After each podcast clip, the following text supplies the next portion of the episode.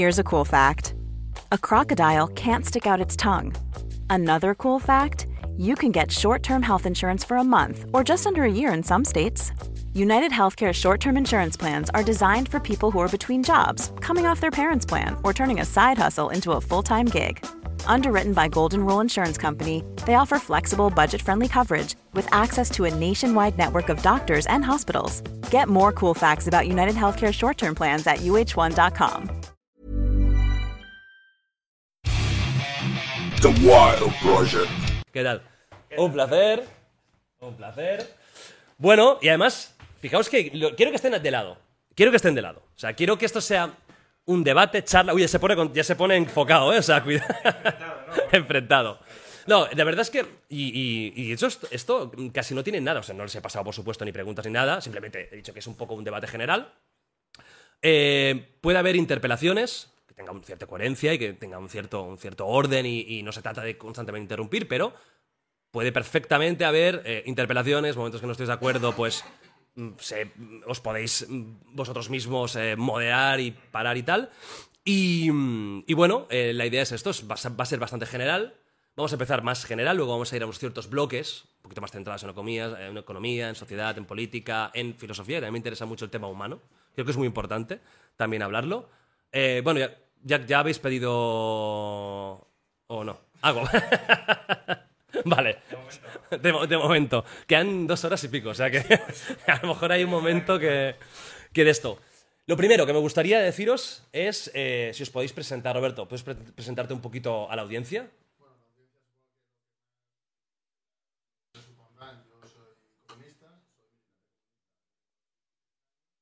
Bueno, yo soy historiador y me dedico a escribir y divulgar, principalmente. Aparte de mi militancia, que para mí es lo principal, por supuesto. Frente Obrero, ¿verdad? Eh, y reconstrucción comunista, los dos. Luego me contarás un poquito, eh, Sí, digamos, eh, cuáles son los preceptos de lo que, lo que buscáis. Y mucha gente también te conoce, pero para la gente que no, Bueno, soy Juan Ramón Rayo, eh, economista, eh, también tengo estudios en, en Derecho y, y nada, llevo pues, alrededor de, de 20 años, más de 20 años, eh, tratando de divulgar, con su correspondiente evolución ideológica, claro, pero tratando de divulgar las ideas de una sociedad más libre y más próspera que la que tenemos ahora mismo a través no solo del capitalismo, sino, diría yo, del capitalismo liberal, porque puede haber capitalismos que sean muy poco liberales y que también deben ser firmemente criticados. Em, para la gente que no sepa, en tus, en tus partidos, ¿qué es lo que buscáis exactamente? Bueno, el objetivo nuestro es eh, la transformación de la sociedad y, y, bueno, con, gracias a esa transformación habrá una serie de cuestiones, como por ejemplo, eh, si hablamos a largo plazo, el fin de la explotación asalariada, la emancipación de los trabajadores, la, bueno, la recuperación de la soberanía nacional y del- del sentimiento de, de quitarle un poco también eh, la idea del patriotismo, que como si fuera algo de la derecha, cuando no es así. Para mí, la patria son los trabajadores. Y, y creo que ¿El- el ese proceso. Ah, si puedes acercarte un poquito Ah, al sí, micro. sí, sí, sí. En ese proceso de transformación, pues eh, obviamente habrá unas fases, unas etapas, y, y para mí la etapa final, bueno, la final, dentro de la sociedad comunista no, pero para mí es el socialismo. Es decir, yo creo que ahora hay que tomar una serie de medidas eh, que para mí son parte de lo que sería la revolución democrática, por así decirlo, por usar términos entendibles, y luego posteriormente transformarla en, en revolución socialista. Pero vamos, lo- el objetivo principal de eso sería la emancipación como clase. Lo primero que os quiero preguntar, para entrar en faena, y para la gente, también habrá gente joven que a lo mejor em, le suenan los conceptos pero no los tiene claros, sería que me hicierais los dos una definición, ambos, tanto de capitalismo como de comunismo. De una forma práctica, pero también la teórica, para, para diferenciarlas, porque al final una cosa es la teoría y la otra es la práctica. Eh, comenzamos contigo. Sí, claro. Eh, el capitalismo es el sistema económico del liberalismo. ¿Y qué es el liberalismo? Pues es una filosofía que se fundamenta en el respeto irrestricto al proyecto de vida de las personas, de cada persona, de cada individuo. Es decir, para el liberalismo el centro moral es el individuo. Es el individuo como ser que tiene unos objetivos, un proyecto de vida, que en ocasiones pueden entrar en conflicto con los objetivos de otros individuos y que por eso cada cual tiene que respetar los proyectos de otros. ¿Y cómo se respetan? Respetando a la persona, respetando su propiedad y respetando las relaciones que establecen con otras personas, la libre asociación y desasociación. Y eso, en materia productiva, comercial, se traduce en el libre mercado, en el ahorro, en la inversión y en la acumulación de capital. Es decir, libre intercambio de bienes, libre intercambio de servicios, libertad de ahorro, libertad de inversión acumulación de capital, aumento de la productividad, prosperidad para el conjunto de la, población.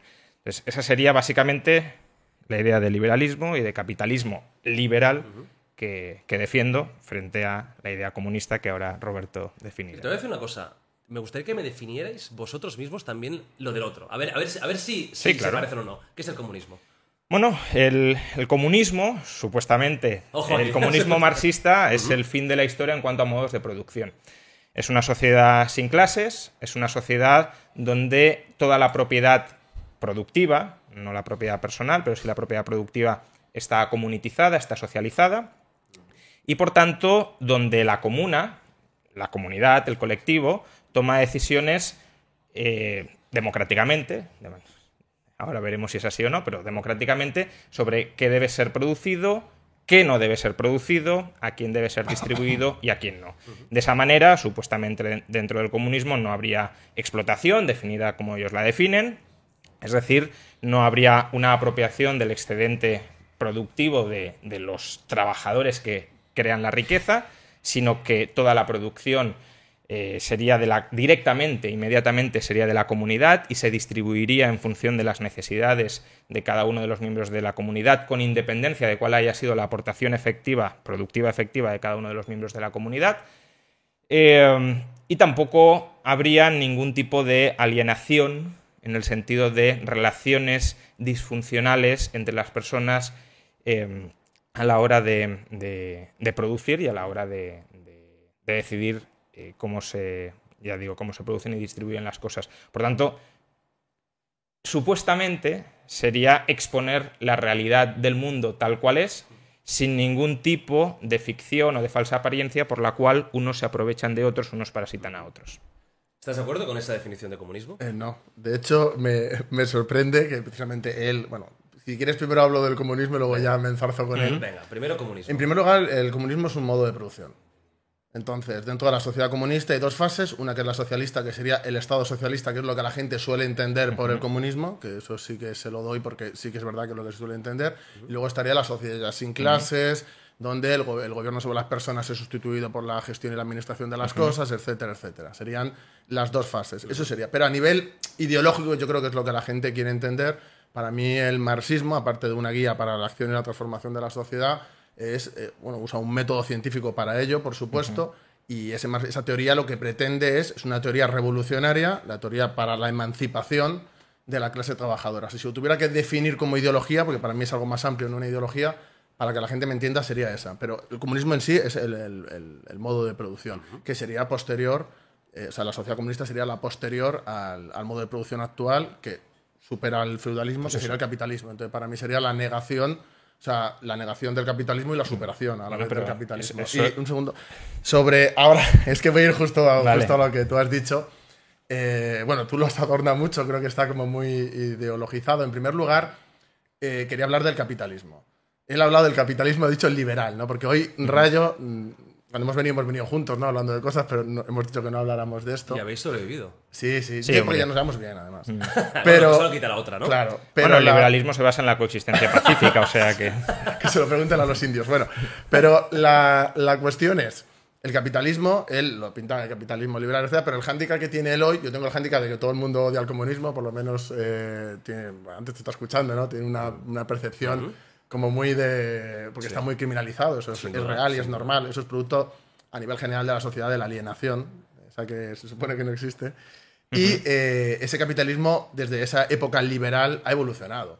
Parte del capitalismo, que es un modo de producción que supera, niega y supera al feudalismo, obviamente tuvo sus cosas buenas y representó un desarrollo para, para, bueno, para la sociedad. O sea, eso creo que es eh, innegable. Pero llega un momento en que ese papel progresista pues, eh, se acaba, se agota y, se convierte pues, en lo que es ahora, lo, sistémico y para mí lo reaccionario. ¿Por qué? Porque intenta mantener lo que hay y se niega precisamente a que haya un desarrollo, una evolución. Entonces, los defensores del capitalismo lo que hacen es luchar contra el progreso.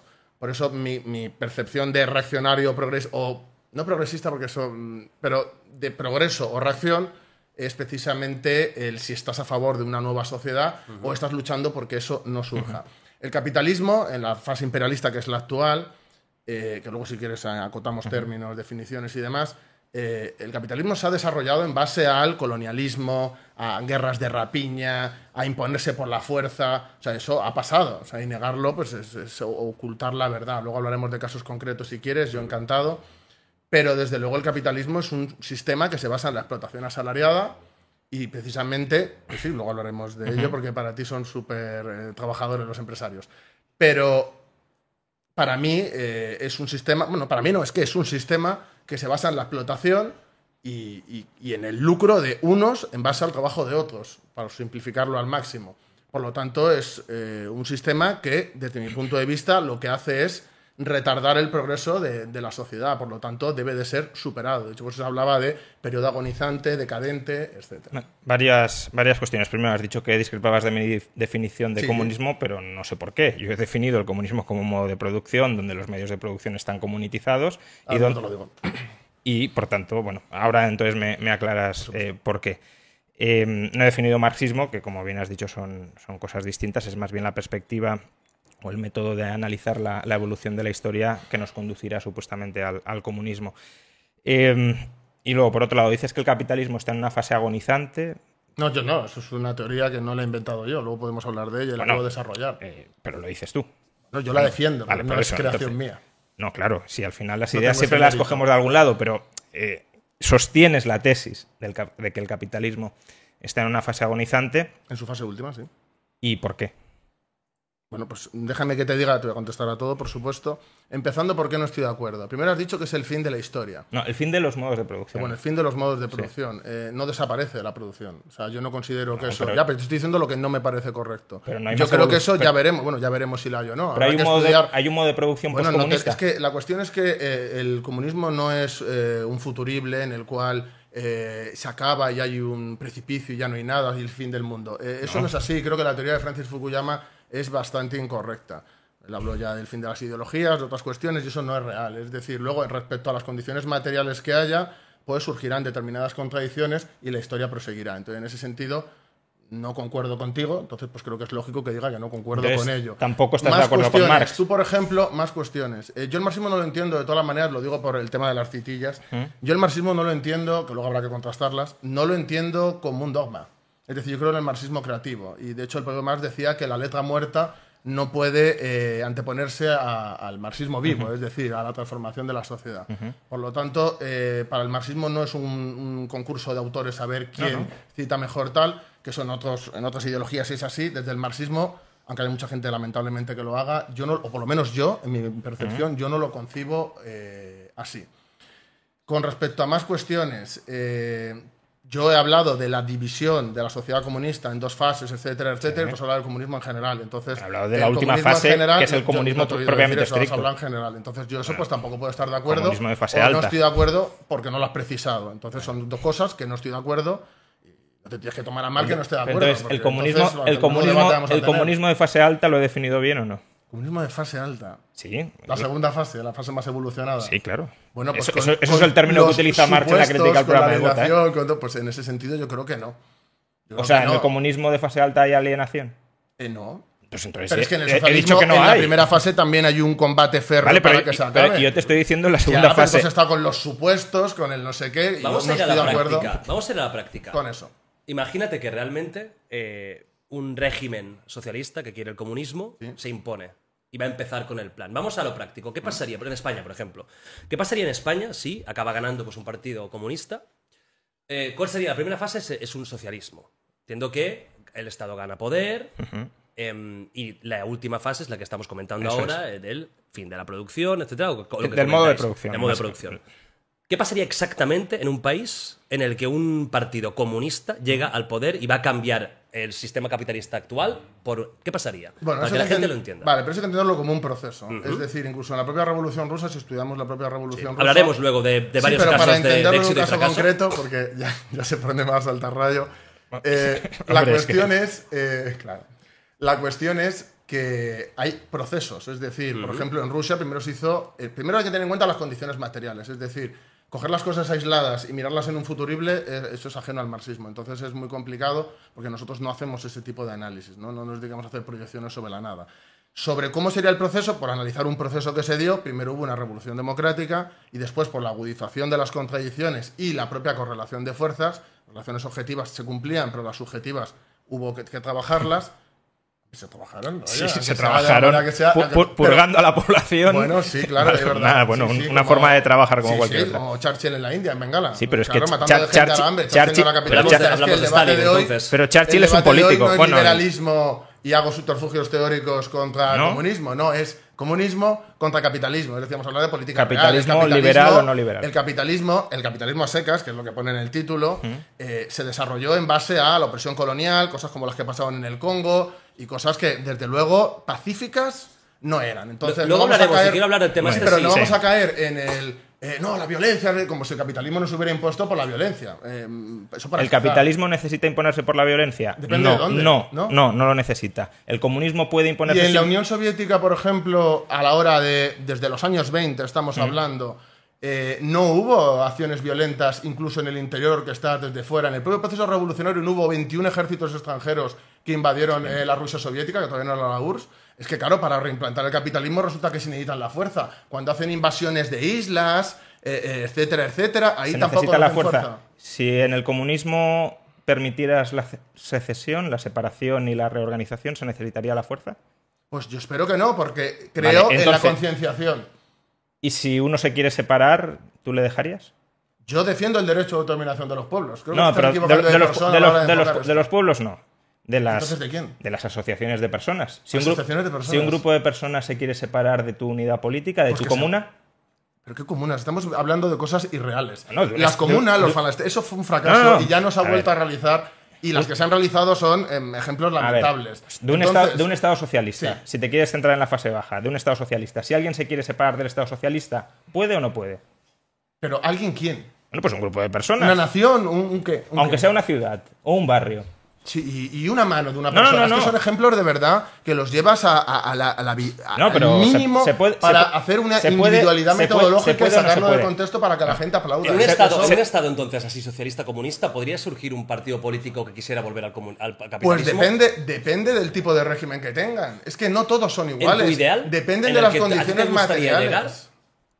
Pues yo es que los partidos a mí, no sé, es que yo, Hmm. yo si hubiera vivido en la Unión Soviética hubiera apoyado la reforma democrática. ¿Por qué? Porque depende de las condiciones materiales. En ese momento sí, en otros momentos, por ejemplo, cuando están invadiendo ejércitos, pues no. Es que depende de las condiciones materiales. Y lo que se intenta siempre, y me pasa en todos los debates con liberales, es llevarlo a la evidencia anecdótica, en tu caso no, o al ejemplo individual más pequeño que se pueda para que parezca absurdo lo que estoy diciendo. Pero los grandes cambios se hacen a nivel general de la sociedad y no se hacen de individuos, 10 personas, No, una pero- comuna, que eso se lo veo Ancho Bastos también. Y es que yo de verdad que eso lo pueden, veo. mil- pueden ser miles de personas, ¿eh? O, o- y puede ser una nación entera. o un- Sí, bueno, pero yo no, yo no te estoy hablando ni siquiera de una nación. ¿Cuál es el sujeto político para esa para el sujeto político es la persona y la persona Pues no libremente acuerdo, asociándose. no vale, entonces tú no permitirías que una persona o un grupo de mil personas o de diez mil personas o de cien mil personas libremente asociadas se ¿Que separaran. qué?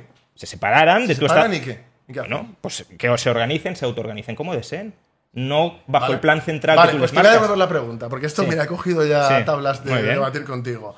Eh, en un país capitalista, como Sí. Mm. pasa ahora mismo en España, no tú, el país capitalista, cogen mil personas y quieren separarse de España y montar una, una comuna extraña independiente. Evidentemente Eh, ¿se les debe- dejaría? debería, deberían tener derecho. Pero en el sí. capitalismo pasa, es decir, en España que el, el- capitalismo, ver, estamos de acuerdo que el capitalismo el- aquí, ¿pasa o no pasa? A ver, el Estado español es un Estado que rapiña Sí, fiscalmente a los sí, ciudadanos como y, todos eviden- los estados y y evidentemente no les va a dejar separarse porque les quiere cobrar impuestos. es la quiere diferencia rapiñar. entre lo supuesto y No, lo no, que pasa en el es la, capitalismo es la de es la diferencia entre la sociedad a la que queremos llegar los liberales y la sociedad que hay hoy. Pero es que hoy no estamos debatiendo solo de los liberales, hablamos de capitalismo Ah, y de comunismo. Pues entonces, si, si tú, si tú apoyas el derecho de secesión, de separación política a día de hoy, ahí nos encontramos. Pues nos encontramos. ¿Vale? ¿Y por qué ese derecho de separación? Pero lo apoyo es algo que considere que es de progreso. Es decir, si Claro, es algo que, que es, claro que es de progreso. reaccionario, por- pues por supuesto lo Claro que es de progreso, de porque no acuerdo. te, no te sometes al poder central. Y lo que te estoy Pero preguntando te es. pongo un ejemplo para que quede claro, Bueno. porque me lo van a decir. Por ejemplo, con el caso de Cataluña. Sí. Yo apoyo el derecho de Vale. determinación, pero yo me posiciono en contra de la, de la separación. Bueno, pero te lo digo para que lo sepas, porque luego los cortes ya me sé la gente cómo es. No, Yo es que he apoyado el derecho de secesión no de Cataluña como tal, sino de las personas en Cataluña que se quieran separar del Bueno, Estado pues español. Yo eso no, porque la- para mí el sujeto es la, es la cole- es la colectividad, Bien. no es A- el aquí, individuo. aquí hay una diferencia importante entre la visión liberal y la visión eh, comunista. ¿Cómo se comprende? Es decir, para el liberalismo el sujeto de derecho es el individuo, para el comunismo es el colectivo. La clase obrera, sí. Claro, bueno, la clase obrera. Con lo cual, ¿qué pasa con los individuos díscolos o con los individuos a los que consideráis enemigos dentro de la clase obrera? Porque en el liberalismo la respuesta es sencilla. Usted se separa y coexistimos Y en, pacíficamente. el, y en el capitalismo también. Puedes en acabar, el comunismo, en el comunismo. Puedes acabar enterrado en una fosa. En el comunismo, en no, el no, comunismo, sí, sí. sí, en el capitalismo. en el capitalismo. De hecho, Acaba- aquí en España podemos darnos una vuelta Sí. y ver que todavía sigue habiendo fosas comunes, fíjate. Sí, pero de nuevo. Pero eso es el capitalismo. Pero es que hoy estás defendiendo el capitalismo, no el a ver, liberalismo. El yo te he dicho es que no- es que me quieres imputar la defensa No, no del Estado no, del Estado yo- español realmente existente. no, no, no, no, y, no y yo ni siquiera eso. y yo ni siquiera te estoy te estoy- Yo lo que te quiero imputar, o sea, a ti ni siquiera. Yo lo que quiero es atacar al capitalismo como sistema y definirlo. pues ataca y tú estás defendiendo. determinados aspectos del capitalismo y a lo mejor ahí coincidimos, pero no me digas, no, todo lo que hace el Estado español como No, hay- no, te he puesto un ejemplo, un simple ejemplo de, lo- el cual, de cuál es Entonces, nuestra realidad material. bueno, volvemos- Porque no quiero estar con subterfugios, quiero estar con realidad material. Sí, pero te estamos, estamos preguntándote por tu modelo. Entonces, en tu modelo, un individuo al que se considere enemigo de clase, ¿qué pasa con él? Pues yo creo que hay que hacer una labor de agitación y concienciación. Creo que es lo Es decir, de adoctrinamiento de esa persona. No, de lucha ideológica. Y si esa Igual persona, que se hace en el y, si, capi- y si esa persona es muy cabezota, por ejemplo, imagínate yo, yo en medio de la clase obrera, en un estado socialista, eh, digo, no, es que no me convencéis y creo que estáis rotundamente equivocados. Y me lo intentáis explicar por todas las maneras posibles. ¿Cuál es mi destino? Pues yo creo que es seguir haciendo lo mismo con, con respecto a ti. Yo Y- creo. eso es. Pues yo creo en la concienciación. Ya, yo creo pero- que. es pero que además los casos pasan- represivos. pasan 10 años los no casos represivos, en plan. Que luego hablaremos de ello. eh, hay que entenderlos en su contexto. Es decir, igual que vamos a hablar ahora después, por ejemplo, de la población carcelaria que había en, en la URSS, por ejemplo, en determinados años, podemos hablar de la que había en Estados Unidos. Es que eso es el capitalismo, es que la cuestión es que de- siempre se pone el foco en el comunismo y se saca ahí todo, toda la criminalización, todo lo que sea, Vale, y luego no. en el capitalismo es no, ah, no, yo soy liberal. Vale, no. Entonces es un, es un debate como No. muy injusto. No, en, Sí, absolu- muy en injusto. absoluto, porque Sí, tú me puedes sí. decir, no, yo con determinadas actitudes de Stalin no coincidía. Y yo te puedo comprar ese argumento. Pero vamos a ver, es que las Ahora, actitudes de es Stalin, que- que... no son solo de Stalin, Bueno. son en unas condiciones materiales Vale. concretas Pues si y deben ser analizadas en, esas, en esas Bien, condiciones. entonces, si tú, tú- lo que haces es aislar. No. Y entonces queda como con, las, con la realidad que lo- tenemos ahora, no, como si fuera. No, Roberto. Vamos. tú- tú presentas una inevitabilidad histórica, dadas estas condiciones no podía suceder otra cosa. Yo eso lo disputo. Y lo que hago es juzgar lo que se hizo en esas condiciones. Y si lo que se hizo es moralmente incorrecto, Pero porque ataca los derechos de extrapolar las lo de ahí a lo que quiera yo ahora. ¿No? Porque tú puedes decir. Tú Y las puedes- preguntas tú- van en tú- ese sentido. Tú, puedes decir, yo no coincido con lo que se hizo aquí. Y me parecerá Es que bien. con las condiciones materiales que había, Bien. es que Por era tanto, es- inevitable. es lo que te he dicho. Tú, intenta, tú estás justificando determinadas barbaridades en función de las condiciones materiales Y tú objetivas. lo que haces Y yo- es, por ejemplo, con el desarrollo del capitalismo, que podría ser hoy, en esos años, lo que es es, no, yo como liberal, entonces no es un es debate que, de es que- capitalismo es contra que el, comunismo. es que el capitalismo no necesita. Tú estás con armadura escorado ahí, yo No, estoy en el medio del Por ejemplo, ruedo. has mencionado la población carcelaria en Estados Unidos. Gran parte de la población carcelaria en Estados Unidos es por tráfico de drogas. ¿bien?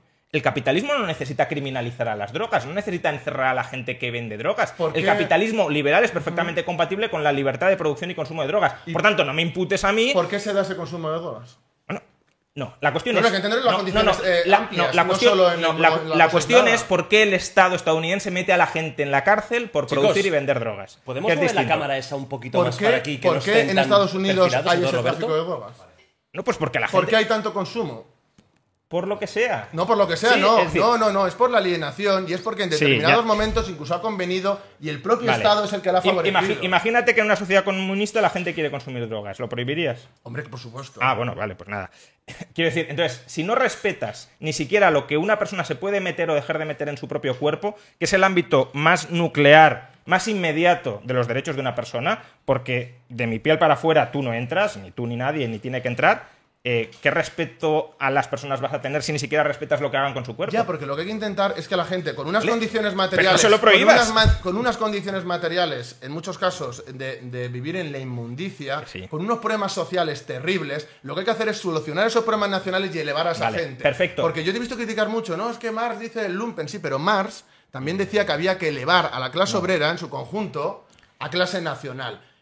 Y eso es darle derechos, eso es elevar el nivel de vida. El problema que hay en Estados Unidos es también social. Y tú te pones a juzgar la libertad Bien. individual. Lo que hay que hacer es ayudar. Cuando vas a un barrio de Estados Unidos, que los hay, que está todo el mundo, que parecen zombies, eso es un problema del capitalismo, porque con otro sistema distinto se planificaría de tal manera para ayudar a esa gente que puedan evitar esos A ver, problemas. primero, obviamente si la gente consume drogas por desesperación, por marginación, no, es que no todo el mundo consume drogas por eso. Eh, la mayoría de la gente No, que consume es- es- drogas es, porque está en una situación. Eso ya, es, eso ya es un prejuicio absoluto Sí, contra bueno, el consumo de drogas. luego te- Vale, bueno.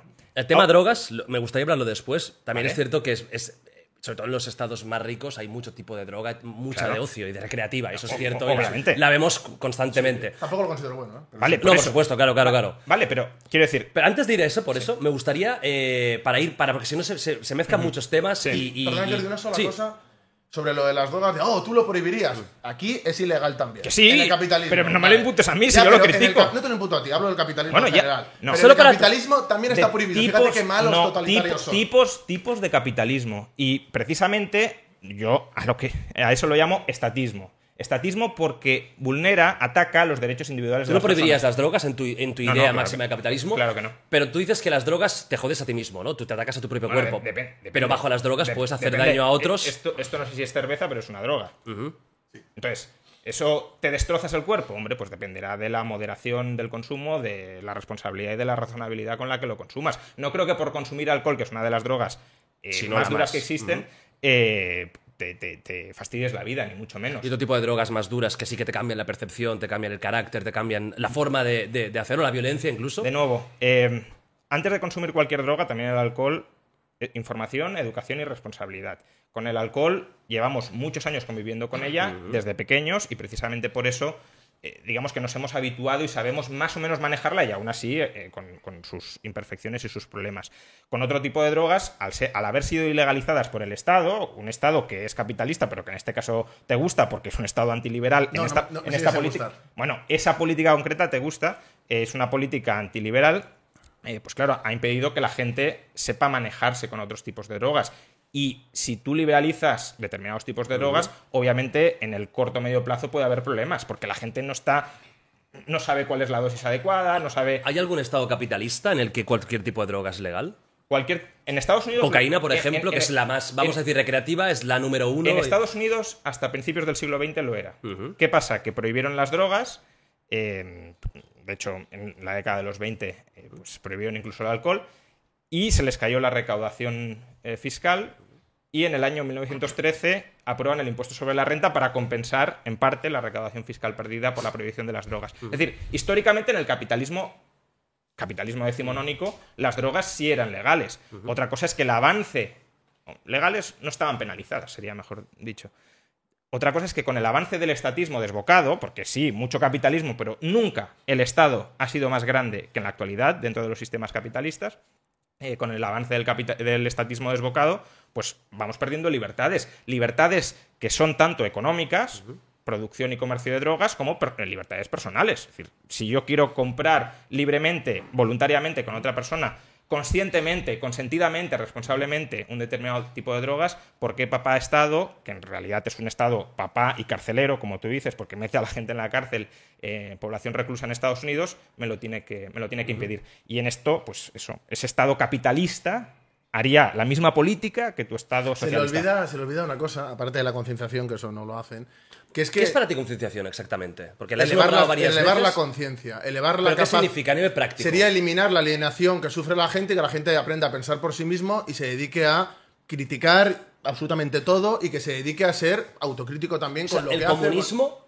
según lo ves tú, promueve el pensamiento crítico Hombre, promueve la revolución más que el capitalismo, por ejemplo. más. ¿Por qué más? Porque el capitalismo se dedica a alienar y lo que el capitalista quiere es que consumas. Y lo que hay actualmente ahora mismo es el consumo transgresor, que es la cultura imperante, que es el nuevo, la nueva, como decirlo, la nueva cara del capitalismo actual. Cruz Carla hablaba desde los años 70, o sea, tampoco es una cosa novedosa. Y si lo ves en el tiempo, más. Entonces yo cuando veo, por ejemplo, cómo evolucionan las redes, las cosas que afectan más a la juventud, veo que trituran la cabeza a la gente y creo que eso no debería de ser así. Creo que hay que fomentar el pensamiento crítico. Y perdona, quiero decir una cosa sobre las drogas que para mí es importantísimo. dices una cosita sobre las drogas y simplemente muy rápido. decir que eh, Diego Rusarín ha grabado algunas preguntas para vosotros, algunos temas de debate, y ahora pondremos una, ¿de bien, acuerdo? Terminamos con esto de las Sí, sí. drogas y, Muy y rápido. avanzamos. Ha obviado algo. una cosa, porque obviamente él lo conoce, que es que eh, el capitalismo, en el capitalismo existe la industria de las drogas, tanto la legal a través de las farmacéuticas como o el alcohol, por sí, ejemplo, sí. que anda que no hay un problema de alcoholismo en, en todos sitios, pero bueno, como la ilegal, es decir, que en la ilegal también hay una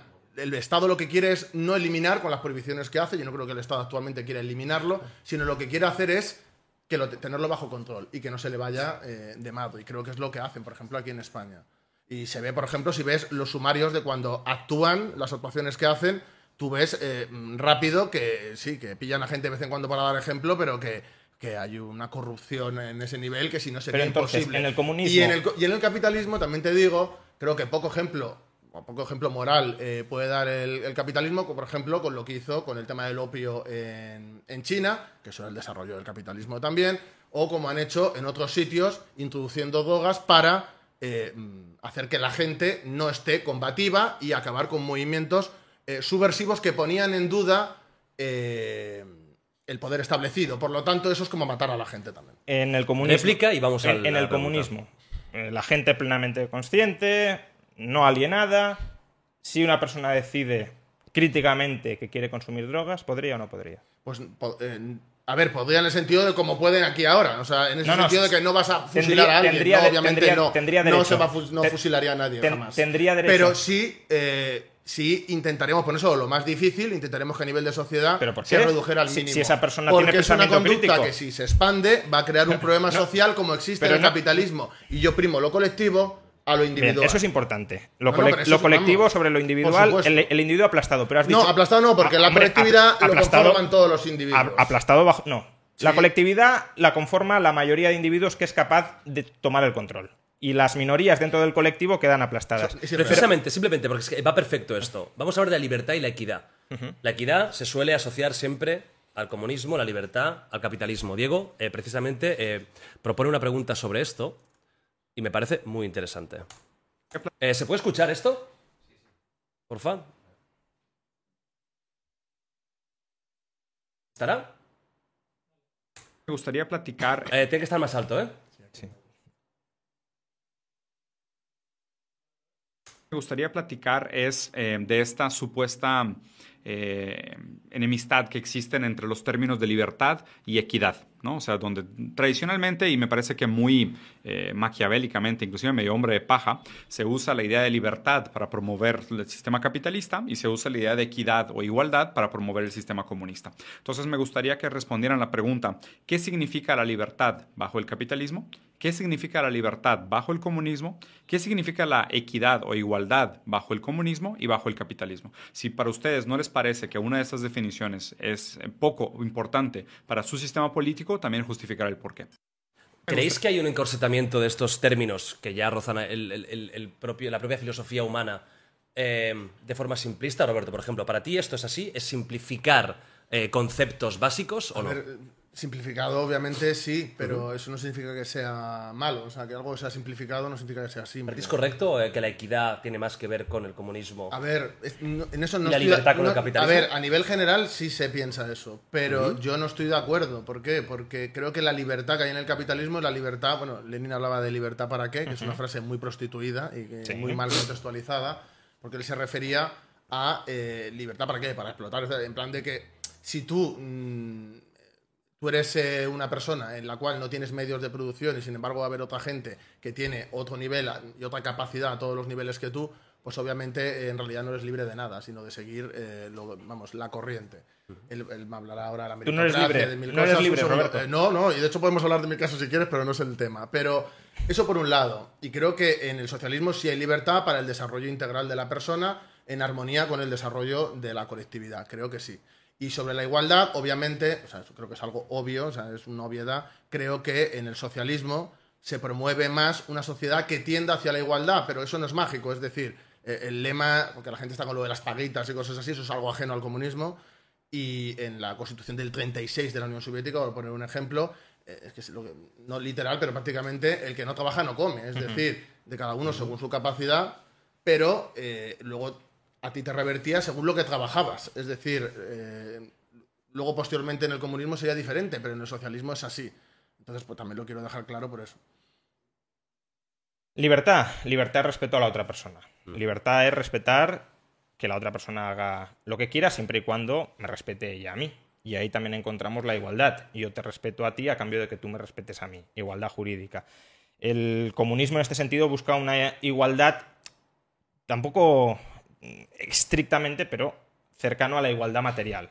Es decir, igualación en, en- en la disponibilidad de bienes que tenemos o que cada uno necesita para desarrollar toda su potencialidad, tal como la entiende la colectividad, que ese es el problema. Es decir, em, yo a lo mejor en el comunismo digo, yo es que necesito pues unos medios para difundir ideología liberal libertaria y la colectividad me podría decir, no, eso va en contra del colectivo, o esa no es tu auténtica necesidad, o eh, no queremos que desarrolles ese tipo de actividad y me los negaría. En el capitalismo no, en el capitalismo Roberto Vaquero puede defender sus ideas comunistas perfectamente, de hecho lo está haciendo, y en el, y en el comunismo, en cambio, yo no podría defender ideas liberales. O sea, para ti el, el comunismo, una parte importante entonces de, de lo que para ti significa es una dictadura ideológica. Bueno, es una imposición de la mayoría de la comuna, del colectivo, sobre las minorías. Es decir, aquellos que no consigan tomar el poder de manera mayoritaria son sometidos a las, a- al dictamen, al dictat de la mayoría. ¿Y eso es así? Como él lo está diciendo y expresando, que lo hace desde su propia visión ideológica, yo considero que lo sobredimensiona. Y además, yo creo ¿Cuál es la él- realidad, entonces, Yo quiero de esto? decir una cosa, porque a lo mejor hay gente que lo está viendo y parece que nos vamos a pegar casi, ¿no? Eh, No yo, sé, creo, yo creo que él es una persona. Creo que ya sé quién ganaría. Yo- No. Creo que es una persona. Juan Ramón, claro. muy- sí, sí, sí. Eh, es una persona eh, muy íntegra. De hecho, él lo lleva todo el rato a lo del liberalismo. Pero claro, es que no es real. O sea, no es, no es política real. Es decir, a mí me parece muy bien que él tenga esas ideas. lo que no es que tú te puedas autodeterminar con otros y montar una comuna. Todo eso son como buena voluntad. Para ti de es un idealista. Muchísimo. Es un idealista. Muchísimo. Bueno, pero la- tampoco lo digo en un sentido despectivo No. de me parece no sé qué. No, no, no, no. Simplemente que me lo parece igual que yo se lo pareceré en otras cosas. Pero quiero dejar claro que, que- que aunque esté aquí, porque va a ir a peor esto, o sea, nos vamos a enzarzar más. No hay dudas. pero es desde el respeto. ¿eh? Pasa es que cuando hay que pelearse, hay que pelearse. Claro, ¿no? por supuesto. En el capitalismo no existe esa libertad. Esa libertad. Aquí en España hay medios. Es que pongo el ejemplo de España por ser uno, pero podemos hablar de Francia, Alemania, de cualquiera, que yo sé que él no lo apoya. Pues entonces- Pero es que esto no es liberalismo comunismo, que es lo que hicimos. Es sí, es un error que un error que no hayas dicho que lo corrigieran, porque es comunismo frente a capitalismo. Entonces no voy a dejar que él quede como desde un altar de, de principios de cuando luego si lo llevas a la práctica No la gente que defiende el capitalismo Es que no la es eso la es decir práctica no es esta, aquí hay, ¿no? hay gente que se le censura por el simple hecho de que no va en concordancia con la línea oficial. Cuando no hay problemas y no hay una conflictividad social, pues se permite. Pero es que en el socialismo, si no hay una grave conflictividad social, eh, tampoco En- sería así. En el capitalismo Entonces, la hay cuestión es, social.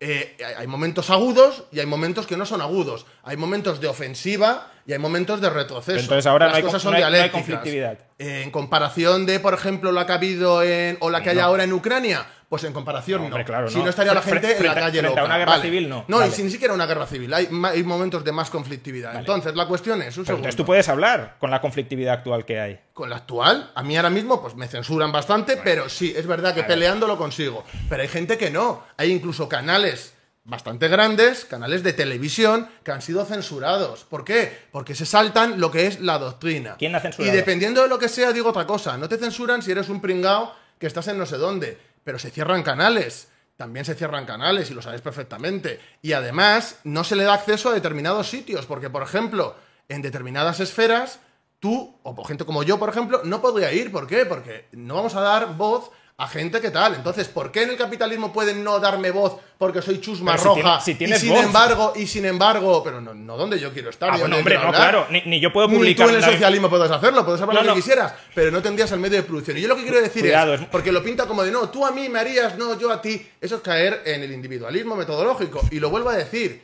yo en el socialismo no tendría ninguna empresa, yo sería como él.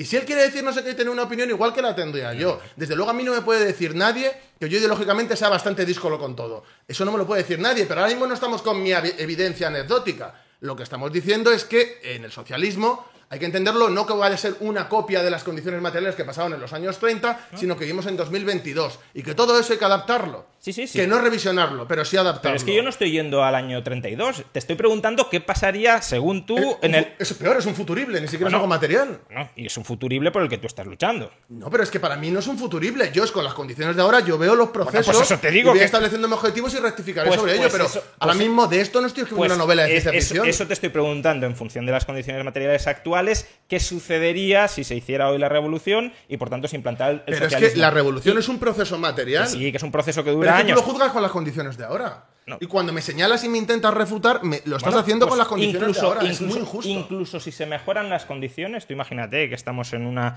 sociedad socialista Sí. con poca conflictividad, etcétera. eh, las personas que no fuéramos socialistas podríamos montar un periódico, podríamos montar un canal de Pues tener medio de producción no, pero como están evolucionando las tecnologías, que eso antes no estaba y ahora sí, pues yo creo que que haya un debate amplio es bueno también incluso para refutarlas. Pero- ideas. Roberto, ¿por qué no? Porque aquí es lo que hablamos del pensamiento crítico. Pensamiento crítico, en teoría, es. Pero si estoy poco- diciendo que sí.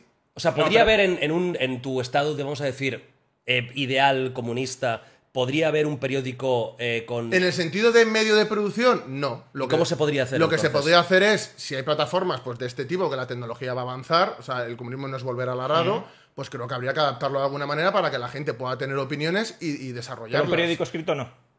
En el sentido de medio de producción, de asalariados, de... de- No, no. aunque una cooperativa de trabajadores liberales. Eso sí, espere, a ver, eh, cooperativas de trabajadores había en la Unión Soviética Sí, y no pero- todos eran pero- comunistas y pero, hacían lo que les daba. pero para eh, editar un periódico abiertamente anticomunista. si no se sale de los planes que hay económicos, porque hablamos luego de economía Claro. planificada, Es que ese pero, es el problema. pero, pero vamos a ver, no se dejaría el medio de producción igual que no lo tengo yo y no lo podría montar yo. Pero si tú tienes un Pero canal escucha de una cosa, escucha una cosa, si yo cogiera ahora mismo en ese socialismo y por lo que sea mm, tengo discordancias Mm. en lo que sea y quiero, yo te sale en la misma situación que tú. No es verdad. Sí, que sí, no- es verdad. No, porque tú ahora tienes una Pero, no- voz- pero si has hablado de purgas y de mil cosas, claro que es verdad. Pero no vivimos en los años 30. Yo creo que, precisamente con el desarrollo de las tecnologías, etcétera, creo que hay que fomentar el Roberto, pensamiento es que, crítico. es que esto es importante. Ya, pero es que me Eh, quieres como retrotraer a una época oscura con musiquita dramática pero que te y estoy yo no hablando soy de- así, te estoy hablando de- te estoy yo hablando- estoy en contra de la censura en general. Es que lo, lo he demostrado mil ver, pero- veces. Pero, te estoy hablando de futuro. Es que ni siquiera estoy hablando de la década de los 30. No me estoy refiriendo en ningún momento a lo que ha pasado, sino.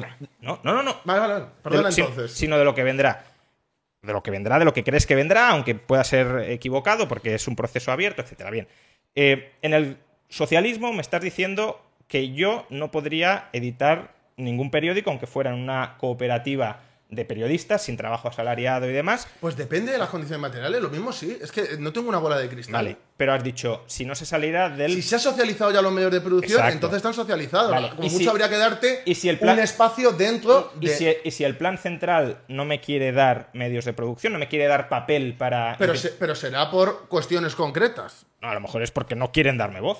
No puede pasar eso. Yo, en momentos donde no haya eh, guerra civil, invasiones, eh, cosas por el estilo, yo creo que no es ningún problema. Pero si los medios de producción están socializados, la mayoría caprichosamente no puede denegarme el papel porque no quiera escuchar ideas liberales. Pues yo creo que es contraproducente. De Bueno, hecho, ya. creo que fue un error, sobre todo con sectores que eran críticos, porque al no darles voz lo que hizo fue que fuera mayor aún, entre otras cosas porque los Estados Unidos se dedicó a Bueno, pero, fomentarlo. pero tú crees que la, que mayoría tendría derecho a censurarme si la mayoría me quiere censurar. No. A no ser que haya una situación. En A no ser que haya una situación. Ya, pero es que yo creo que ha evolucionado la cosa en los Entonces, años 30. ¿crees en los derechos individuales frente a la mayoría? No, frente no. Dentro de la mayoría. Bueno, pero, pero yo si- no elimino, pero yo pero no si la elimino al- entonces- pero yo no elimino al individuo en mi visión de la colectividad. Pero entonces, si la mayoría caprichosamente me quiere denegar el papel para editar un periódico, ¿tiene derecho o no tiene derecho? En base solo a tus ideas, no. Entonces En yo- base a entonces- inoperatividad o que haces mal las cosas, vale, pues lo en- mismo en- sí. Entonces, bueno, aparte de que aquí se podría, la mayoría podría alegar, no, es que haces mal las cosas y por tanto te censuro, pero bueno, dejando eso de lado, entonces yo tengo un derecho de libertad de conciencia, por ejemplo, frente a la mayoría. De conciencia, desde luego.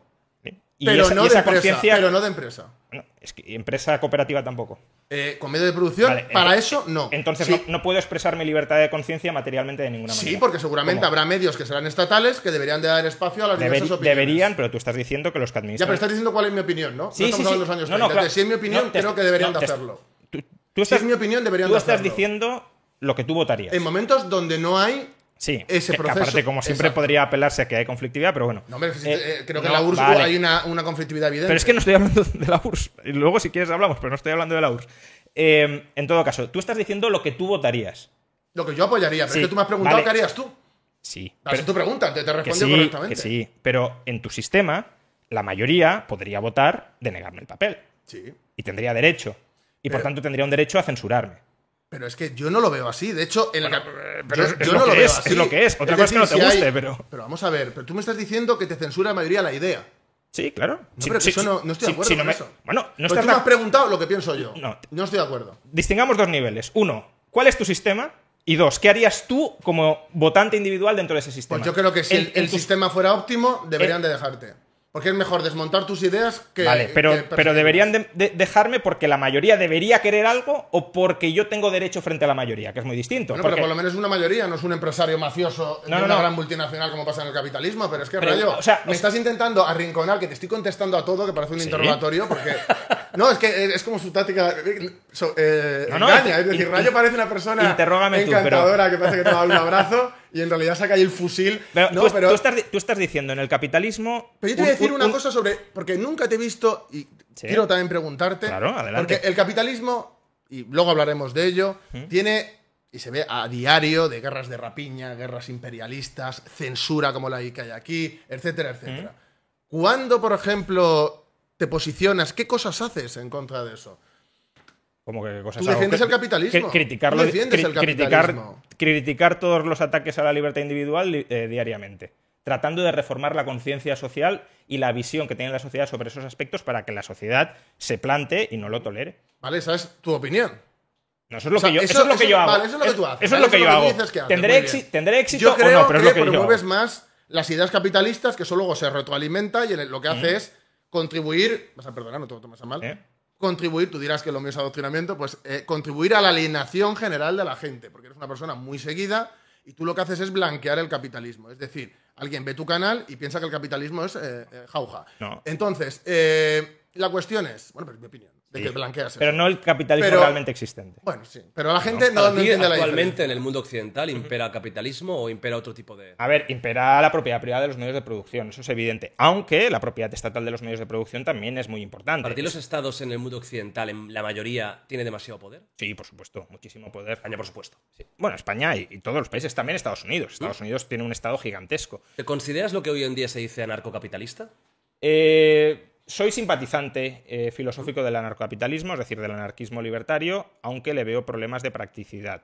Es decir, no sé hasta qué punto, por desgracia, podemos convivir o podemos eh, eh, existir en una sociedad sin estados. Creo que el Estado es una mafia que se convierte en mafia dominante y, por desgracia, si elimináramos el Estado, mucho me temo que volvería a resurgir.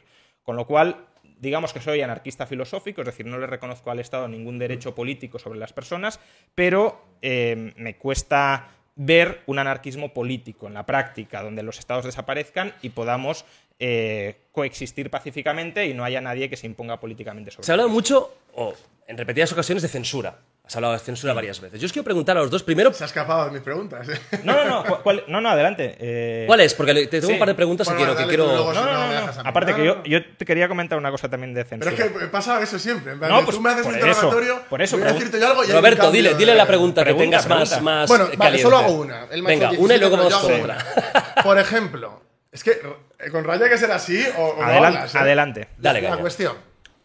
Eh, tú defiendes que el Estado sea mínimo, ¿no? Sí. Y crees en la en que el individuo es eh, bueno, el sujeto político, Sí, ¿verdad? el sujeto de derecho. Por cierto, Entonces- 65.000 personas ahora mismo viendo el directo, bueno. ¿eh? O sea que muy bien. Entonces, por ejemplo, yo por, por hacer una pregunta, Sí. ¿no? que muchas veces lo pienso, ¿no? Con el tema de la inmigración ilegal y del tema de que el capitalismo promueva ese tipo de inmigración para aprovecharse de los inmigrantes, que son las principales víctimas, luego que se creen problemas sociales aquí, como pasa en Francia, de los guetos, etcétera, que eso pasa, o sea, son problemas, o sea, es innegable que hay problemas. Y creo que es un, un- un proceso que es del sistema, o sea, es del capitalismo. He visto muchos capitalistas que van de antisistema, pero es que el sistema es el capitalismo, ¿no? O sea, en la variante, según vosotros, que sea.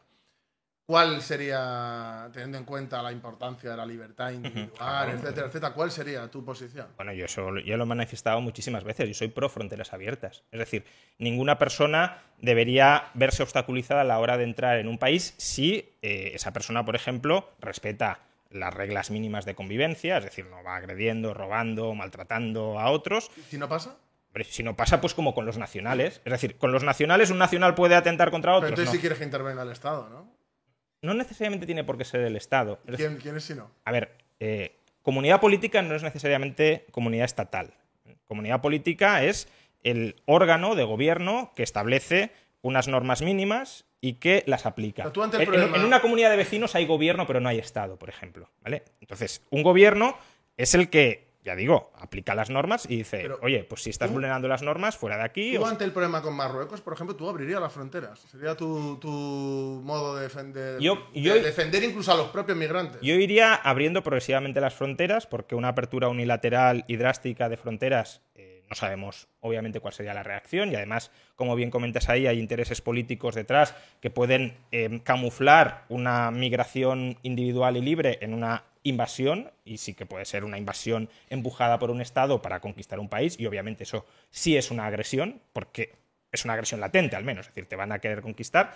Eh, por tanto, lo lógico sería ir abriendo progresivamente para ver en qué medida se generan problemas sociales o no se generan y, eh, en todo caso, permitir la entrada de cualquier persona, ya digo, que tenga un lugar donde residir.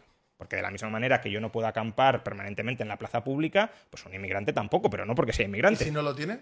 Pues si no, lo puede- si no lo tiene y no puedes estar dentro del país, evidentemente no te podrás quedar dentro del país. Es como quien entra con, un, ¿y- y qué- con un visado. ¿Y qué promoverías? ¿Echarles por la fuerza? Hombre, a Una ver. vez que ya han entrado. ¿Quién, quién ent- Bueno, es que si yo entro en tu casa, pues me salgo cuando, cuando ya no me puedo quedar. Si yo he alquilado Los una... guetos de Francia creo que indican lo contrario. No, si yo alquilo una vivienda y la dejo de pagar, ¿eso es echarme por la fuerza? Bueno, pues podrás, Yo solo quiero decir que sí, quede claro es, que- es- es- es análogo. Él, él, obviamente, no, de, no. Yo no le veo mala intención en nada de lo que dice, pero todo esto solo lo quería resaltar para demostrar qué es el capitalismo. El capitalismo es un sistema que lo que quiere es abaratar los salarios para, y los empresarios de aquí quieren que, que eso pase, de hecho es algo que se promueve para, en base al sufrimiento humano, es que eso es el capitalismo, enriquecerse. Y eso es lo que pasa aquí. Y la defensa de las fronteras abiertas con la situación que tenemos ahora mismo en Europa es que pase lo que está pasando en Francia. Es decir, por un lado, guetos, una izquierda complejada que habla de- del ecologismo. En Miami hay y- guetos. Y, y, En Miami hay un guetos. segundo. Y en- si en Estados Unidos hay guetos. En Miami hay guetos. ¿De latinos, por Sí, ejemplo? de cubanos en Miami. ¿Y, y no, hay, no hay intervención estatal? ¿O es ¿En qué sentido? en- De, de controlar la inmigración. Bueno, ¿No, los, cubanos que llegan a Estados Unidos pueden quedarse. Pero ¿y por qué llegan los cubanos de Estados Unidos y se les abre la puerta? ¿Por qué? ¿No hay unas condiciones materiales concretas por un acuerdo precisamente para debilitar al, al régimen cubano? Debilitar que es que la gente que no se quiera quedar en una cárcel. No, no, de debilitar es debilitar, es decir, que tiene un potencial y se le reduce.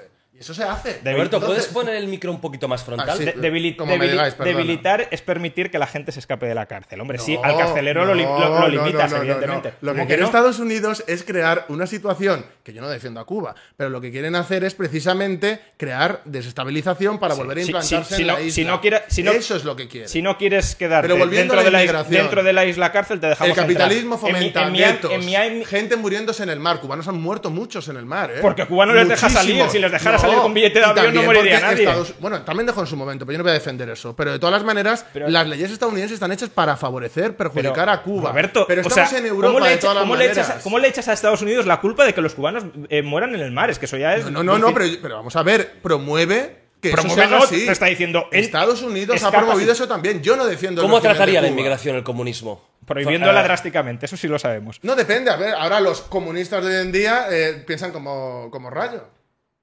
Y, y fronteras no. abiertas. Cuando y- dices los sí, comunistas sí, de sí, hoy en ya. día, entre comillas. Para mí los que no lo son y que son comunistas de, de Twitter, de que dan su opinión en Twitter y, no son Pero reales. el comunismo un comunista Pero real. la gente que habla con las fronteras, las fronteras, porque os digo una cosa, este debate se dio en la Unión Soviética. O sea, eh, los, los bolcheviques en un principio, hay un texto de 1913 de Lenin, defendían las fronteras abiertas igual que Rayo.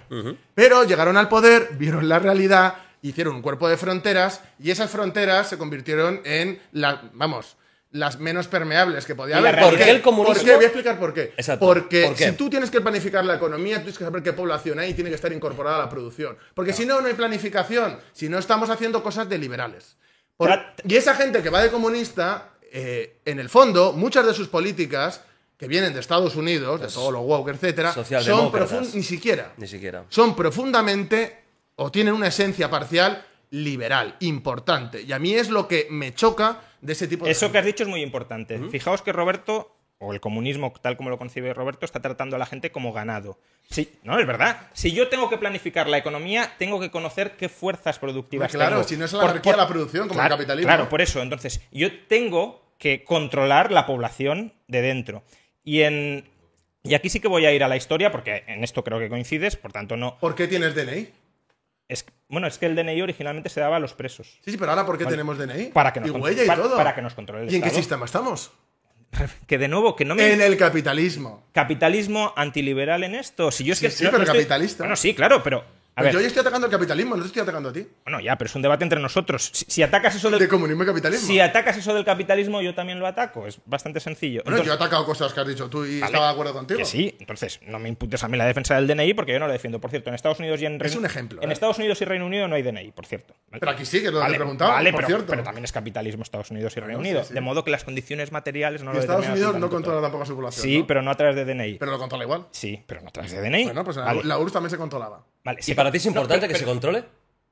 Hombre, si tienes que planificar, que luego hablaremos de, Pues eso, de- de ga- cálculo económico, ga- supongo. ganado. Si tienes, no, ganado no. ¿Ganado? No, son Sí. ciudadanos del país. Ciudadanos a los que conviertes en herramientas del plan central. Es ganado. Pero vamos a ver, no es ganado si precisamente la gente ha decidido que eso sea así. ¿Para Así- ti se deshumaniza en el comunismo al hombre, ser humano? ya, ya lo estamos viendo. El, el- eh, hombre, Bueno, perdona, O sea, aquí hay dos visiones tan, tan, tan diametralmente opuestas Hombre. porque, según lo que estoy entendiendo, al revés. Tú lo que estás es como dando valor al ser humano. Y, tú Sí. lo que, y tú lo que estás diciendo es que el comunismo lo que hace es quitarle todo Totalmente. el valor eh, O sea, propiamente tú- tú- humano. tú Pero esto parte de. ¿Por de- qué hay esa parte- diferencia tan Te- gorda? Te, explico, porque el- el- el- lo importante para él es lo individual, Claro. el individuo, y para mí lo colectivo. Entonces la difer- es una Pues diferencia eso. radical que tenemos él y yo. eh, el colectivo consiste en tratar a las personas como medios, como herramientas, como máquinas al servicio del colectivo. Mira. sí, porque es que tú estás diciendo, no, no, no te puedes ir del país porque si te vas del país estás quitando potencial productivo al colectivo y tú eres un instrumento del colectivo y te tienes que subordinar al colectivo. ¿Estás diciendo eso o no? Yo, me- déjame, es que voy a poner otro ejemplo que me va a decir No, lo pero- mismo, pero del capitalismo. Típico obrero de una fábrica del siglo XIX en Inglaterra. Esa persona que está atada y, eh, vamos, eh, incluso el trabajo infantil, etcétera, etcétera, que también ha contribuido al desarrollo del capitalismo, que parece que se nos olvida, luego hablaremos en la moralidad, están encadenados por sus necesidades, no son libres. La gente que dice, como mi ley, no, es que son libres de morirse de hambre. Sí, de expropiarte a ti la empresa también somos libres. Pero, a ver. Primero, eh, me estás diciendo que una persona en el comunismo, si se quiere ir, Yo, no pien- se puede yo ir. creo firmemente que una persona que vive en un estado socialista es infinitamente más libre que una persona explotada hasta morir aquí en el capitalismo. Vale. Y estamos Eh, hablando de España, que si vamos a países de, de África, etcétera, y vemos lo que ha hecho el capitalismo con África, entonces, mira, si es más libre, si se quiere ir, ¿por qué no se puede ir?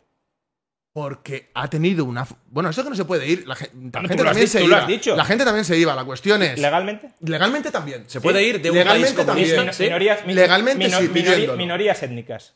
Minorías étnicas. Ah, ¿Qué vale. Ah, ah, que se iban, pero los que no eran minorías étnicas. Perdona, mira, mira, eh, Rayo, aunque sea por. eh, em, no quiero caer en la evidencia anecdótica, pero es que eh, hay, ya no mío, sino en general, múltiples casos de gente que era incluso del partido que, que- que se iban fuera. Ellos pedían las cosas, escritores, por ejemplo, eh, músicos, y no precisamente opositores, que lo hacían bien, pedían las cosas, les ¿Qué- autorizaban qué- y se ¿Qué iban. porcentaje de la población de Albania se fue? ¿Qué situación tenía Albania? Muy buena. Tiene una situación terrible. Ah, ¿y qué porcentaje? No, pero terrible. No, no, no, no, no, no, no, ¿y qué no, no, porcentaje no, de la no. población se fue? Pero terrible, terrible. un segundo. Pero terrible, terrible de, de- de invasiones, de sabotajes, de intentos de golpes de, de Estado, No me, de no- guerra. no me esquives la, pregu- etcétera, no me esquives la pregunta. ¿Qué porcentaje de la población albanesa emigró? Te voy a hacer otra pregunta y luego te contesto. Vale. ¿Cuándo? En cualquier momento. No, no, en cualquier momento no, No, porque. no, en cualquier momento. Es decir, en el año 85, ¿qué porcentaje de la población albanesa Ah, amigo, en el año 85 ya se acumulado? No, no, un acumulado, segundo, un segundo. No en ese año, sino acumulado hasta ese momento. En el- Infinitamente menos que a partir de ese momento. Claro. Cuando cae el socialismo, Albania se convierte en un país de mafiosos serviles al imperialismo. Cuando Albania no estaba en ese proceso con todos los problemas y todos los déficits que tuvo, con todos los que tuvo, que yo también los señalo, Pero. No, me había estás- esos no me estás contestando. y se acabó con la Me- me has- mafia me has dicho que y la gente vivía bien. Sí te estoy, sí te estoy contestando. vivía bien, con ¿Quieres compararlo con cómo era con Zog? Con, con 4.000 dólares ¿Quieres que, lo. ¿Quieres que lo comparemos No, no, cuando no. vivía con el rey Zog o cuando vivía bajo la dictadura quiero, de Italia? Quiero que lo compares con lo Porque con- estuvieron ocupados quiero- militarmente. Quiero que lo compares con cómo vivían al lado. Pero no me has contestado, no nos desviemos. ¿Al lado tiene la misma situación ¿No que? Albania? Bueno, estaban geográficamente al Sí, pero tiene la misma situación. Si Portugal tiene la misma situación que Francia. Eh, ¿Pero creéis que un sistema comunista o bueno, es que- capitalista pero marca el país? Porque hay países capitalistas que están en la miseria Pero y no me países has- no- comunistas no que me- han ido mejor no y me- peor. no me has ¿Lo contestado. determina Sí te he todo? contestado. no, ¿Qué porcentaje de la población albanesa emigró antes del año 85? Hombre, tanto por ciento no, pero, pero hubo poca emigración antes del Cero, 85. cero no, cero no, cero no, porque. Cero. Cero no, porque aquí, por ejemplo, a Men- España. menos del 1. Eh, Antes del año 85. Menos A del, España vino gente. bueno, menos del 1%. Menos de del la 1 ya es cero. Has estado diciendo cero Bueno, categóricamente. Cero, cero, no Me- es. menos del 1%. Porque había estabilidad en el Por- país también. no es verdad. Sí es verdad, sí había Eh, estabilidad. eh, Era legal. Compara un momento. Era legal emigrar. un momento, un era legal emigrar de un momento, Albania. Un compara, momento, simplemente un antes, segundo. para entender qué pasaba en Albania. Porque Un- mucha pero gente no lo un- sabrá. un segundo Para solo. que- porque entendamos qué pasaba ahí, en Albania. No, no, o sea, que, qué sistema tenía. Porque es que mucha gente, claro, está hablando de Albania y, no sa- y a lo mejor no Como sabe el ejemplo de concepto. país de, que el defiende ejemplo. Estamos hablando Yo de qué época el ejemplo exactamente, Albania. ¿de qué años? El problema, yo, no- yo lo pongo como ejemplo de resistencia. Pero, Roberto, y más o como menos, ¿qué ejemplo época era de eso? El problema. ¿Qué eso década? es en la Segunda Guerra Mundial. Desde Vale. la Segunda Guerra Mundial hasta Allí, una- allí había un, un- un rey que era el rey Zog que le echan. Cuando hay una, insur- una insurgencia allí, posteriormente eh, el país es invadido por la Italia fascista. Cuando echan a los fascistas, es invadido por la Alemania nazi. Y luego, en el contexto que surgen, Yugoslavia intenta absorberlo, eh, eh, Grecia tenía planes que eran monarcofascistas. La gente de Grecia intenta también, Inglaterra también lo intentó, es decir, está en un país muy pequeño, el cual tiene que soportar, eh, bueno, unas agresiones y unos intentos de agresión brutales. Sí, sí son reales. Luego, eh, posteriormente, empieza a invertirse de- por parte de la Unión Soviética, porque ese país, al ser tan pequeño, no puede haber socialismo, porque no tiene capacidad de producción, ni de oponerse a la reacción exterior. Entonces, depende de la ayuda de la Unión Soviética. Cuando llega Khrushchev y se reinstaura el capitalismo de Estado en la URSS, cortan esas ayudas. ¿Qué pasa? Que se quedan sin nada. Y cuando cortan con China también. Entonces es como una isla. Entonces, ¿cómo van a poder desarrollar allí las cosas? Vale. Pues es prácticamente imposible. En, en- en Albania, si emigrabas y te ordenaban volver y no volvías, la sanción eran 10 años de cárcel o pena de muerte.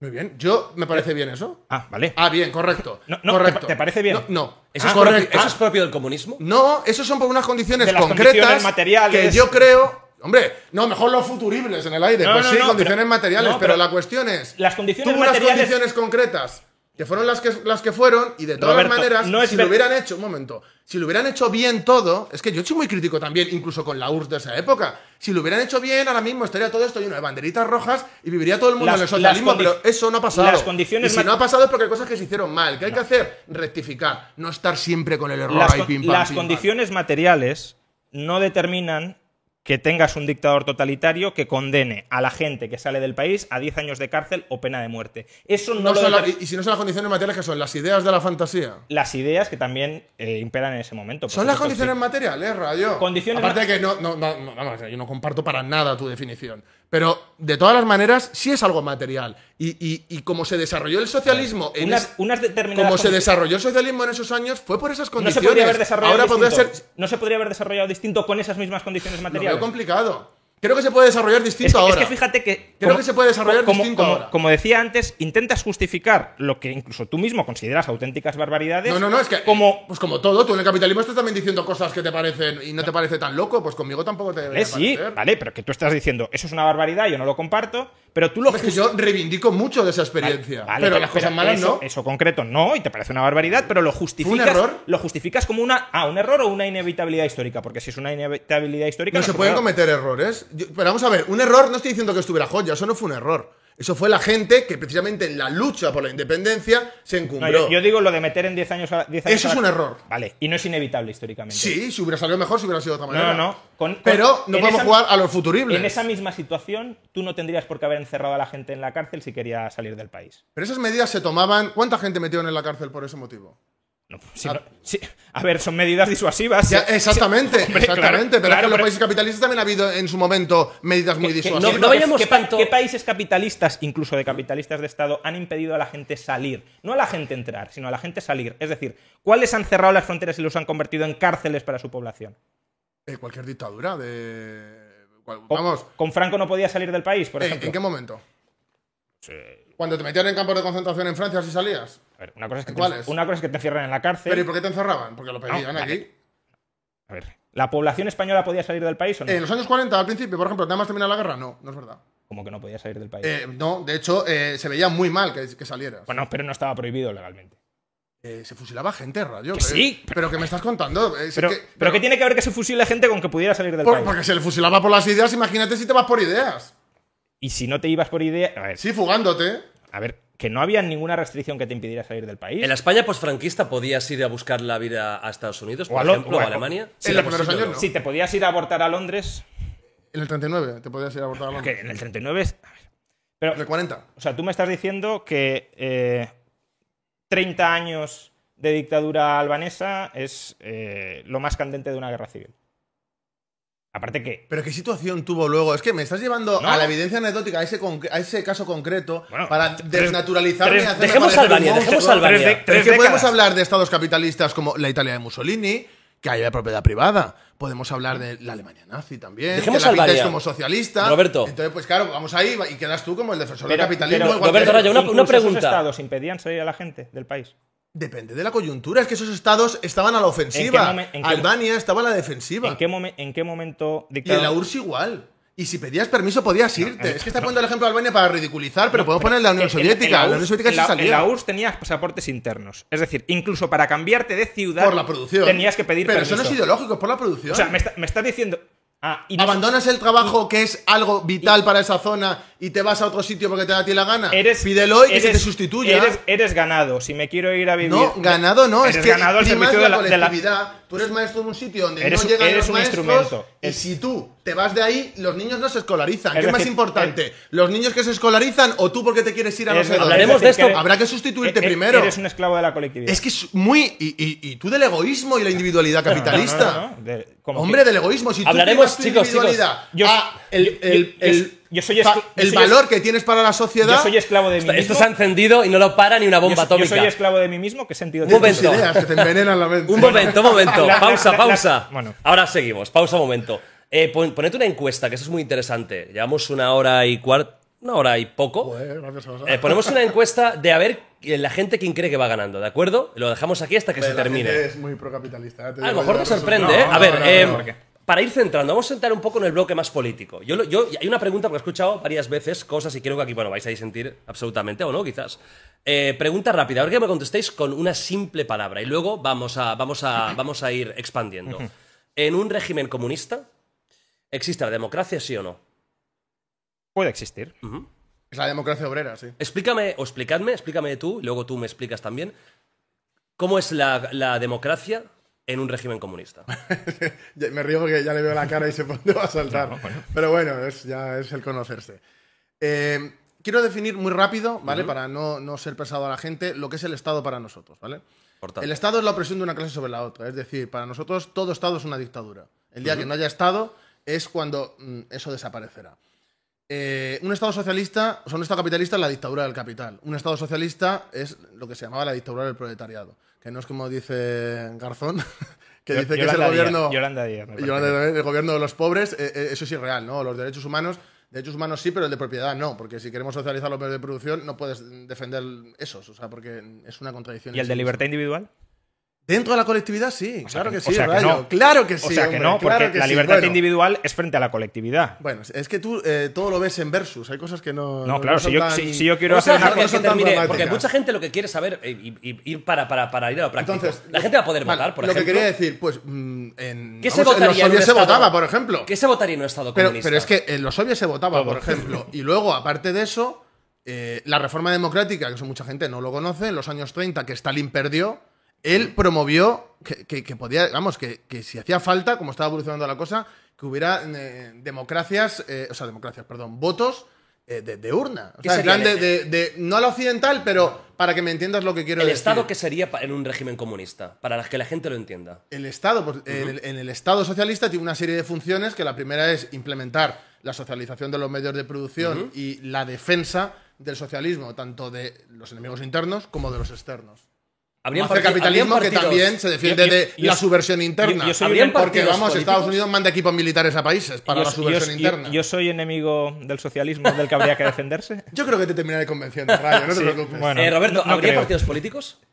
Eh, depende de las condiciones materiales. Que si, claro, yo cuando he tenido debates Cuando con Rayo, eso- me he enfocado en defender lo que se hizo en la URSS. Pero creo, visto lo visto, que es un error porque en las condiciones materiales puede haber una constitución en la que, por ejemplo, se doten de varios partidos. Eso podría pasar. ¿Y podría haber partidos de todo tipo de tendencias ideológicas? A ver, de los que, como pasa aquí, que aquí también pasa, de los que apro- de- apoyarán esa constitución. Tú en España, si dices que estás en contra de la constitución, no te dejan presentarte. y, y, hombre, que si no es verdad. En los estatutos te piden, en los estatutos de partido te piden que aceptes la legalidad vigente. Pero- y aceptar pero la, para- la legalidad vigente es aceptar Pero, la legalidad pero pudiendo vigente. cambiarla. Eh, Sí, claro. vale, Sí, vale. sí, pudiendo cambiarla. Sí, bueno, pues también en el socialismo así. También la puedes cambiar si eres la mayoría. Rayo, ¿qué tipo de democracia habría en un Estado eh, comunista? Bueno, una cosa, perdón, solo Sí, una y cosa. tanto. Es democracia para las amplias masas trabajadoras y, y obreras y dictadura para los antiguos explotadores. Y en el capitalismo sería la dictadura de los explotadores frente a los explotados. Que, que sí, ya sé que no piensas igual, pero es Cuando lo que yo dices pienso. dictadura de los, de los. Entiendo que los empresarios, la clase alta, ¿qué significaría exactamente Pues eso? el control económico y de ese control ¿Se económico se, deriva el expropiaría político y riquezas? demás. ¿El qué? ¿Se expropiaría sus riquezas? El medio, el medio de producción, sí. El que te roben y le quite la camisa ahora a Rayo y me la lleve, eh, no. Por ejemplo, lo que Esto- tiene en el, en el banco. ¿Esto es un medio de producción? Eh, bueno, eso no es lo- bueno, si quieres lo hablamos ahora y no metemos con Lo que tiene en el banco igual, una Eso no persona. es un medio de producción. Roberto, Pues, no- pues, pues yo produzco prácticamente todo a través de esto o algo similar. Sí, pero tienes más cosas aparte de eso. Hay que estudiarlo en su contexto y no solo en el elemento aislado. ¿Dinero bueno, pero- bancario? Y luego, aparte, lo, lo anecdótico no es lo general. La excepción Bueno, no es lo general. Aquí estamos también en ya, una- pero es que siempre tendéis al, individuo- Bueno, al individualismo metodológico. El y tema, eso, por pues, no. ejemplo, eh, dinero que tengas en el banco, ¿habría un límite de que a partir de aquí iría a, digamos. En el- al- incluso en la URSS eh, la gente tenía ahorros en los años buenos. No, sí, sí, sin límites, sin límites, No, lo que pero sin no, porque como no puedes explotar, es limitado. lo No, que pero imagínate a que ahora llega un, re- un régimen comunista, ¿no? Que, y ¿Que te hemos quitáramos el cambiado. dinero de tus cuentas? Exacto. Pues yo creo que no. Yo creo que sería un error y que crearía más problemas que otra cosa. Pero el medio de producción, que es con lo que produce la riqueza y la capacidad de explotar, sí. Vale, y para ti, A ver, lo mismo te pregunto. so- so- la, la democracia y luego estaría el tema que nos hemos ido un poco más a la Mm. economía, porque ya estamos hablando de expropiación, etcétera. Hombre, con rayo es, es difícil. Pero para No, empezar- pero el marxismo también es una teoría económica. Sí, sí, también. Pero tú vas a lo que vas ¿No? también. Eh, No Primero el tema de la democracia. Dices que es, es posible que exista. ¿Qué tipo de democracia habría para ti en un ver, régimen comunista? Yo creo que a veces idealizamos la democracia. La democracia es votar y la cuestión es votar sobre qué. Eh, yo creo que hay que votar sobre las mínimas cosas indispensables para la vida común. Sobre qué hago yo con mi vida no hay que votar, o qué haces tú con la tuya, o qué hace él con la suya. El comunismo considera que no hay separación entre la esfera privada y la esfera pública. Es así, es decir, que, que- la esfera privada es consustancialmente política. Una frase que a veces escuchamos, lo personal es político. Y por tanto, todo es potencialmente susceptible objeto de votación. Y eso, eh, al final, es el- la dictadura, eso sí, de la mayoría, del- de la... No tiene por qué ser una gran mayoría, sino de la mayoría que se logre imponer, que a lo mejor es una mayoría minoritaria, pero una mayoría que se impone eh, a través del método electoral. Con lo cual, la libertad individual, la libertad del individuo, la autonomía del individuo para decidir qué hacer con su vida puede ser totalmente anulada. Si la mayoría, por, por ejemplo, ahora mismo una, eh, un objeto en el capitalismo muy, muy común de, de censura blanda es la famosa cultura de la cancelación. Es decir, que si una cierta mayoría social o una cierta masa turba social no le gusta lo que dices, te intentamos expulsar de todas las esferas públicas. Aún así, y creo que eso es un, un problema, eh, esa mayoría no tiene, o no, no tiene necesariamente poder político para censurarte en todas O partes. poder fáctico. Claro, en el comunismo imaginemos que existe esa misma mayoría y que también tiene una mentalidad de cultura de la cancelación. Es decir, a mí no me gusta lo que tú dices, a lo mejor no son los mismos temas que ahora, pero serían otros, liberalismo. Te censuramos. Y eso eh, sería consustancial a la democracia socialista que, de la que está hablando Roberto. En un sistema liberal no, porque existen derechos frente a las mayorías y frente al Estado. Luego, además, hay otro problema, y es que a veces, cuando hablamos de democracia, creemos que no hay ningún tipo de intermediación entre la voluntad del pueblo y la decisión final. Y normalmente, para coordinar a millones de personas, hacen falta cuerpos intermedios que gestionen, que administren, que interpreten la voluntad del pueblo. Y esos cuerpos intermedios son los que pueden terminar teniendo poder efectivo para controlar qué se vota, qué no se vota, marcar la agenda, por ejemplo. ¿Esto lo votamos o no lo votamos? ¿En ¿Para qué orden? esto va contra el capitalismo? Este intermediario. Eh, no, no, lo que va contra el capitalismo. poderes Lo que, lo que intermediarios. va contra el capitalismo es que la minoría o la mayoría, me da igual, la tiranía, la oligarquía o la democracia populista se metan en la vida de las personas e interfieran en su ¿Para libertad qué el Estado qué tendría que hacer con nosotros?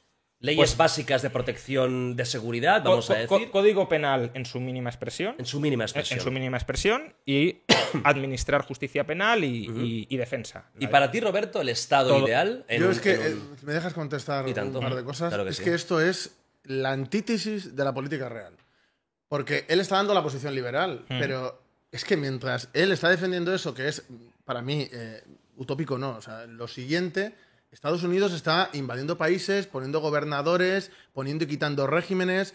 Es que eso es el capitalismo. Es que eso es el capitalismo. Y es que eh, lo que he dicho antes de que blanquea el capitalismo como si fuera algo fantástico que puedes llegar a ser tú mismo, Suiza- construirte a ti Suiza mismo. Ahora hablamos, ahora hablemos de Suiza si quieres, que, esta vez sí he mirado la- lo que dijiste la otra vez. Pero el capitalismo en la realidad es así, es decir, eh, guerras como la de Ucrania son guerras por intereses económicos de las potencias capitalistas que están dominadas por las grandes empresas. La democracia es un timo. La democracia capitalista es un timo. Es decir, tú puedes votar cada cuatro años, que en eso sí estoy de acuerdo lo que votar está a veces muy sobrevalorado en algunos aspectos, pero ¿qué votas? ¿Qué votas si lo que los que dominan son los partidos del sistema, sean de izquierdas o de derechas, vienen a ser prácticamente lo mismo. Y detrás de eso está quien les financia, esas grandes empresas. Eso es el En capitalismo. el comunismo no puede, haber nomencla- no- capitalismo. no puede haber nomenclatura en el comunismo. Y estoy radicalmente en contra de sí. ella. Y creo que fue la mayor lacra que hubo en las pero experiencias no- socialistas. Pero no crees que se tiende a reproducir precisamente porque si tienes un Estado muy poderoso que tiene que administrar muchas cosas, incluso ámbitos muy, muy, muy cercanos a la vida privada de las personas, no hace falta un cuerpo funcionarial. Pa- para eso está la depuración política. Y digo política, no, no, no, lo aclaro porque ya va a hacer el chiste rayo, que no es física, es política. Es decir, también se hacen depuraciones políticas aquí y el presidente se carga a la mitad de los ministros y pone a otros. claro. Es decir, eso pasa. Entonces creo que hay que tener una lucha permanente frente a la burocracia hasta que el Estado empiece a extinguirse. Pero lo que quiero decir es que cuando se analiza el capitalismo está muy bien las teorías de no, es que el joven emprendedor,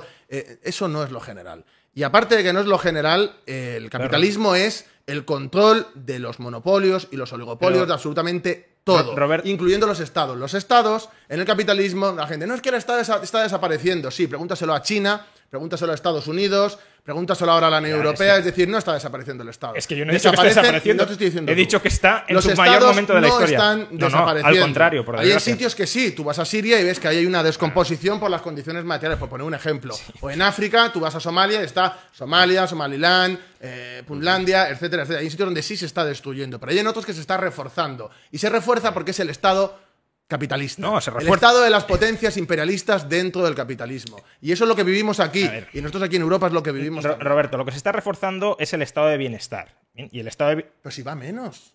El estado ¿Qué de bienestar está en retroceso. ¿Pero qué dices? Es hay una depauperación clara Sí, ahora gasto- mismo con la crisis el y gasto, con la el más. social está en máximos históricos, no se está depauperando nada. Al contrario, cada vez eh, abarca mayores Pero ámbitos si el de gasto vida. social, hay muchas de las cosas del gasto social que se lo, que se lo están gastando en cosas, qué? invirtiendo, que, que no, que, que no, no van a la gente. Pero Sí, si, si la mayor partida de gasto son las pensiones, ¿qué me estás contando? pero si las pensiones están que se mueren. Hombre, sí, porque, Y van a- porque, lo, admi- por porque- desaparecer. porque lo administra el Pero Estado. ¿cómo, cómo puedes decir que, está, eh, que esto es como el futuro de no, es que está yendo a más? Eso está que se rompe. No, no, el gasto- y cuando el caiga, gasto- a ver. orden un reajuste importante ver, que lo van a pagar Roberto, los de siempre, los trabajadores. A ver, Roberto, una cosa es que el sistema sea insostenible, que lo es, y lo es porque es un Está sistema. en crisis absoluta. que sí, porque es un sistema Pero público tú lo has pintado estatal. como si fuera fantástico No, estuviéramos yendo hacia el estado del bienestar perfecto. Esto- Está en retroceso, se va a morir. Cuidado.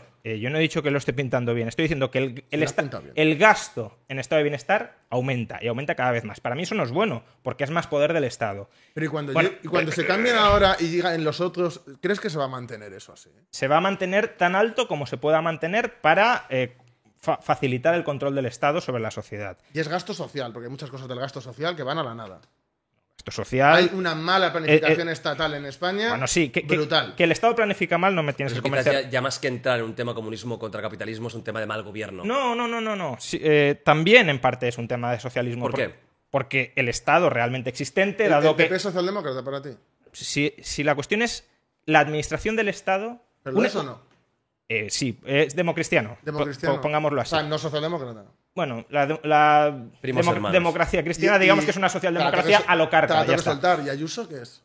Ayuso no es, no es nada, va de liberal, pero tiene Ayuso política. no, no invierte aquí en Madrid también. ¿No Eh, invierte? Sí, sí, a nivel de. Sí, claro. Claro, el gasto público en Madrid es enorme. Pero eh, tú tenías cierta simpatía, ¿no? no, No te pregunto, ¿eh? Es pregunta. no he mostrado, no he mostrado nunca. No, hemos- yo te lo pregunto. Tienes sí, cierta pero- simpatía, ¿no?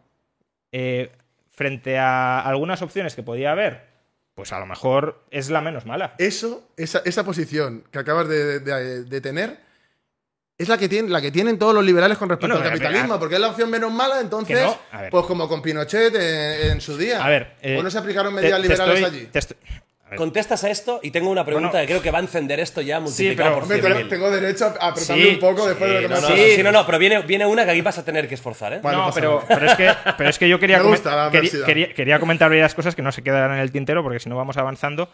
Eh, a ver, tú estás todo el rato diciendo eh, el capitalismo realmente existente, pero en el comunismo avanzaremos hacia no eh, una... Bueno, pero ha existido. Sí, pero ya no Va- existe. Vale, pero ha existido y has dicho, en, el, en todos los sistemas comunistas realmente existentes, la nomenclatura fue... Existió, y fue una Existió, lacra, sí. fue una lacra.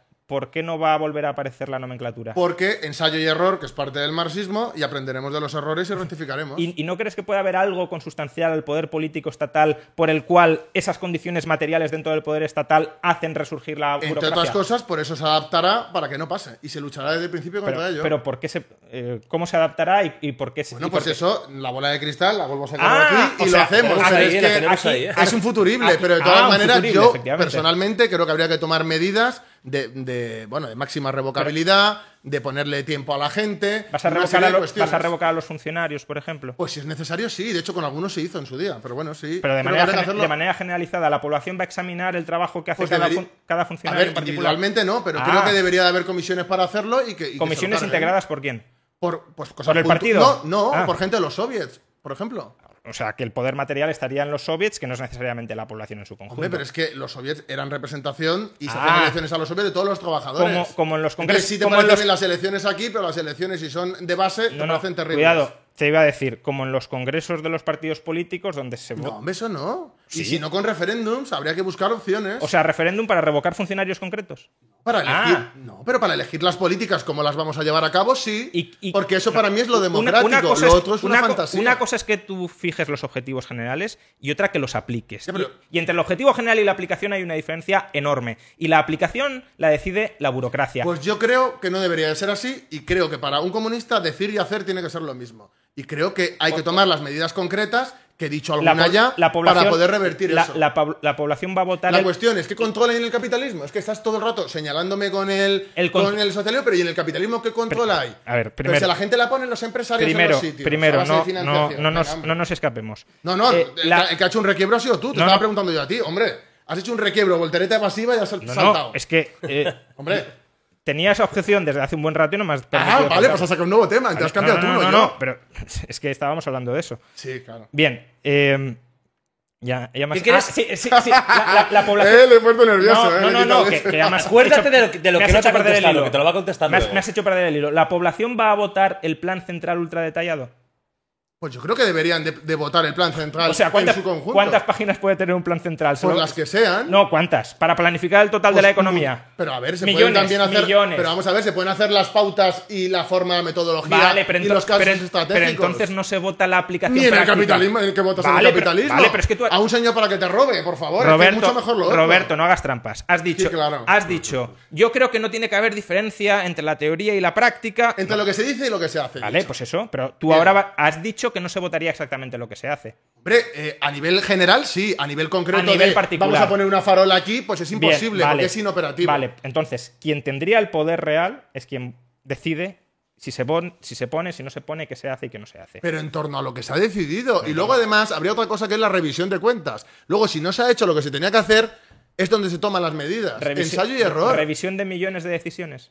De las que sean erróneas, sí, ¿por qué que, no? va a estar toda la Que lo presente la gente. Todo el día la gente mirándose millones de páginas para ver si se ha cumplido o no. No, pero por eso la gente pedirá en resúmenes, pedirá las ¿Y claves. quién hará esos resúmenes? ¿Y quien haga los resúmenes no puede manipular a la gente? Sí, pero otra persona como tú puede llegar y decir, oye, si- mira, esto si- tal, si- tal, tal. si- si me has dicho que yo no tendría voz si fuera en contra del plan general. Perdona, vos sí. No, no. no, no, vos sí. Estás mezclando tener un medio de producción con tener voz. Hombre, sí, si me dices. Si hay unas elecciones no, y son. dentro, de- eh, ele- dentro de tu casa, Si hay en una. tu cuarto no, no es puedes verdad, no es verdad. Estoy intentando ridiculizarlo, esto sí que es No, tramposo. ¿Dónde, dónde Yo- podría hablar? yo, eh, ¿Dónde podría hablar? Pues te vas en la asamblea o cuando eh, en el órgano que se. Millones de personas van a hablar en la asamblea. ¿Cuánto tiempo Millones de personas van a querer hablar, Rayo. Perfecto, ¿por Es no? mentira. Yo ahora mismo voy por la calle y digo, ¿quieres subirte a este púlpito a hablar? No, va, no pasa eso. No, es tendrían que es que- te- irreal. no tendrían quejas particulares que querrían poder pues que las presenten y que se Ah, lean. Por tanto, millones de personas, ¿cuánto tiempo tendría yo para exponer mis quejas?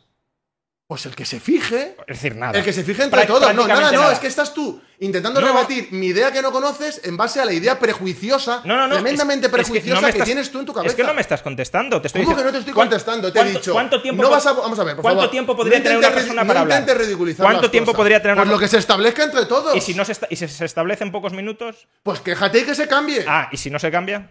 No tengo voz. Efectiva, no tengo voz. Al final a hemos ver, dado la vuelta favor, y un hemos vuelto segundo, al principio. Un segundo, porque está, está cayendo en una simplificación No. fuera de lo normal. Vamos a ver, tú cuando votas aquí en el capitalismo, se lee la gente el programa detallado de dónde vas No, a poner una farola. no. Es ridículo. Directamente es- hacen es- lo que quieren y la gente ni participa. es que yo- es ese que es, es- el problema. es que ese es el problema. Pero en el socialismo se votaría el plan general, que luego tendría sus cosas concretas y serían cuestiones técnicas. Y si se equivocan, luego se el- rectificaría. en el- Eso Pero- es participación real. Lo que tú estás diciendo es intentar ridiculizar, llevándolo otra vez a la individualidad. Y es que de verdad Pero no es, sobre, ridículo so- y sobrevaloración de la población, porque realmente la, la gran parte de la población, Claro. sea comunista o capitalista, no, no es instruida en Pero es que lo que se. Ni intenta y ni lo que queremos interesa, es esa revolución interesa. cultural para que sea O así. sea, una parte importante Ni del se comunismo interesa. sería... Zapateros que han terminado siendo cosmonautas y no han querido tecnificarles y profesionalizarles y, culturiz- y culturizarles en la Unión Soviética. En- te estoy diciendo, Hijos de zapateros que han terminado siendo cosmonautas y no se promueve que la gente se culturice y pero tenga conciencia. el grueso de la población se lee los planes centrales y luego los vota. No. Gente, Pero gente. se intentaba No, formar a la gente para que tuvieran la mayor pero- capacidad. pero Esa es la a revolución pero, cultural. pero que a la gente le interesa su día a día y su vida diaria. Pero que la conciencia del socialismo habrá tenido una evolución a como es ahora. Eso es un Lo futurible. estás Eso es- juzgando. eso es un futurible. Pues he aprendido del maestro de los futurismos. Bueno, entonces, habrás aprendido del maestro, pero todo tu Ahora sistema- falta que todo- parezca que es real. Todo, Ese todo- es todo- el- todo el- tu la sis- siguiente. todo tu sistema se basa en un futurible. Pero si me estás preguntando. Hombre, es que, vamos a Ah, ver, vale. a día de hoy. No existe el socialismo. Aquí vamos. Entonces, si me estás preguntando, me estás pues preguntando, un futurible. me estás preguntando, ¿qué harías tú?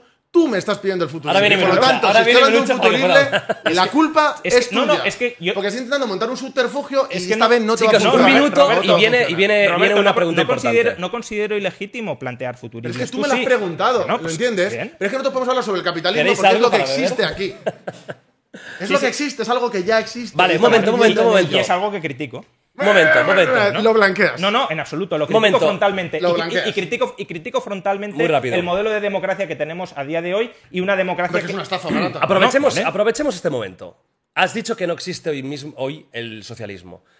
Pregunta para los dos, primero por ti. ¿Por qué ha fracasado el socialismo comunismo en todo el mundo? ¿Cuál es la razón auténtica? ¿Por qué no hay un Estado potente, exitoso a día de hoy, 2022, que, eh, que siga lo que tú quieres? ¿Por qué? Si es tan bueno, ¿por qué no ha funcionado y por qué el capitalismo se ha impuesto en casi todo el mundo? Al menos. Con esta, con esta no voy a mundo. sudar, ¿eh? Pensaba que iba a ser algo peor, ¿eh? En primer lugar, hay que entender que lo que fue el. No, Simplemente una cosa, y luego hablaremos de dos casos concretos: el de Haití, para ver el fracaso del capitalismo, y el de la Unión Soviética, para ver el del, el del es un- comunismo. Es un, bueno, es un poco injusto eh, porque. es- bueno, vale, perfecto, venga, está bien. Hombre, habéis nombrado la, la- es un la poco Unión injusto para él, Soviética. pero bueno, como Sí, no, bueno. La Unión Soviética muchas veces. eh, hablaremos de ello. Pero primero, Vale. ¿por qué no ha funcionado? En primer lugar, hay que entender que el- el- los procesos revolucionarios y de cambio eh, tienen avances y tienen retrocesos. Eh, cuando se iniciaron las revoluciones burguesas, por ejemplo la Revolución Francesa, hubo un cambio, ¿verdad? Luego después hubo un retroceso y volvieron al absolutismo. Sin embargo, posteriormente hubo otro cambio y al final el progreso terminó imponiéndose. Porque sí es un progreso superar el feudalismo. O sea, yo lo reconozco. Había gente que me decía, ¿preferirías el feudalismo? a-?" Eh, Eso es irreal, es decir, que es cualitativamente superior, igual que pienso que el socialismo lo es al capitalismo.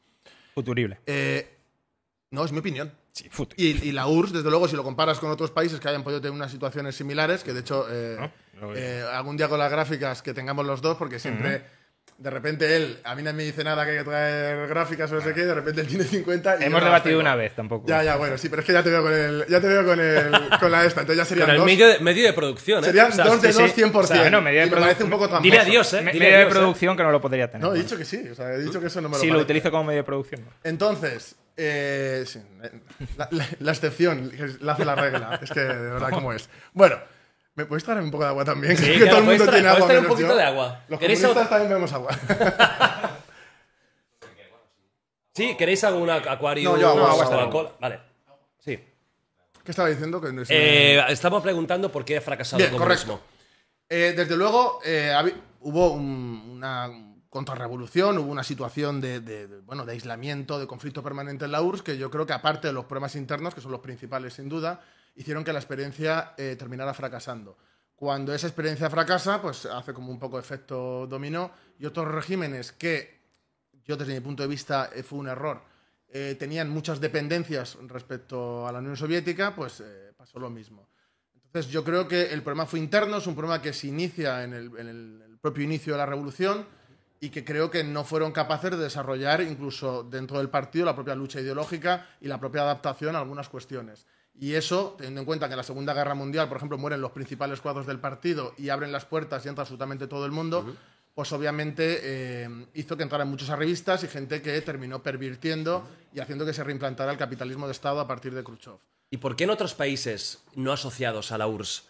¿Por qué en otros países, si el sistema es tan bueno, por qué en otros países, aunque no estén en el, en el círculo, digamos, de digo, influencia, ¿por qué no ha Hay una cuestión que es la resistencia a los propios capitalistas. Y te pongo un ejemplo. Pongo el ejemplo de Indonesia. Mira, un poquito En. Indonesia, eh, en el régimen de Sukarno, eh, pues se estaba aproximando a. eh, bueno, a- el Partido Comunista estaba creciendo y había posibilidades de que tomara el poder. Era el tercer partido comunista más grande del mundo. Eh, cuando. Perdón. Cuando. ¿Quieres un poquito? Los, imperialistas ven que eso, por ejemplo, va a Sí, ser un problema, lo que hacen es montar un golpe de Estado y matan a millones de personas por el simple hecho de una pertenencia al partido o ser sospechosos de. Es decir, Estados Unidos llega un momento en que ven que después de cada guerra mundial el comunismo avanza y que el comunismo va a llegar allí.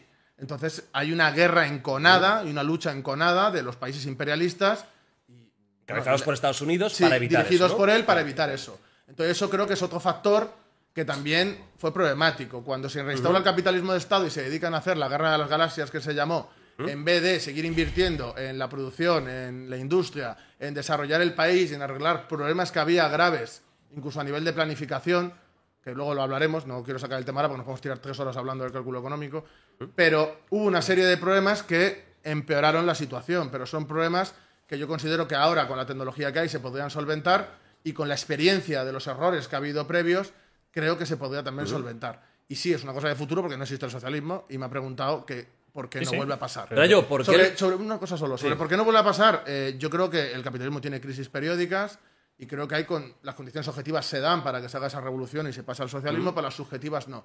Entonces habrá que trabajar las subjetivas y cuando se den las condiciones, pues tener la estructura y los cuadros preparados para desarrollar y guiar eh, ese proceso revolucionario. Rayo, ¿por qué el, el- el capitalismo se ha impuesto en casi todo el mundo? ¿Cuál es la clave? ¿Por qué? ¿Por qué el comunismo no ha funcionado? Sea, el, el comunismo fracasa porque pretende anular al individuo. Pretende anular al individuo y someterlo a la colectividad. Y el individuo tiene su lado social, tiene su lado comunitario, por supuesto que sí, eso no, no lo niego, pero el individuo no es una unidad que pueda ser anulada. El individuo va a intentar eh, reivindicar su autonomía y su individualidad frente, frente al colectivo. Con lo cual, si tú pretendes evitar que eso suceda, solo te queda recurrir a la represión masiva. Represión masiva, por ejemplo, prohibiendo la inmigración. Porque Tú puedes crear una comuna comunista, decir, oye, mira, aquí nos vamos a autoorganizar, etc. Ahora, si tú permites que la gente salga, pues a lo mejor la comuna no es muy exitosa. Si tú no permites que la gente se adhiera voluntariamente a esa comuna, es decir, que se subordine a ella, eh, voluntariamente, pues a lo mejor no todo el mundo se, se adscribe a ella porque quiere otro estilo de vida. Para que el comunismo se pueda extender, necesitas un Estado muy represivo que se imponga sobre la población. Eh, y pues ahí hay contradicciones internas porque tienes gente que no quiere eso. Y siempre vas a tener gente que no quiera eso. Eh, Roberto hablará de reforma de la conciencia, que al final nos convertiremos como abejitas en una colmena y no tendremos individualidad propia, seremos como células del cuerpo humano sin, sin- sin autonomía ni capacidad de agencia. Pero eso, si sucediera, que es muy complicado, es prácticamente imposible que suceda, tardaríamos miles y miles de años hasta que eh, el ser humano evolucionara a una especie di- distinta. Con lo cual, es que ha sido un cambio evolutivo y un cambio. Un eh, cambio a- evolutivo- antinatura, a- vamos a decir, ¿no? antinatura actual, desde luego. Y por tanto, eh, actualmente, Roberto dice, las condiciones materiales se dan, ¿no? Para implantar el socialismo no, porque las De condiciones... desarrollo económico, me refiero. Sí, sí, pero eh, teniendo en cuenta la, la naturaleza humana a día de hoy, esas condiciones no son las que permiten la implantación del socialismo. Y luego, además, lo ha sacado Roberto, luego no sé si vamos a debatir de ello o no, hay un problema de cálculo económico serio. Es decir, ¿cómo pretendes planificar eh, el conjunto de la economía a escala ultra particular y que eso sea la forma más eficiente y más coordinada posible de hacer las cosas. Ahora mismo, por ejemplo, estamos viendo que hay que gastar 70.000 millones de, euros de, Bruselas y no saben exactamente cómo gastarlo y casi todo va a ser un despilfarro. Imaginemos si eso hubiese que hacerlo continuamente desde un punto central que, eh, que tomara eh, centralizadamente, unívocamente, las decisiones. You should celebrate yourself every day, but some days you should celebrate with jewelry. Whether you want to commemorate an unforgettable moment or just bring some added sparkle to your collection, Blue Nile can offer you expert guidance and a wide assortment of jewelry of the highest quality at the best price. Go to BlueNile.com today and experience the ease and convenience of shopping Blue Nile, the original online jeweler since 1999. That's BlueNile.com. BlueNile.com. I'm Sandra, and I'm just the professional your small business was looking for. But you didn't hire me because you didn't use LinkedIn jobs. LinkedIn has professionals you can't find anywhere else, including those who aren't actively looking for a new job but might be open to the perfect role, like me. In a given month, over 70% of LinkedIn users don't visit other leading job sites. So if you're not looking on LinkedIn, you'll miss out on great candidates like Sandra. Start hiring professionals like a professional. Post your free job on linkedin.com/people today. Life is full of awesome what ifs, and some not so much, like unexpected medical costs. That's why United Healthcare provides Health Protector Guard fixed indemnity insurance plans to supplement your primary plan and help manage out of pocket costs. Learn more at uh1.com. sobre toda la economía. Sería un fracaso absoluto. Otro ejemplo. Ahora mismo están hablando de si hay que subir o bajar tipos de interés. Eh, en Estados Unidos los vamos a subir un, punto por, un 1%. En, en Europa un 0,25%. En Inglaterra medio punto. ¿Quién tiene razón? No lo saben. Están tanteando. Están yendo a ciegas. Es decir, cuando tienen un poder centralizado muy grande, en este caso el de fijar el precio del dinero tipo de interés a corto plazo, no saben administrarlo. Pues imaginemos eso a escala masiva. Es un eh, despropósito acumulativo eh, absoluto que conduce a ineficiencias. Por tanto, antinatura del individuo e ineficiencia económica Para ti. ¿es un sistema fallido el comunismo? Es un sistema que solo puede ser fallido. Solo, solo, puede, ser fallido. sí, es sí. decir, tú no, no prevés ningún tipo de sociedad comunista que pueda acabar funcionando a medio o largo plazo. que funcione o a mejor- largo plazo. Que funcione mejor que lo que hemos tenido. Que sea una evolución. Eh, que funcione mejor que las experiencias comunistas o socialistas que tuvimos en el, en pasado, sí, podría ser. Eh, que funcione mejor que la alternativa, es decir, que la libertad individual, la libertad de asociación, la libertad de emprendimiento, la competencia entre modelos para determinar en el marco del mercado qué proyecto es preferible a otro, lo que Roberto llama la anarquía de la producción, que es simplemente no planificar a ciegas, eh, no. ¿Tú también crees que el, que el comunismo va contra lo que es el ser humano? Es decir, que va contra la propia naturaleza Creo animal que- del creo humano. que eso es absurdo, porque el hombre es un ser social. O sea, eso no se puede Pero no concebir solo, al hombre, no no, solo. solo. pero es un ser social y está condicionado Sí. por la sociedad en la que vive y la sociedad se desarrolla y evoluciona. Y pretender que la naturaleza social del hombre es una eh, es, No, no. es caer en, vamos, en- Pero es que tú en pretendes, anu- pretendes anular la So- no, individual. No, pretendo anular Sí. nada. mm, Subordinarla no, totalmente. Bueno, sí, subordinarla sí. Anularla. Pero porque lo colectivo eh, es una Bueno, suma de individualidades. Bueno, de todas las maneras, déjame continuar. En primer lugar, sí, todo esto que está, porque ha sonado muy bonito y muy eh, épico de, de discurso, pero la realidad es que si eso fuera así, se derrumbara solo, en plan de no tiene sentido y se derrumba, eh, ¿por qué Estados Unidos se dedica a invadir países para evitar que eso se ha dedicado, porque son hechos, ¿no? Hechos probados. Se dedica a invadir países, a dar golpes de Estado, a hacer matanzas increíbles para evitarlo, pero vamos a dejar que, que- que siga su ritmo y se acabe en dos días, ¿no? No, invaden los países. Entonces eso yo no lo veo muy real. De todas maneras, la Unión Soviética, y aquí quiero romper una lanza a favor de la Unión Soviética, la Unión Soviética en muchos sentidos y durante bastante tiempo fue un éxito absoluto. Vale. Y Vamos luego hablaremos de ello, pero quiero hacer cuatro, cuatro pinceladas porque... Sí. de Cuéntame el éxito. ¿Por qué la Unión Soviética, un además una- un terreno tan complicado como es ese, por qué consigue ponerse en esa posición del mundo? Y luego quiero que me cuentes también por qué cae. Sí, en primer lugar hay que tener en cuenta, porque eh, me he leído tus artículos de la Unión Soviética, y considero que eh, lo que él afirma sobre el desarrollo de la Unión Soviética, creo que, que tiene una visión muy sesgada. ¿Qué afirma para, para que más o menos? Pues a- a afirma, por ejemplo, que es similar el crecimiento de los, de los primeros años de la Revolución al que hubo en los últimos años del zarismo y que por lo tanto que es bueno, esa Una forma de planificación que tampoco era pa- para tanto, ¿no? Bien, en primer lugar hay que tener en cuenta que habría que comparar con más años, no solo los últimos años. Y en ese sentido la Unión Soviética tiene un desarrollo bastante más importante. En segundo lugar, hay que tener en cuenta las condiciones materiales que tuvo la Unión Soviética en esos años, que era de devastación absoluta.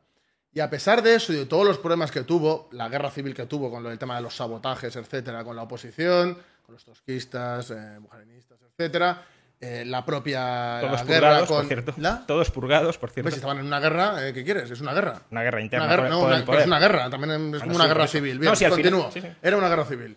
Eh, la propia guerra eh, contra el ejército blanco, eh, todos los problemas que subieron, las repercusiones que tuvo el tratado de Brest-Litovsk, eh, posteriormente el tema de la colectivización y lo que hicieron los kulaks, más problemas a nivel de organización que tuvieron, porque también tuvieron problemas organizativos, no, no todos por su culpa, pero algunos sí, y posteriormente la Segunda Guerra Mundial.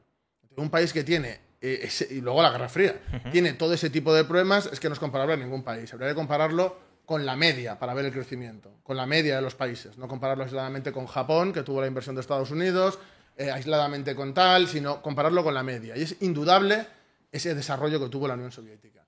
Pero es que aparte de eso, a nivel económico, te estoy diciendo, a nivel social, ni te digo que ahora hablaremos, a nivel político también. Pero es que a nivel económico hay una cosa que es indudable. Era un país eh, de, de arados y se convirtió en una potencia nuclear. Eh, un país lleno de analfabetos, un país eh, totalmente alfabetizado. Hoy Pakistán es una potencia nuclear. Ya, pero no es lo mismo. ¿Vas a decir que la guerra, eh, Pakistán tiene el mismo rol que la Unión Soviética? No. por favor, Rayo, no, calla- No, no hombre. caigamos en ese tipo de ser- ser- simplismo. ser potencia nuclear no significa Ya, pero nada. es que no, a nivel tecnológico, el desarrollo que hizo, cuándo lo hizo, etcétera, porque no es lo mismo el motivo por el que tiene la bomba nuclear Pakistán que en el contexto en que lo consiguió la Unión Soviética. De bien. Capaces de, de la primera estación espacial, el Sputnik, es decir, a nivel tecnológico es innegable que también tuvieron desarrollo. Entonces, En, en ese campo sí. en ese campo y en otros que derivaban de esto. No demasiado. No, por ejemplo, la pistola láser, ¿dónde surge por primera vez? No, O to- láser, to- bien, to- bien, bien. todo relacionado con Bien, la industria bien, militar, sí, sí, que es donde invertían realmente. Bueno, porque al tenían que de- defenderse, pero eso yo de todas las maneras, pues eso. independientemente, ¿Crees eh, que está a sobrevalorado? nivel de comunicaciones espacial igual. Que se, que se habla de, de la, Guerra Fría. ¿Crees No, que está él- él sobrevalorado? sí, pero por favor, déjame, muchísimo. Muchísimo. déjame terminar, él lo piensa firmemente. Pero la cuestión es, ese desarrollo existe, eh, los planes quinquenales, a pesar de los errores del cálculo económico, fueron un tremendo éxito, y luego posteriormente, mientras más mercancías hacían, el cálculo económico se hacía, por decirlo así, con papel y boli. Hubo intentos como el de Kantorovich, etcétera, de mejorarlo, pero ya luego con el capitalismo de Estado, etcétera, eso se va al traste. Pero el problema del cálculo económico era que se tardaba en reaccionar a los errores que había. Pero, por ejemplo, hoy en día hay teorías bastante interesantes desde mi punto de vista, como la de Nieto o Coxot, que conocerás, Sí. que considero que tienen razón en el sentido de que la tecnología actual ayudaría a solventar ese tipo de, de errores. Y que haya errores, ya lo sabía, porque se pone siempre el ejemplo de Gorbachev, de lo que decía, pero él lo que hace es parafrasear cosas que pasaban en años anteriores también, porque yo tengo, por ejemplo, extractos de reuniones en las que Stalin mismo decía que se había dado algún caso de que un producto manufacturado valía más, o sea, valía menos, perdón, que eh, la materia prima. Entonces, errores de esos se dan. Pero aquí, vamos a decir una cosa, en el capitalismo también se dan esos errores y la anarquía de la producción lo que produce al final son crisis. Y esas crisis, claro, unos quiebran y otros emergen, pero mientras tanto, la gente que se queda sin trabajo, la gente que se queda en la inmundicia, la gente a la que de- se depauperiza su, su realidad, son los trabajadores. Por lo tanto, yo preferiría esos errores con la intención de subsanarlos que los del capitalismo que solo buscan el Sí, enriquecimiento simplemente para, de para gente vil, ti. egoísta e individualista. Eh, si- simplemente, de forma resumida, para que ahora Rayo pueda, pueda contestar, ¿cuáles son para ti las claves de la caída de la, de la Unión Soviética? De forma resumida para, para ir a... Para mí, la burocratización del partido. Eh, Sí, bueno, Sí, sí. No, que no, hemos no, hecho una no, calle, no, lo mismo, no. ahora va a defender a la burocracia. no, me hace gracia porque eso es lo que pasa, La claro. burocratización del partido. La falta de labor educativa y de trabajo ideológico en determinadas épocas. La propia pérdida por las situaciones que vivieron de, eh, de cuadros del partido honrados que realmente podrían haber dado la batalla de otra manera. Eh, el asedio y el cerco exterior. Y hubo problemas económicos internos, pues sobre todo a partir de eh, que se instauró el capitalismo de Estado de Khrushchev, pues se multiplicaron. Y Rayo dirá que no, pero se multiplicaron porque la cantidad de mercancías que se producían se amplió y eran mucho mayor, entonces los errores multiplicaban. Es una cuestión de matemática Que se- que básica. se- Ahora te toca se- a ti. Se quería dar de comer a la gente y entonces ahí ya. No, estoy hablando de errores de a la hora de que el pan, el cereal, etcétera, ese tipo O de sea, no- problemas. no- Son no errores para de cálculo. empezar, No sabéis producir No el es pan que y queréis Para planificar toda la empezar, para ti la Unión Pero Soviética... vamos a ver, errores de producción también hay en el capitalismo y hay incluso condenas a gente que hace las cosas defectuosas, incluso aposta para sacar dinero. Una cosa es- Creo que a nivel de moral es- no puedes decir una, nada. Una cosa es el fraude y otra cosa es errores económicos de. ¿No hay errores en el capitalismo? Sí, claro Ah, que sí. amigo, Vale, vale. Sí, si Vale, es que parece si que, no. Si es que la gran ventaja que tiene el capitalismo es que los Que errores. lo pagan los trabajadores, ¿no? No, a ver, es que ahí, eh, si una empresa quiebra, quien lo paga en primer lugar es el capitalista Claro, que y los trabajadores que se quedan en la calle y no los tienen trabajo, trabajadores, no. los trabajadores que se quedan en la calle, si tienes un sistema capitalista flexible, encuentran trabajo en, en otra Eso empresa. No pasa. Como que no pasa pasa. con la gente joven o con la gente, pero la gente, por ejemplo. No, no pasará en España que tenemos una legislación laboral. bueno, pues mira, en España, por ejemplo, yo que suelo trabajar con gente que está en conflictos, Te he dicho que en España no pasa. eh, yo veo gente de 40, 50, 60 años que ya no encuentra trabajo te he en dicho- esas crisis. Entonces es un problema. que te he dicho que en España no Antes, pasa. es el antes de capitalismo volver a. España, eh, para ti, sobrevaloración de lo que supuso la Unión Soviética a nivel de avance comparado con lo que tenía antes y después por qué cae. A ver, eh, ¿la Unión Soviética creció? Sí. Sí, creció. ¿Creció de manera espectacular? No. Es decir, si tenemos en cuenta, no sé, un país como Grecia o un país como Portugal, que no creo que sean ejemplos de éxito ni de milagro económico alguno, Ni de población. ni de población, Hombre, es que la población de unos y otros y las condiciones que tuvieron y- fueron entonces, distintas. pues si no comparemos Gre- Compáralo con la media. Bueno, Compara pues- con la media de países, ¿está por arriba o por abajo? eh, Roberto, entonces comparemos Grecia con Albania. ¿Está por arriba o por abajo? Comparemos Grecia. No, no, dime, la URSS. ¿Está por arriba o por abajo? Te- terminó convergiendo con, el- con la renta. Sí, había cápita capitalismo mundial. de Estado. Pero anteriormente, ¿estaba por encima o no? Si hubo épocas que tenía más crecimiento que Estados Unidos. Hombre, a ver, es que es un país, Ah. un, un país pobre, lo lógico es que crezca mucho porque importa tecnología Pues con la extranjera. situación que tenían a nivel político. Sí, sí. De guerras, de invasiones, va, va a crecer. A ver, a partir de- El comunismo de guerra fue un éxito partir- y la colectivización el- también. A ver, el comunismo de guerra fue un absoluto fracaso. Claro, por eso ganamos la guerra. recono- Por eso ganamos la guerra. A ver, el comunismo de guerra fue un absoluto Por eso fracaso. la guerra. A ver, una cosa es que ganes la guerra y otra que tu población coma. En el- Ya, pero es que esto es una el guerra. Durante el comunismo de guerra hubo una de las mayores hambrunas en la Sí, historia de la igual que las ha habido en todos los sitios donde hay guerras de ese tipo. No, me digas que eso fue un éxito. Una hambruna masiva por planificar mal la economía no es un éxito. En una guerra donde están invadiendo. Bueno, a ver, que, que Y que fue, no que- el propio Lenin quien reconoció que el comunismo de guerra había sido un fracaso, si no lo digo yo. No, no, no, pero espera, vamos a hablar de Lenin y de cuándo lo dijo y por qué. Lenin cuando dice eso es para enfrentarse a los debates internos Sí. que querían perpetuar, entre ellos gente como Trotsky, querían perpetuar ese comunismo de guerra como el, el sistema más eficiente. Y él dio marcha atrás y creó la NET. Porque fue un Pero porque no, fue un no, no, no, no, no, no. Porque era un fracaso en paz y era un fracaso en el sentido de que había que desarrollar el país de otra manera. Es decir, Pero que- en el periodo de guerra que ganaron la guerra, en una guerra, cuando se gana la guerra, es porque esas políticas... No, si no, no ganas la guerra, si no pierdes. A ver, Y más cuando estás eh, solo frente a A todos. ver, que una. Imagínate que tienes cinco o seis políticas disponibles para aplicar. Y con las cinco o seis ganas la guerra. Es irreal. Porque es irreal. Porque es decir, es irreal. tú me estás diciendo, no, como aplicamos esto y ganamos la guerra, esto es lo mejor que podríamos haber hecho. Claro, Eso es verdad. El futurible es más No, no, no. creíble O sea, que justo lo que pasó. nu- nunca hay alternativas a lo que pasa. Es una situación muy difícil. Que si no te ¿Cuál sería la... pero Venga, que- vale, vale, vale. ¿Cuál sería la alternativa? Venga, cuéntanos. Eh, no se han ganado guerras sin abolir la propiedad No, privada. no, en ese tipo de guerra en el cual tú ya habías salido de otra guerra ya de antes, Sí. tienes el país devastado y hay zonas amplias, incluidas las de producción de Para- cereales algunas, que no puedes ni acceder a ellas. ¿Para qué necesitabas abolir el dinero, por ejemplo? ¿Para qué necesitabas paralizar cualquier tipo de importación? Porque no tenían capacidad de organizar nada, era muy difícil. Bueno, entonces me estás diciendo que algo que no tiene capacidad de de organizar. es un organizar el dinero y demás cuando te están cerrando. no, es que el, el dinero no lo tienes que organizar, ¿eh? El dinero no lo tienes que organizar. Y de hecho, cuando se restablece en la nueva política económica, no lo estás organizando como tal, sino que permites un cierto mercado. Cuando se restablece, no se organiza el restablecimiento. Se- Bien, gracias. la- las, el marco general, pero Ah, el marco general. Rayo, sí, es bueno, que caída de- lo caída de intentan la URSS. forzar No, para no, que no, parezca no sé qué, No, y es no. que es irreal. No, es no, que- pero- Es Rayo, caída de la URSS. no, o sea, primero, Para, para, para. Primero, ¿por qué no fue un gran éxito? Pues, por ejemplo, la renta per cápita de la URSS en el año 1950, es decir, ya después de las guerras y los conflictos, eran 4.500 dólares internacionales. En el año 89, poco antes de que caiga, era de 11.300. Es decir, prácticamente se triplica. En ese mismo periodo, España o Portugal tenían en el año 50 menos renta per cápita que la URSS. Es decir, en el año 50 estaba peor eh, la España franquista, la dictadura portuguesa que la URSS, 3.400, pero terminan en el año 89 con una renta per cápita de 18.300 o de 16.500. Por tanto, crecieron mucho más que ese éxito de la URSS. ¿Es España, Portugal, Grecia un gran éxito económico? No.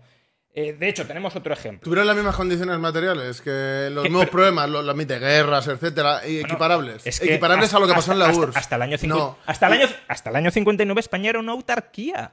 Es que no comerciaba nadie con ella. Es que estaba peor. Sus condiciones materiales estaban peor que las de la URSS Es porque era una isla. Es irreal. ¿Por O sea, qué es es irreal? irreal, porque la URSS también era una isla. Hombre, sí. Y con contrarrevolución Primero- interna, primero, etcétera, primero, etcétera. no era- primero, y te no voy a era- decir otra a ver. A ver, espera, Roberto. No era una isla. Es decir, el comunismo llegó a ocupar un tercio del planeta. Cercado. Hombre, Sí, como puedes decir que los dos tercios están cercados por un tercio. El comunismo llegó a ocupar Pero un tercio. están cercados. No, eran dos bloques. ¿Y en qué año es cuando eso? Porque claro, en el 50 y pico, Bueno. ¿no? Porque anteriormente, y la devastación de la Segunda Guerra que- Mundial de la que- URSS no que- tiene comparación con la de la Guerra Civil aquí. Es- no tiene comparación Es que estamos, estamos hablando de la década de los 50 o a partir de los 50. Entonces, Justo después de la Segunda Guerra Mundial. que sí, pero te estoy hablando de esa época. Entonces, el no es la, UR- la URSS no estaba aislada a partir de los 50. Podía comerciar con China, podía comerciar con Europa del Este, ¿cómo que no? Hubo transferencia tecnológica de China a la URSS, hubo comercio entre el bloque de la Europa socialista y la URSS. Todo eso, el- La- ¿qué, qué era el Comecon? China llega a partir del 49, después. ¿eh? O sea, no, Pero no, que no estoy- está en el 45, después que- de la Segunda Guerra Mundial. Estoy hablando de Pero la, la década de los devastación 50. Para ti no estaba tan de- de- aislada. no estaba aislada. Estaba Como en su- ahora está diciendo. Estaba en su bloque. Y era un bloque amplio con el que podía comerciar y comerciaba. Eh, otra cosa es que no comerciara muy intensamente, entre otras cosas porque su producción, la producción socialista, no, no- si llegaba a los mercados occidentales no tenía calidad alguna para competir con la producción occidental. Pero no había, eh, mucho comercio. Lo mismo, tenemos un caso además, que tú lo has mencionado antes, que es muy ilustrativo. El caso de Japón, también un país muy poblado. Japón, en el año 50, tenía 3.000 dólares de renta per cápita internacional. Recordemos, la URSS 4.500. En el año 89, Japón terminó con 28.000 dólares frente a Eran los japoneses. 11.300. Sí, pero con inversión de Estados ¿Qué- Unidos. qué invers- a ver, inversión de Estados Unidos. Inversión de Estados Libre- Unidos. Y aparte. li- libre- a ver, estás, estás Roberto- haciendo comparaciones. en vez de Roberto- con la media, con el individuo. Y además, te Ro- digo otra cosa. Roberto, es muy injusto. si- si no su- no, no, déjame Robert- decir una cosa porque espera, es muy injusto. Pero, pero dices, Bueno, con, vale, ahora me con- dejas hablar. con inversión de Estados Unidos. Si en la URSS no se hubiese. Roberto, si el micro se cae, simplemente lo. lo, lo ¿Dónde lo para que. ¿Aquí? Aquí sí, ahí lo tienes. si, Sí, si puede venir alguien y se lo puede colocar. Estaba ahí que se medio cae, me da. Luego que no diga, no, es que no dejes hablar. No, me, da miedo romperlo. O sea, no, no, no, venid, venid, que alguien venga. si ¿Tienes la- tú, Nacho? Uf, si, aparición, si ¿eh? si Rusia no hubiese eh, impuesto una dictadura del proletariado eh, socialista, no habría comerciado con Estados Unidos, no habría tenido inversión de Estados Unidos, no se habría inmerso en el proceso de globalización y por tanto habría crecido muchísimo. si se hubiera subyugado y hubiera hecho lo que Bueno, querían los imperialistas, sí, Bu- claro. Bueno, pues y serían pues- una colonia. Pues entonces me estás. me pero no querían ser una Bueno, colonia, es la diferencia. Pues entonces me estás diciendo Yo que me, me estás, me diciendo que Sí, sin sí, la revolución socialista, la gustaría- URSS, la URSS, o el equivalente a la URSS, podría haber experimentado un crecimiento similar al de Japón, que fue muchísimo Si más no hubieran intenso. tenido conflictos, sí, claro, pero es que sus condiciones son distintas, eso va en contra de lo que dices tú. Yo quiero decir varias ¿Cómo cosas. que va en contra? En Es lo que habría lugar, pasado. En primer lugar, quiero decir una cosa que es que, claro, está diciendo los datos del PIB y demás, que para mí no representa la bonanza de cómo vive la gente, que voy a hablar de varios. Él lo está mirando en una tablet que lo tiene todo apuntado, yo lo voy a hacer de memoria, Claro, porque claro, eso es tramposo y además injusto, pero de todas maneras, yo me, creo que me acuerdo de las cosas de memoria.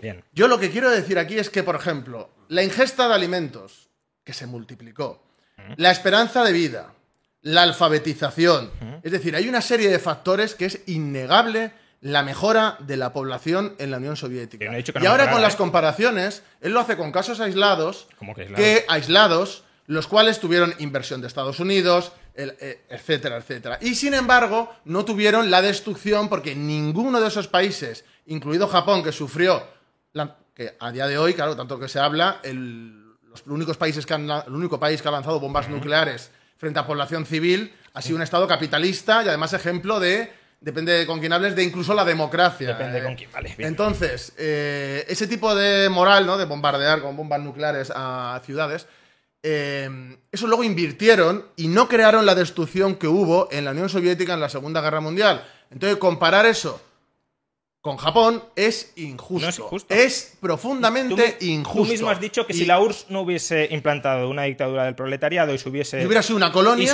¿Pero qué colonia? Si una su- colonia. Si se hubiese. Como lo era Cuba en su día, una colonia. Para ti, para hoy, ti un hoy- país. hoy, por ejemplo, Rusia es una colonia de Estados Unidos. No, es una potencia imperialista. Y, y- y es un país. mejor lo que hay ahora en Rusia? No, no, no, no, cuidado. No, no, eh, pero es un país socialista. Es un país capitalista. Vale, entonces, ¿puede ser un país capitalista recibiendo inversión extranjera sin ser una colonia? La población, te hago yo otra pregunta. La Bueno, población no- que hay en Rusia pero- pero está que- mejorando, pero- está mejorando eh, a nivel de, de base, de libertad, etcétera. ¿Ha mejorado el nivel de vida?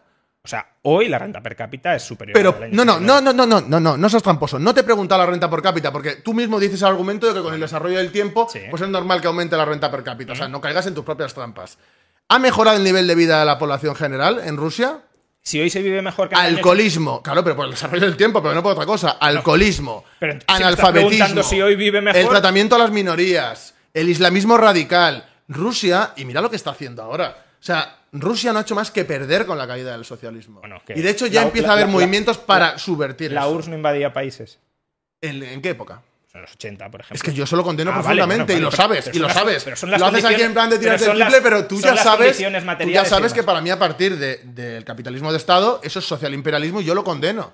Pregunta. Yo eso no Y- lo y- defiendo. momento, momento. Ya, pero igual que tú haces lo del capitalismo, yo también puedo Un hacerlo. momento. Sí, vale, militarismo, militarismo, ¿vale? Eh, ¿Estáis de acuerdo que el capitalismo provoca más militarismo y el comunismo provoca más control interno? ¿Sí o no? No, no tiene por qué. Vale.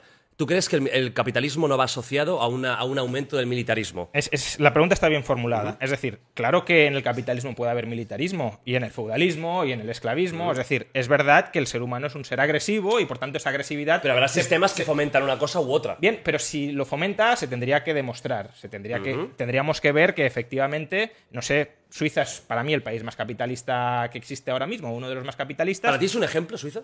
es Uno de los ejemplos. de los mejores ejemplos que podemos tener a día de hoy, sin ser mi modelo ideal ni mucho menos, pero de entre lo que existe, de lo que podría existir. Eh, bueno, Suiza es un país pacifista. Neutral. Neutral. claro. Entonces, eh, ¿necesariamente hay un fomento? Bueno, pues si lo hay, se tendría que demostrar. No tendríamos que estar especulando con que eh, el capitalismo necesariamente conduce al, al- al militarismo. Estados Unidos es un imperio, coincido que es un imperio, y los imperios son militaristas, la URSS era un imperio, y siendo, bueno, él dice social capitalismo y demás, bueno, si- si- si- siendo un Estado donde la propiedad de los medios de producción estaba socializado, llamémoslo como queramos, también era imperialista. Entonces, eh, ¿por qué presuponemos a partir de estos datos en bruto que el capitalismo fomenta más el militarismo que el socialismo? Por lo que ha dicho, por eso que parece que el comunismo es más pro- proteccionista que No, el pero el- creo al, que contra- depende, ¿eh? al contrario, el, el comunismo quiere extender la revolución, ¿o no? ¿Vale? ¿Y cómo la extiende? Pues la extiende mediante propaganda y también... Y si- los capitalistas al mercado. ¿no? Sí, pero que, pero que eso es un objetivo... ¿Cómo del más la extiende? ¿Con, con y- ataques bélicos? Y con ataques bélicos, si hace falta, por supuesto. Igual que los capitalistas. Entonces, para ti, eh, Su- ¿crees? Sui- Suiza no, no Pues ataca Suiza no, mucho. pero Estados Unidos no veas. Bueno, pero, ataca, por- ¿eh? pero porque es un, Y Suiza, de porque es un maneras- imperio, porque es un Claro, imperio. es una potencia capitalista. Vale, pero que- Roberto, el, Suiza es comuni- el dependiente procomunismo de- y el puede- puede ser un-. Una cosa sobre Suiza. Puede ser un imperio comunista. Suiza a nivel poblacional. Sí.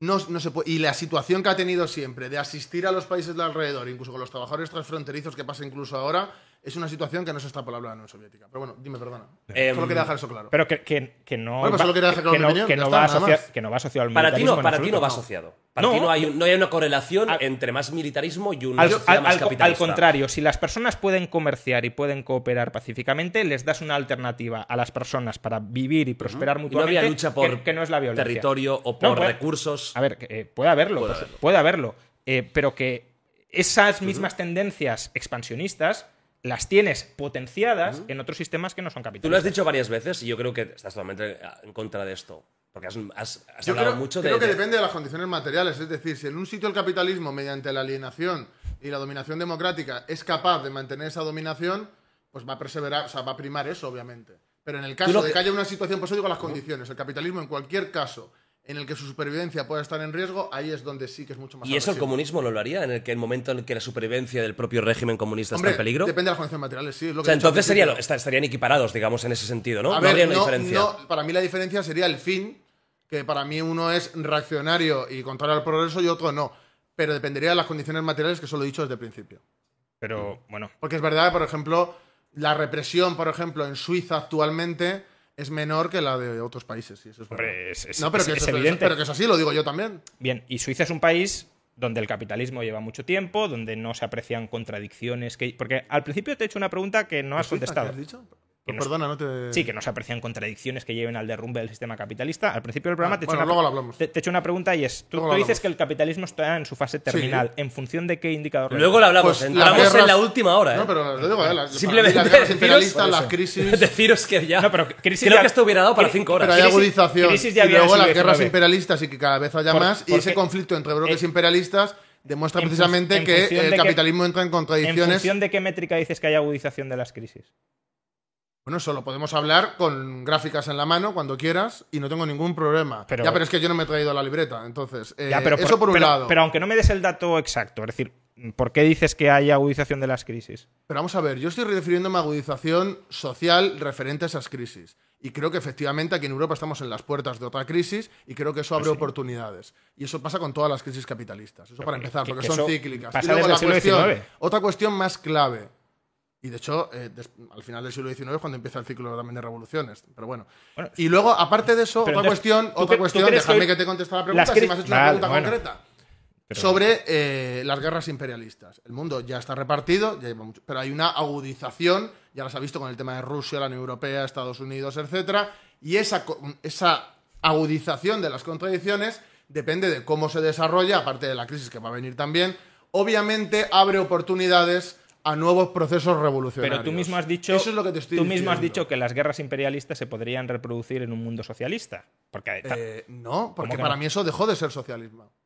Ya, sí, es como Bueno, si y para ti el capitalismo si- está el capitalismo liberal. Bueno, tú que también sí, que sí, hablas pero, así, pero no que tú lo, nada. pero que tú lo No te subor- tiene que sorprender. pero que tú lo subordinas a las condiciones materiales. Entonces, si esas condiciones materiales fueran proclives a las guerras imperialistas en un mundo socialista, también se darían. Eso significaría una Que agudización. no se darían así. ¿Por qué? Porque mientras haya socialismo no se va a promover No hay, hacer co- no la hay guerra. conflicto entre estados. No había conflicto entre los estados socialistas. Pero porque derivaron en capitalismo de Estado y derivaron a lo que terminó matándolos, por supuesto. Pero estas agudizaciones O por recursos que se está viendo ahora son similares a los que ya. Porque Y- eso es- y- es- además es desarrollo, y- no es cíclico, y es los, desarrollo. los esta- los estados socialistas no competirían por recursos. Todos tendrían los mismos recursos. Pues deberían de arreglarse Ah, sin deberían, deberían. Pero, Sí. pero ¿por qué presupones que aquí De la- hecho, hubo muchos ejemplos de que, de que se arreglaron sin tener esos problemas. Sí, subordinándose políticamente. A partir de 56 sí, antes no. Vale. Es que antes en Europa del Este no había socialismo. Entonces tampoco tienes mucho antes. Bueno, pero es que el 45, a partir del 45 sí, sí, que pero lo me has, hay. dicho, me has dicho a partir del 50 sí, pero. No, del 56, Ah, perfecto. he concretizado. Bueno, ¿eh? bien. Porque es por el 20 Congreso. Bien. Y por los cambios que se producen económicamente después, Sí, pero hasta los 60. eh, durante los 50 no, no había ningún tipo de subordinación. Es decir, si te querías salir del bloque socialista lo podías hacer Pero libremente. no has dicho que no hay bloque. A partir del 45 sí. Ah, vale, es que estás hablando anterior, digo, acabas de decir tú que no. No, no, pero te estoy hablando durante ese periodo en el que has dicho que no había minuto subor- y pasamos de no tema, había ¿eh? pero esas contradicciones y ese tipo de guerras como la Primera o la Segunda Guerra Mundial no se daban en, ese, en esos procesos. No, Porque hombre, son guerras de rapiña La entre potencias la- depredadoras capitalistas. La URSS era una potencia dominante, invadía y ya está. Es como si te digo que hoy tampoco se da una guerra entre Estados Unidos y Europa. Claro que no se da una guerra entre Estados Unidos y Europa. Pero la cuestión, insisto, en un mundo socialista donde los recursos territorialmente no están distribuidos de manera igualitaria, ¿habría conflictos entre Estados por esos recursos o no? Tú dices Si que... hubiera socialismo a nivel general, Sí. no, yo creo que no. No, socialismo no. mundial no, que ahí serían otros los problemas. Socialismos nacionales, es decir, Pues yo creo que no. Yo creo No, que no debería haber esos problemas. no, no, es que tú dices Yo no- creo firmemente no que se resolverían sin la No, ¿Y fuerza. eso no es una idea muy también idealista Claro, que no, antes lo es que- es que- criticabas? es que Yo creo que es más bien de principios.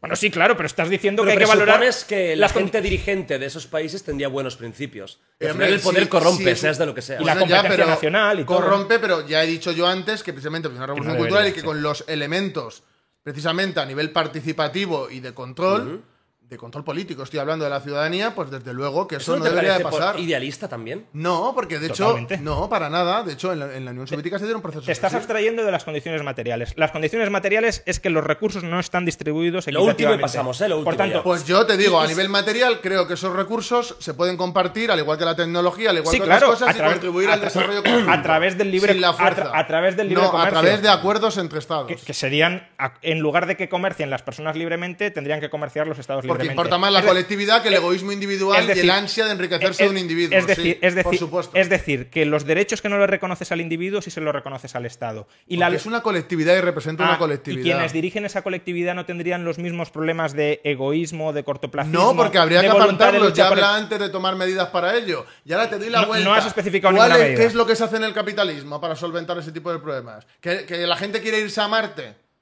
¿Eh? Con, eh, con el dinero que saca de la explotación. Eh, eso, eso es el, no- no eh, eso, eso para o ti sea, es el hace- futuro de la hace un- humanidad. hace un momento me- que haya millonarios que se quieran ir a Marte en vez de invertir ese dinero en el Hace- bien de la sociedad. Hace, hace un momento me decías, la URSS era eh, una potencia porque Sí, invirtió. invirtió Sí, en, sí, en la carrera espacial mientras su población no tenía ni viviendas de calidad ni tenía acceso a, a mercancías básicas y eso lo presentabas como un logro. ¿por qué? Porque lo hacía el Estado. No, Ahora, no, si no, lo- no, si es lo que hace- no es real. Si lo hace un empresario, entonces Bueno, es una barbaridad. Voy a, voy a desmontar el subterfugio rápido. A ver. Yo, en primer lugar, ¿vale? Cuando la guerra de las galaxias, que es distinto a lo del Sputnik y todo eso, porque es Porque es distinto. porque es cuando se invierte esa gran cantidad de dinero en lucha que es propaganda contra los Estados Con el Unidos. Sputnik no se invertía dinero en carrera espacial. Sí, Ah, entonces- pero luego eso se sirvió para otras cosas. Ah, y, y- y, y la y a nivel porcentual, déjame terminar, la- Rayo, yo te, termi- te la terminar colonización Yo te he de- dejado terminar la Roberto, hablar, Roberto, de verdad, lo último de, de este sistema, ¿vale? Pero, pero que deje terminar. Acaba con lo del tema de la guerra. De la guerra... No es igual, porque para empezar, eso era algo socializado, era algo de todos. Segundo, el porcentaje de inversión entre esa época y la otra no tiene nada que ver. Estás haciendo un subterfugio, ¿Y unos cuál es el para intentar exponer algo último, que lo último, en la ¿verdad? Que realidad que no pasar. es ¿Y cu- ¿Y así. cuál es el porcentaje de la inversión de Elon Musk en la carrera para colonizar Marte sobre la inversión agregada en el capitalismo? Es que me estás diciendo, no, Elon Musk es una barbaridad porque He quiere... puesto un ejemplo ridículo que podría ser cualquier sí. No, empresario. no, no, pero me has puesto Cualquiera ese. de estos grandes empresarios. Y- y- y si lo porque hace- los empresarios pasar, cogen el dinero para gastárselo en lujos y en absurdeces. invertir- Vamos a Sin pasar- embargo, lo del socialismo va para el Estado, Si va lo- para la Si gente. lo hace el Estado, es una necesidad Hombre, es una colectividad. Prefiero la colectividad Bueno, que lo individual. Vamos a pasar con esto y vamos a hablar de esto precisamente, de las clases sociales. Me parece también interesante no tan solo hablar del puro, de la- del puro politiqueo, sino también de la sociedad. Sí, claro. Al final, la política es una forma de organizar y mandar sobre una sociedad, pero ¿qué pasa con la gente? La gente que está ahí. Eh, ¿Las clases sociales son malas per se? ¿Malas en qué sentido? ¿Son negativas para el avance de la sociedad, para la, para la felicidad de- del individuo que vive en esa, en esa sociedad? No entiendo lo que quieres decir con lo de que es malo. ¿Por qué? O sea, ¿en qué sentido es malo? Una clase social, que haya gente, una clase baja, una clase media, una clase alta, gente más rica, gente más pobre, gente, bueno, más o menos como esa, el gran, el gran, el gran vulgo. A ver, yo creo en ¿Es que malo en un futuro y con el desarrollo sí, porque es eh, desigual y no tiene las mismas oportunidades. el comunismo que, por aspira a anular las clases Por sociales. ejemplo, a ver, anularlo en plan mágico no, pero en un desarrollo de que se vayan, se vaya, bueno, que se socialicen los medios de producción y deje de haber clases como tal, y luego con el desarrollo se acabe con los resquicios que quedan, pues sí. Ese es el punto final, digamos. Sí, el punto, el punto final sería eh, acabar con, la, con las clases sociales en sí, y con esas desigualdades, y que las personas tengan las mismas oportunidades para desarrollarse y aportar a la sociedad. Sí. ¿Y para ti las clases sociales son importantes o son algo A ver, negativo para el lo humano? primero, el comunismo, aunque dice que aspira a acabar con las clases sociales, quiere consolidar dos clases sociales, clase gobernante y clase gobernada. Eso no lo, no lo perdamos de vista. Esa es la realidad material. Luego, el futurible podrá Los ser... ¿Sabes comunistas tenían lujos. Cuando hay capitalismo de Estado y se instaura esa, como pasó en la Unión Sí. Soviética, esa clase es clase burguesa.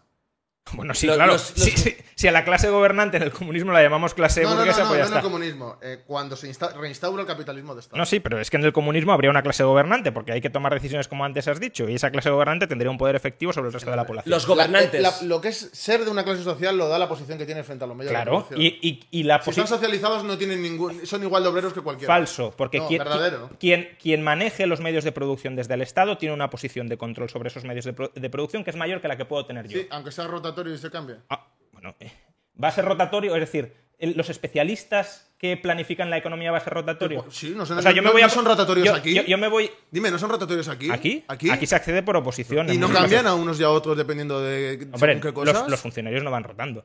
Ah, ¿Tú defiendes entonces el que la gente tenga plazas fijas sin tener que rendir No, no, cuentas? eh, cuidado. Es que parece que ahora vas a defender tu la No, pero, no, pero no defiendo la rotación automática. Si un señor hace un No, buen- rotación no, pero si está haciendo un trabajo tal y hay que cambiarle a otro sitio, por ejemplo, un funcionario se puede mover de sitio también. Mm. Sí, bueno, sí, efectivamente. Sí, era el fin del mundo. Pero, pero ¿quién decide eso de nuevo? Pues lo decide la clase gobernante, que es la que Eso nombra. es lo que piensas tú. No, no, eso es lo que materialmente No, eso es lo que tú- sucedería. Rayo, para el capitalismo, eh, ¿es bueno que alguien tenga muchísimo más poder, dinero e incluso eh, bienestar de vida que otros? ¿Sí o no? Eh, obviamente, eh, lo- a lo que aspiramos todos es que a la mayor, la mayor cantidad de la población posible tenga el mayor nivel de vida posible. Es decir, ¿Con el capitalismo se puede? bueno, es que el capitalismo es lo que hasta ahora, y eso, y, y eso Pero no has respondido a la pregunta. Es que me ha gustado mucho la pregunta, fíjate. No has respondido a la pregunta. como que no. Te ha dicho. Es más, Está bien que una persona pueda, no sé cómo lo has dicho exactamente, abarcar, eh, conseguir mucho dinero, tener mucho dinero, etcétera, ¿sí o no? O sea, ¿te parece que haya gente que es claro. multimillonaria? A ver, depende cómo lo consiga. Quiero decir, si lo, Forma legal, Sí, jugando sí. con las reglas Sí, del capitalismo. No solo jugando con las reglas, porque puede haber reglas que sean injustas. Es decir, si un rescate bancario, un rescate bancario es una regla justa que permite enriquecer a alguien. E- Eso no está bien que alguien se enriquezca a través de un rescate bancario, por ejemplo, porque robarle el dinero a los contribuyentes para dárselo a otro. Ahora, si yo me enriquezco generando valor para terceros, obviamente eh, yo estoy aportando algo a los demás y los demás me aportan algo a mí. Por ejemplo, eh, los que, todos los que te están donando ahora mismo en el canal que lo hacen voluntariamente. ¿Eso está mal que tú consigas ese dinero? No, porque esa gente te lo está donando voluntariamente. Esa gente está disfrutando del programa y está diciendo, Pero oye, él, él no es multimillonario. No es Elon Musk. pero es que Elon Musk puede ser él a escala gigantesca. Sí, Elon Musk. ¿Cómo ríe Nacho? Nacho, que no tengo tanto dinero, cabrón.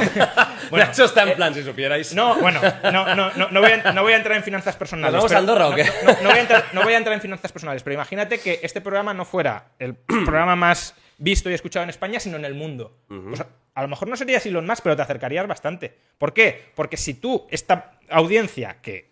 Meritocracia, vamos. Ni, ni siquiera meritocracia, exitocracia. Es decir, Lo que aportas. Eh, eh, eh, Elon Musk. si, si- si tú generas valor para terceros, esos terceros te quedas con una parte del valor que les has aportado. Bueno, Es decir, esa reciprocidad. Entonces, si tú te enriqueces así, por supuesto que es perfectamente legítimo. Si te enriqueces por otras vías, no. ¿Qué pasaría con el comunismo con algo parecido a lo que ha- hacemos, por ejemplo, nosotros? Personas que, más o menos individualmente, hemos ganado muchísimo más dinero que lo que sería Pues, pues, que mis padres o. porque no ha habido experiencias en ese sentido y hay un desarrollo grande de las tecnologías y obviamente pues habría que adaptarlo de alguna manera. ¿Cómo? Pues no tengo... En un régimen comunista, para que la En gente lo entienda. ¿habría un límite de lo que tú puedes ingresar mensualmente, por ejemplo? A ver, en el sentido de que como no va a haber gente que se lucre de la explotación ajena y la capacidad de ahorrar va a ser menor, la cantidad de dinero que pueden invertir en según qué cosas sería menor también. ¿No crees por eso Pero que no muchas habría veces- enriquecimiento eh, vil, que podemos decir. Y lo que ha puesto el ejemplo, claro... Bueno, es que es Roberto, ejemplo- una cosita, porque, porque lo has dicho varias veces y me gustaría que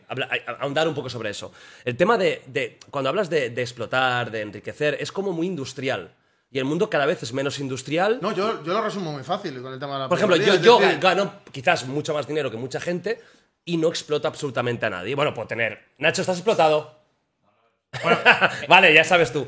No, pero me entiendes, ¿no? Puedo tener a alguien que me ayuda, o algún trabajador incluso, pero no está en una fábrica ocho horas con la espalda destruida. Eh, Ha cambiado el mundo. Sí, pero eh, lo que nosotros eliminaríamos es el tema de los asalariados y la explotación, no el tema de... eh, No podría, eh, no podría contratar, Ah, por no. ejemplo, a una persona. Entonces, esa persona, ¿qué pasaría? Si Bueno, no a ver, a ver, depende de cómo sea de grande, porque incluso en, en la URSS, por ejemplo, las empresas familiares eh, se mantuvieron. El típico panadero, el típico. Luego, por ejemplo, luego posteriormente se reabsorbía y trabajaban en torno al plan. Pero eso, pero eso, eso pasaba, ¿no? Y había cooperativas que las cooperativas también es propiedad privada. Tanto estatales como no estatales. Eh, Rayo, por favor. Rayo. Que no me deja, no me deja terminar nunca nada.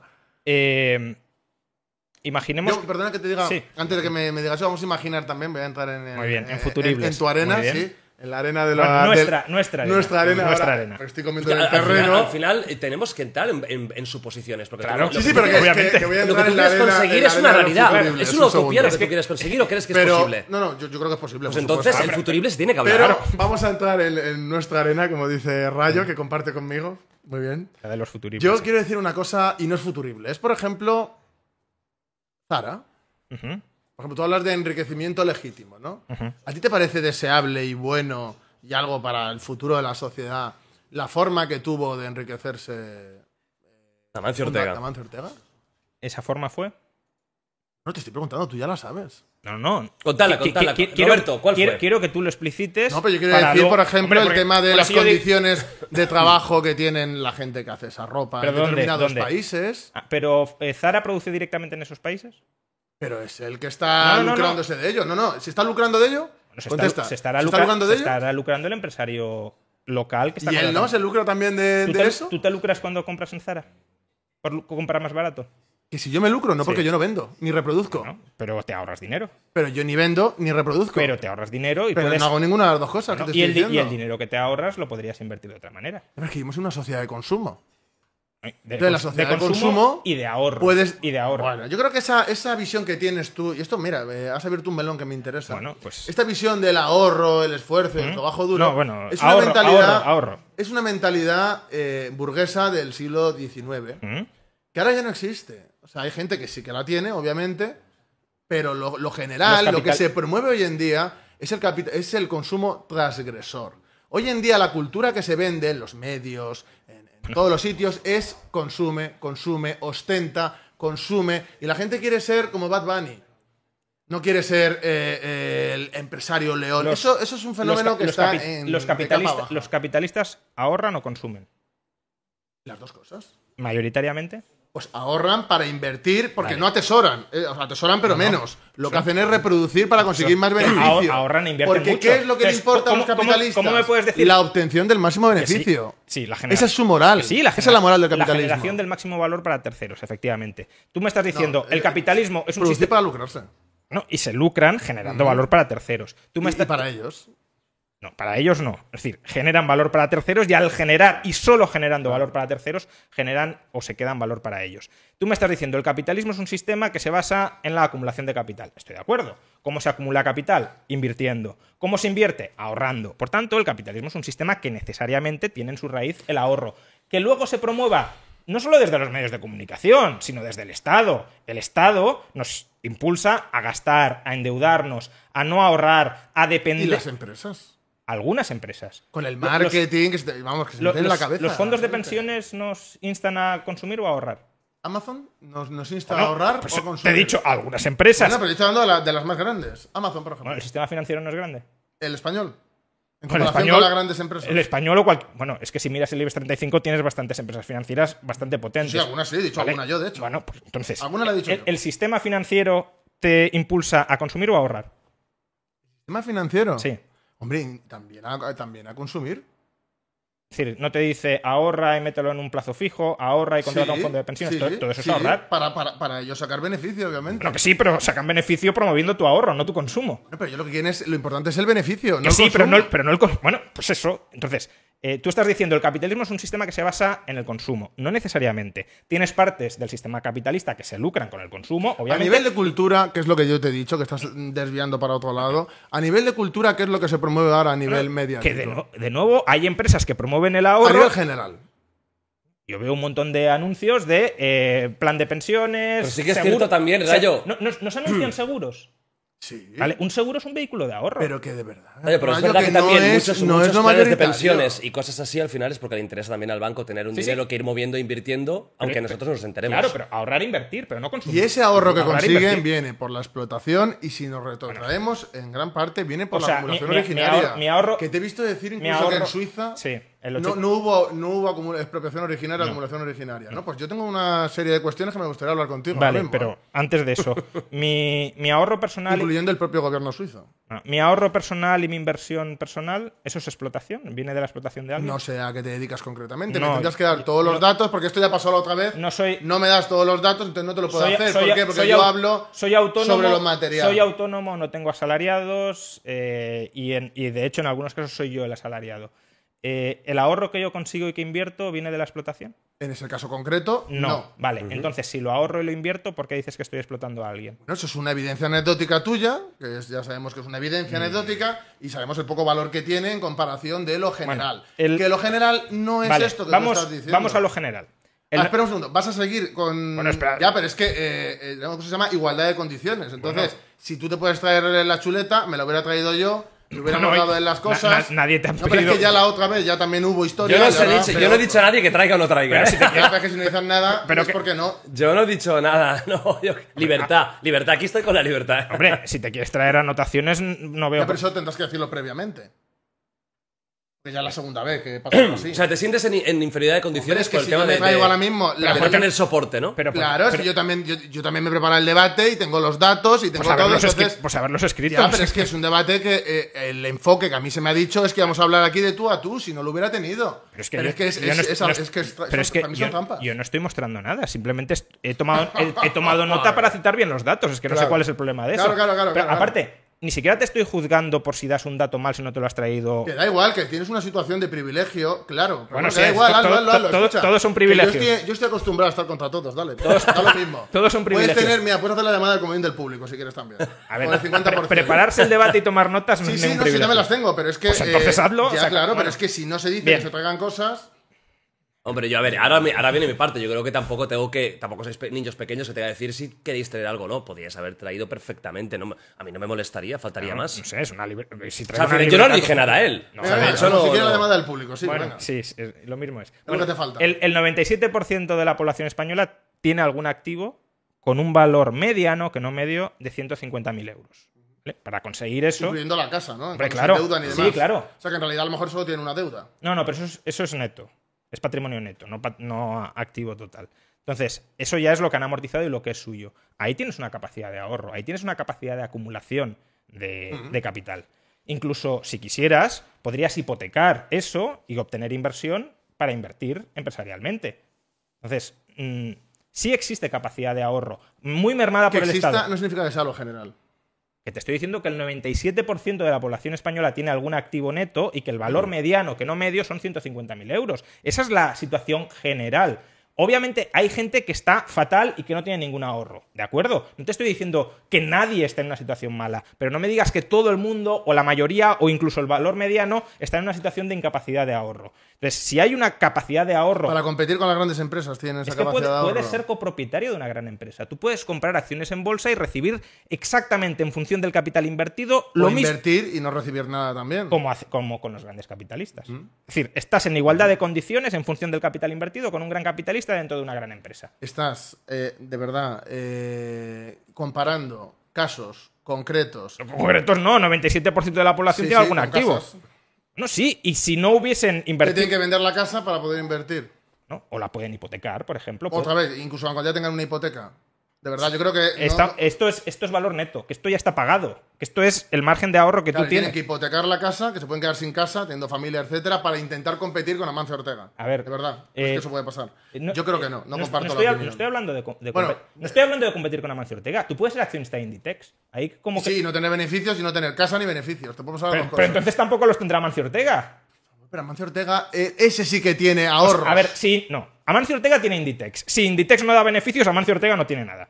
O no reparte beneficios y los reinvierte. Bueno, por pues si no- ejemplo. si no repa- Él tiene si- otras cosas y si tú no, tienes nada, si no- tienes ni casa. Puedes vender la acción de Inditex, aunque no reparta dividendos. Y Y si, que baje de valor, no tengas dinero ni para no, pagar si, la casa. si la Indi- hipoteca. si Inditex gana dinero, aunque no reparta dividendos, tendrás un minuto jugar y como- terminamos con Amancio porque hay- hablar hay y parece que preguntas de estamos jugando al. Monopoly, de verdad. No, Eh, Yo vamos a explicar cómo si funciona un el mercado bursátil. No, no, no, no, no, queda un minuto. O sea, queda un minuto de este tema. Eh, pero pero es vamos. que es lo de la acumulación. Simplemente, simplemente decir, porque quedan ahora mismo quedan unos, unos 40 minutos de debate, porque eh, a las, estamos a las 7 y 20. ¿eh? Sí, sí, no. Vamos a ir con temas de actualidad y temas yo creo, eh, modernos. Creo que también es muy interesante ver cómo el capitalismo y el comunismo, sobre todo el comunismo, porque al final es un sistema que actualmente no se ve, cómo puede afrontar varios eh, temas de digitales, etcétera. Lo veremos ahora. Un minuto, por favor. Eh, muy rápido. ¿Querías dar réplica? Sí. Eh, quiero de lo de Pues Suiza. dar réplica, un Vale, minuto pues y pasamos, ¿de acuerdo? En Suiza, aparte de las expropiaciones a los jesuitas, se cercaron los campos eh, comunales, aunque todavía sobreviven algunos con otra, otra eh, diferentes en lo cualitativo, se cercaron esos campos y hubo una guerra entre los cantones protestantes y los católicos, en los que por la fuerza se acabó con los vestigios feudales. Eh, sí que hubo, aunque no como en otros países, sí que hu- hubo esa eh, acumulación originaria y de hecho el propio gobierno suizo en su página, de hecho si lo hubiera sabido es que me lo hubiera traído para hacer así y enseñarlo, habla precisamente de ese reparto y de esa remodelación absoluta en, de tierras y que hubo una reforma laboral, o sea, laboral, Agraria. perdóname, agraria en ese sentido. Vale. O sea que Suiza tampoco, aunque tenga sus particularidades, que las tiene desde que se independiza y se crea la, la antigua confederación, etcétera, etcétera, yo ahí estoy de acuerdo, pero no es un caso que va totalmente al margen de lo demás. Vamos- vamos acotando. en ese Un- sentido. un dato- Pero una muy Un- rápida, dato. ¿eh? porque A tenemos que final- pasar, a ¿eh? finales Sí o del- sí o sí. A finales del siglo XIX, un 80% de las familias suizas tenía su terreno de tierra. Por tanto, no estaba obligada a trabajar para una empresa. Podía cultivar su parcela de tierra. Si trabajaban para una empresa, Porque hubo un proceso anterior en el cual se hizo esa acumulación.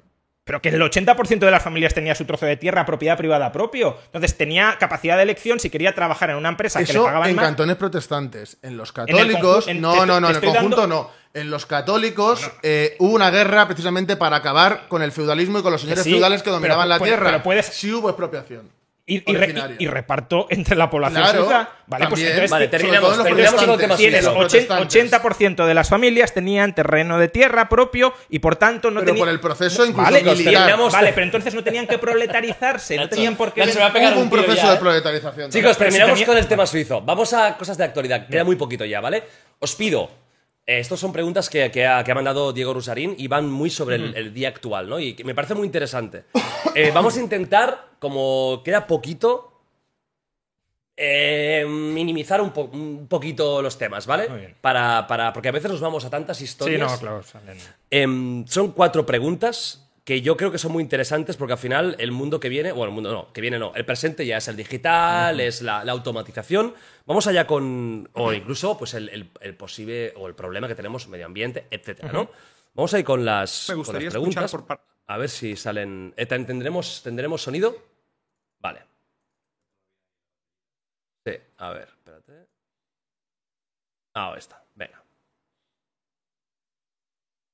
Me gustaría escuchar por parte de los dos ponentes eh, sobre sus posturas de cómo el capitalismo o el comunismo resolverían una serie de problemas que hoy se consideran como problemas serios del desarrollo de la humanidad. ¿no? Digo, obviamente el marco de desarrollo de la humanidad ya presupone una serie de inclusive criptomoralismos, pero me gustaría que hablaran, por ejemplo, qué sistema es el que está mejor equipado para resolver el cambio, para resolver el problema del cambio climático. Y si no se quiere hablar de cambio climático per se, sobre el problema de la escasez de recursos o el cuidado del medio ambiente. Me gustaría ¿Cómo, cómo el, el capitalismo eh, lucha contra, este, contra estas crisis eh, que, que pueden llegar? Bueno, el, el tema de los recursos ya está, ya está aquí. ¿Cómo puede hacerlo? O sea, son temas un poco distintos. Una cosa es el cambio climático y la otra es la escasez de recursos. Lo más fácil es la escasez de, re- de recursos. Vamos a eso entonces. La escasez de recursos, ¿cómo se re- resuelve? Aumentando la productividad de los procesos productivos. Si para producir conseguimos consumir menos recursos por unidad de producto, virtualmente estamos incrementando la disponibilidad efectiva de recursos. Decir, los recursos son escasos en relación a lo que queremos. Si consumimos menos en relación a lo que queremos, tenemos más recursos para producir más cosas que queremos, que deseamos, que necesitamos. Eh, ¿Cómo el capitalismo promueve la productividad, la innovación? Pues permitiendo que cada persona eh, elabore y ejecute su plan sobre, sobre cómo mejorar la productividad. Es decir, imaginemos que en España los científicos para poder investigar tuviesen que pedirle permiso al gobierno y decirle, oye, que quiero investigar sobre esto, y que tuviese que ser Pedro Sánchez o una comisión delegada de Pedro Sánchez quien le dijera, pues tu plan a mí me convence y el tuyo a mí no. Tendrías ahí un filtro muy potente que estaría descartando desde la ignorancia qué proyectos tienen más probabilidades que otros.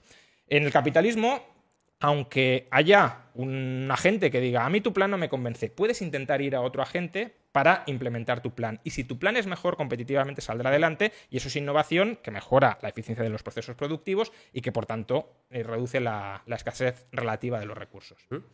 ¿Cómo el comunismo afrontaría eh, una crisis A ver, es global que de yo sí voy a hablar de otra cuestión que yo lo hubiera atacado desde otro sitio, desde luego, que es la sostenibilidad eco- eh, a mí lo, de- lo del cambio climático, ha dicho, no me, no me gusta el término, porque creo que en el capitalismo lo que se ha hecho con esto es como una moda en la cual se le echa la culpa al individuo, al consumidor individual, del fin del planeta. ¿no? Y además te lo pintan como algo apocalíptico.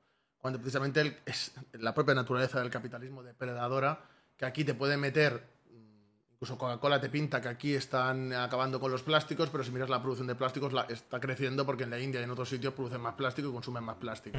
Entonces yo parto de la base de que la, la sostenibilidad económica solo se puede dar eh, o entender de una manera global. Es decir, si España deja de comprar, o sea, de producir carbón, pero lo compra en otro sitio donde contaminan más todavía, la sostenibilidad empeora. Entonces yo creo que hay un error de concepto que desde luego para mí es del capitalismo. En Rayo dirá que es de los gobernantes de ahora, del el tema woke, este, las modas que está imponiendo, pero para mí es el capitalismo.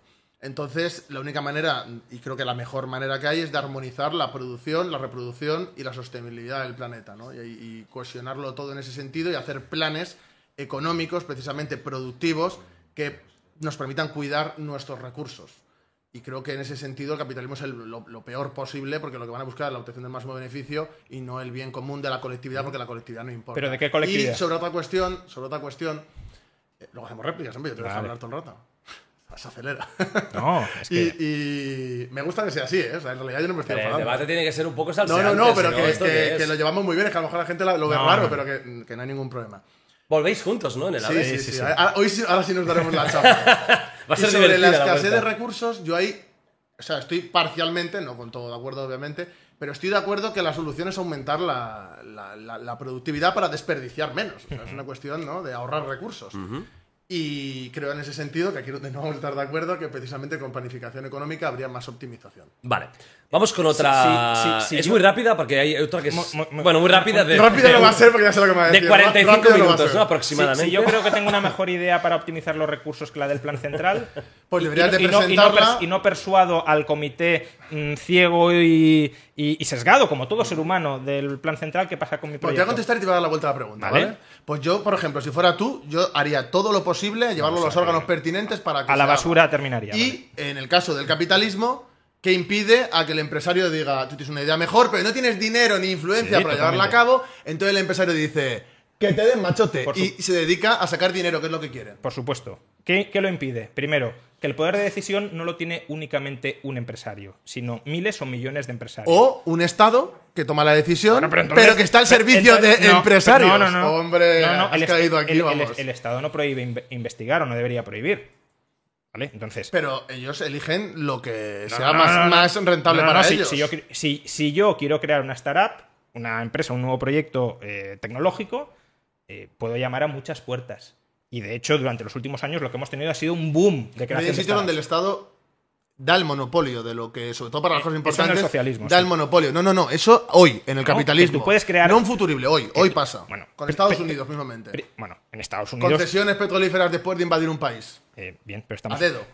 Sí, eh, pero estamos hablando de crear nuevas Es empresas. que pones el un- socialismo como si fuera lo peor y es como en el capitalismo se hace a dedo. Sí, que ese es un punto en común entre el Estado capitalista antiliberal que tenemos y el socialismo, y por eso lo critico. Pero estamos hablando de. Un punto en común. eh, sí, no, un punto en común con tu sistema. Lo tendrías, sí, lo sí, tendrías, lo que tú lo- lo tendrías que aplaudir. Pero, sí, eh, pero, que en el capitalismo tú puedes crear un nuevo proyecto tecnológico llamando a múltiples puertas. No es el Estado el que tiene el monopolio y te dice tú no, y si yo te digo que no, te quedas sin Sí, nada. pero tiene la concesión de determinadas cuestiones que pueden ser estratégicas, que sean vitales Pero que eso, que eso- para- eso en, para el, la en el en el capitalismo antiliberal que tenemos hoy. Vale, pero es que ese es el capitalismo. No, no, no, no, pero, es que ver. el liberalismo está ya superado, Rayo. Eres No, no, como no, un dinosaurio. No, no lo está. De hecho, eh, es como si yo te digo que el socialismo, pues son. pues, eh, la- Te, la- te he oído decirlo mucho, eh, además, eh. No, no, no me Sí, habrás, hombre, no, no me habrás hombre, oído hombre. decirlo mucho El porque no, socialismo y el comunismo ya es de viejos ya.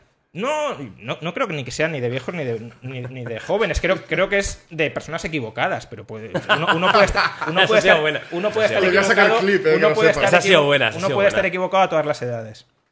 Bueno, vamos a, ot- a otro tema. Venga, la automatización, que me parece también. O el mundo digital. Mira, vamos a. Vamos a como no sé si me va a dar tiempo de ponerlo todo. Vamos por, a por el mundo digital, donde se crean, yo creo que bastantes incógnitas. La propiedad intelectual.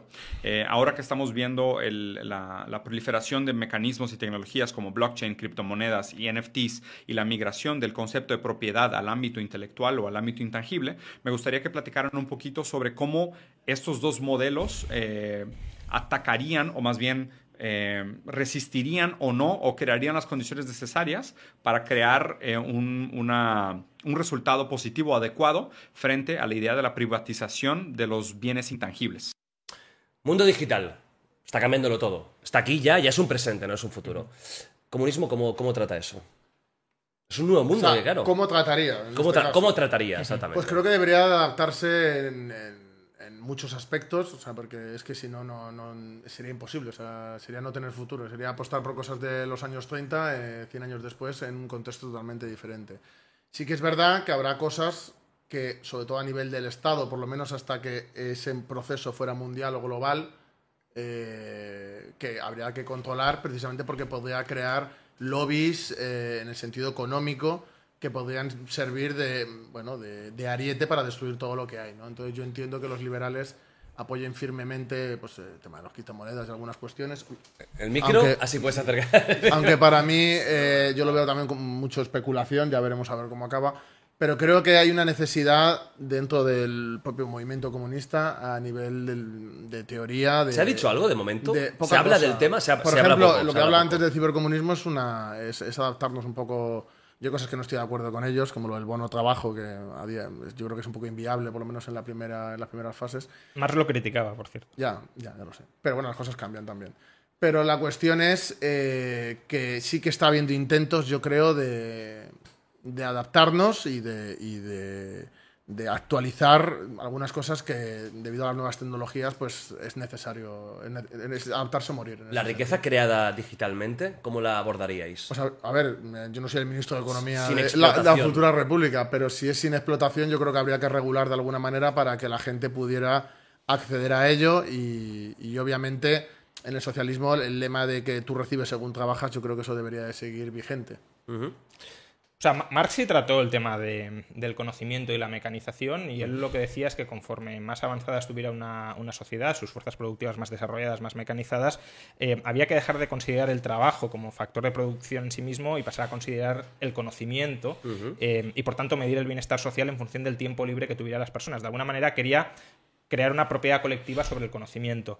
Eh, Diego comentaba aquí que como que los liberales defendemos la propiedad intelectual. Bueno, hay liberales que defienden la propiedad intelectual. No es mi caso. La propiedad intelectual creo que es más bien un monopolio de las ideas. Es decir, el Estado le otorga a una persona el derecho a impedir que otras utilicen esas mismas ideas. Eh, la propiedad tiene sentido allí donde haya usos conflictivos. ¿Y no estás de acuerdo con esto? Con la propiedad intelectual no. No, ¿por qué no? Precisamente por eso, porque la propiedad tiene sentido allí donde hay usos conflictivos. Esta taza o la utilizo yo o la utilizo tú. Tenemos que eh, ponernos de acuerdo, digamos, ¿Quién en una serie de normativa, eh, en un conjunto de normas, quién tiene derecho a utilizar esta taza. Si, si esta taza es mía, yo la puedo romper, por ejemplo, la puedo pintar de otro color, o la puedo utilizar para beber agua o para beber cerveza o lo que sea. Si es tuya, lo podrás decidir tú. Ahora, con las ideas, yo puedo hacer una copia exacta de tu idea y tú utilizas la- eh, una copia y yo utilizo otra. Por ejemplo, mira, fíjate este vídeo. Que alguien lo resuba y lo utilice sin mi permiso y yo diga, no, no, es que esto, es- esto lo he hecho yo, lo he creado yo. ¿Esto te parecería bien o mal? Primero, ahí habría que atender a las normas de la plataforma, porque cuando tú entras en una plataforma estás aceptando un contrato u otro, por tanto te estás obligando o no obligando en un sentido u otro. Estás dando... Además las leemos siempre. Bueno, eh, eh, es verdad que puede haber un abuso normativo en el conjunto de normas, pero al menos eh, hay determinados preceptos que- Existen. Que, sí están claros. Es decir, yo sé si, si YouTube permite duplicar vídeos o no, per- o- o no lo permite, etcétera. Entonces, si YouTube lo permitiera, no creo que estuviese cometiendo ningún tipo de, de ataque a la propiedad de nadie. Em, si yo hago un descubrimiento eh, o creo un nuevo producto, por supuesto que otros deberían poder utilizar esa misma tecnología en otras partes de la economía. Que el Estado diga, no, no, esto es, lo ha creado este señor, la idea, y es solo de este señor. Bueno, ese señor tiene derecho a utilizar esa idea, pero otro que vea esa misma idea también. O sea, las patentes. Las patentes, por no ejemplo. estás, no estás de acuerdo con el, el no, no. concepto de patente que De- tenemos. De hecho, las patentes surgen en el siglo XVII en una ley que se llamaba Estatuto de Monopolios. Las patentes son un monopolio intelectual, no tanto propiedad intelectual. Es un monopolio para excluir a otros que utilicen esas mismas ideas y creo que son bastante distorsionadoras y bastante conflictivas. Entonces, ¿cómo abordaría el libre mercado desde mi perspectiva la cuestión de las ideas? De nuevo, permitiendo que las ideas circulen libremente y pudiendo utilizarlas en generar valor para los demás. Yo me gustaría añadir una cosa Sí, que tanto. no va a crear polémica, o sea, sí que podemos pasar rápido a lo siguiente, eh, que se me olvida decirlo antes. Rápido, que El tema- media hora o algo así, ¿no? No, no, esto va a ser rápido de verdad. Las nuevas tecnologías, todo eso que estabas diciendo, claro, lo, lo he pintado un poco, o a lo mejor se ha podido entender como en plan de que nos tenemos que adaptar, pero como si fuera algo negativo, ¿no? Yo creo que puede ser algo muy positivo para elevar conciencias, para llegar a gente. O sea, hay mucha gente que tiene como rechazo a este tipo de cosas, a meterte para, para llegar a gente. Y yo creo que, por ejemplo, a mí, por poner un ejemplo concreto, a mí me ha servido para que mucha gente me conozca. Sí. Y eso me ayuda mucho a extender, pues, no sé, yo escribo libros de historia, escribo novelas, eh, ahora vendo, lib- eh, vendo libros como no había vendido en mi vida, o sea, mm, he que llega mucha gente, gente de mi organización ha llegado gracias a que me ven en YouTube, por ejemplo. O sea, yo no lo veo como algo negativo, lo veo como algo a lo que hay que adaptarse porque va a mucha velocidad y es algo muy nuevo. Y que también quiero decir que esto también se puede usar, porque claro, eh, desde el ámbito liberal a lo mejor tal, pero desde lo que es el capitalismo actual, eh, esto también sirve para subvertir, esto también sirve para comunicar, sirve de altavoz a la gente. Entonces, que también puede servir, claro, porque se pinta como, no, es que en el socialismo pasaría esto, ya, pero es que en el capitalismo también pasa eso y creo que eso puede ser muy positivo si sabemos En un, en un país comunista, redes sociales como Twitter, como Instagram, ¿existirían? ¿O no Sin ser la no? empresa privada, pero yo La creo. empresa sería, pero yo eh, creo. Estatal. estatal, ¿eh? Pero yo creo que hay mucha gente que dice que no, ¿no? Que sería terrible. Pero yo luego analizando pues, el impacto de las redes, el, el- que también se puede crear pensamiento crítico, yo creo que es un error decir que no. Y ahí se permitiría pensamiento totalmente contrario. Yo, en mi opinión, y eso lo sabe Rayo perfectamente, yo, en mi opinión, no, no soy partidario de atacar a la gente por tener ideas. No habría límites, en ese sentido. Yo, yo no lo pienso así. Yo pienso que, por ejemplo, que eso es lo que me sacó un corte, de hecho, en el otro, pero que ya no me lo sacarías nunca más, porque ya lo detallaría más, Pero créeme. porque, porque ahora ocultarías la No, verdad. no oculto, lo, lo, expli- lo explicaría más, yo no oculto nada. No, yo soy una persona que digo lo que pienso, eso no me puede decir eso, que no. pero me sorprende Pero lo explicaría más, porque yo, y si lo ves entero lo ves, me estaba refiriendo a lo de las empresas y me estaba refiriendo a momentos de, de conflictividad absoluta, que es lo que hemos estado antes hablando, o sea, hay que tener un poco de, Imagínate, de decencia intelectual en ese sentido y creo que lo estamos teniendo los imagínate dos. Roberto, que yo o cualquier otro liberal, a través del espacio que concede el Estado comunista para que podamos hablar, logra una cierta hegemonía Vale. cultural y revertir o intentar Vale. revertir el modelo. Ahí me censuraría. Yo lo pelearía a muerte, pero yo prefiero que tener esa batalla a que estés poniendo bombas. sí, claro, pero ¿Tenéis Ya, pero ya te he contestado. entonces no me censurarías. Me- me- Aun- Aunque pudiese revertir el modelo. Pero es que yo me pelearía contigo para que no llegaras ahí. Sí, pero si llegara ahí, ¿qué pasaría?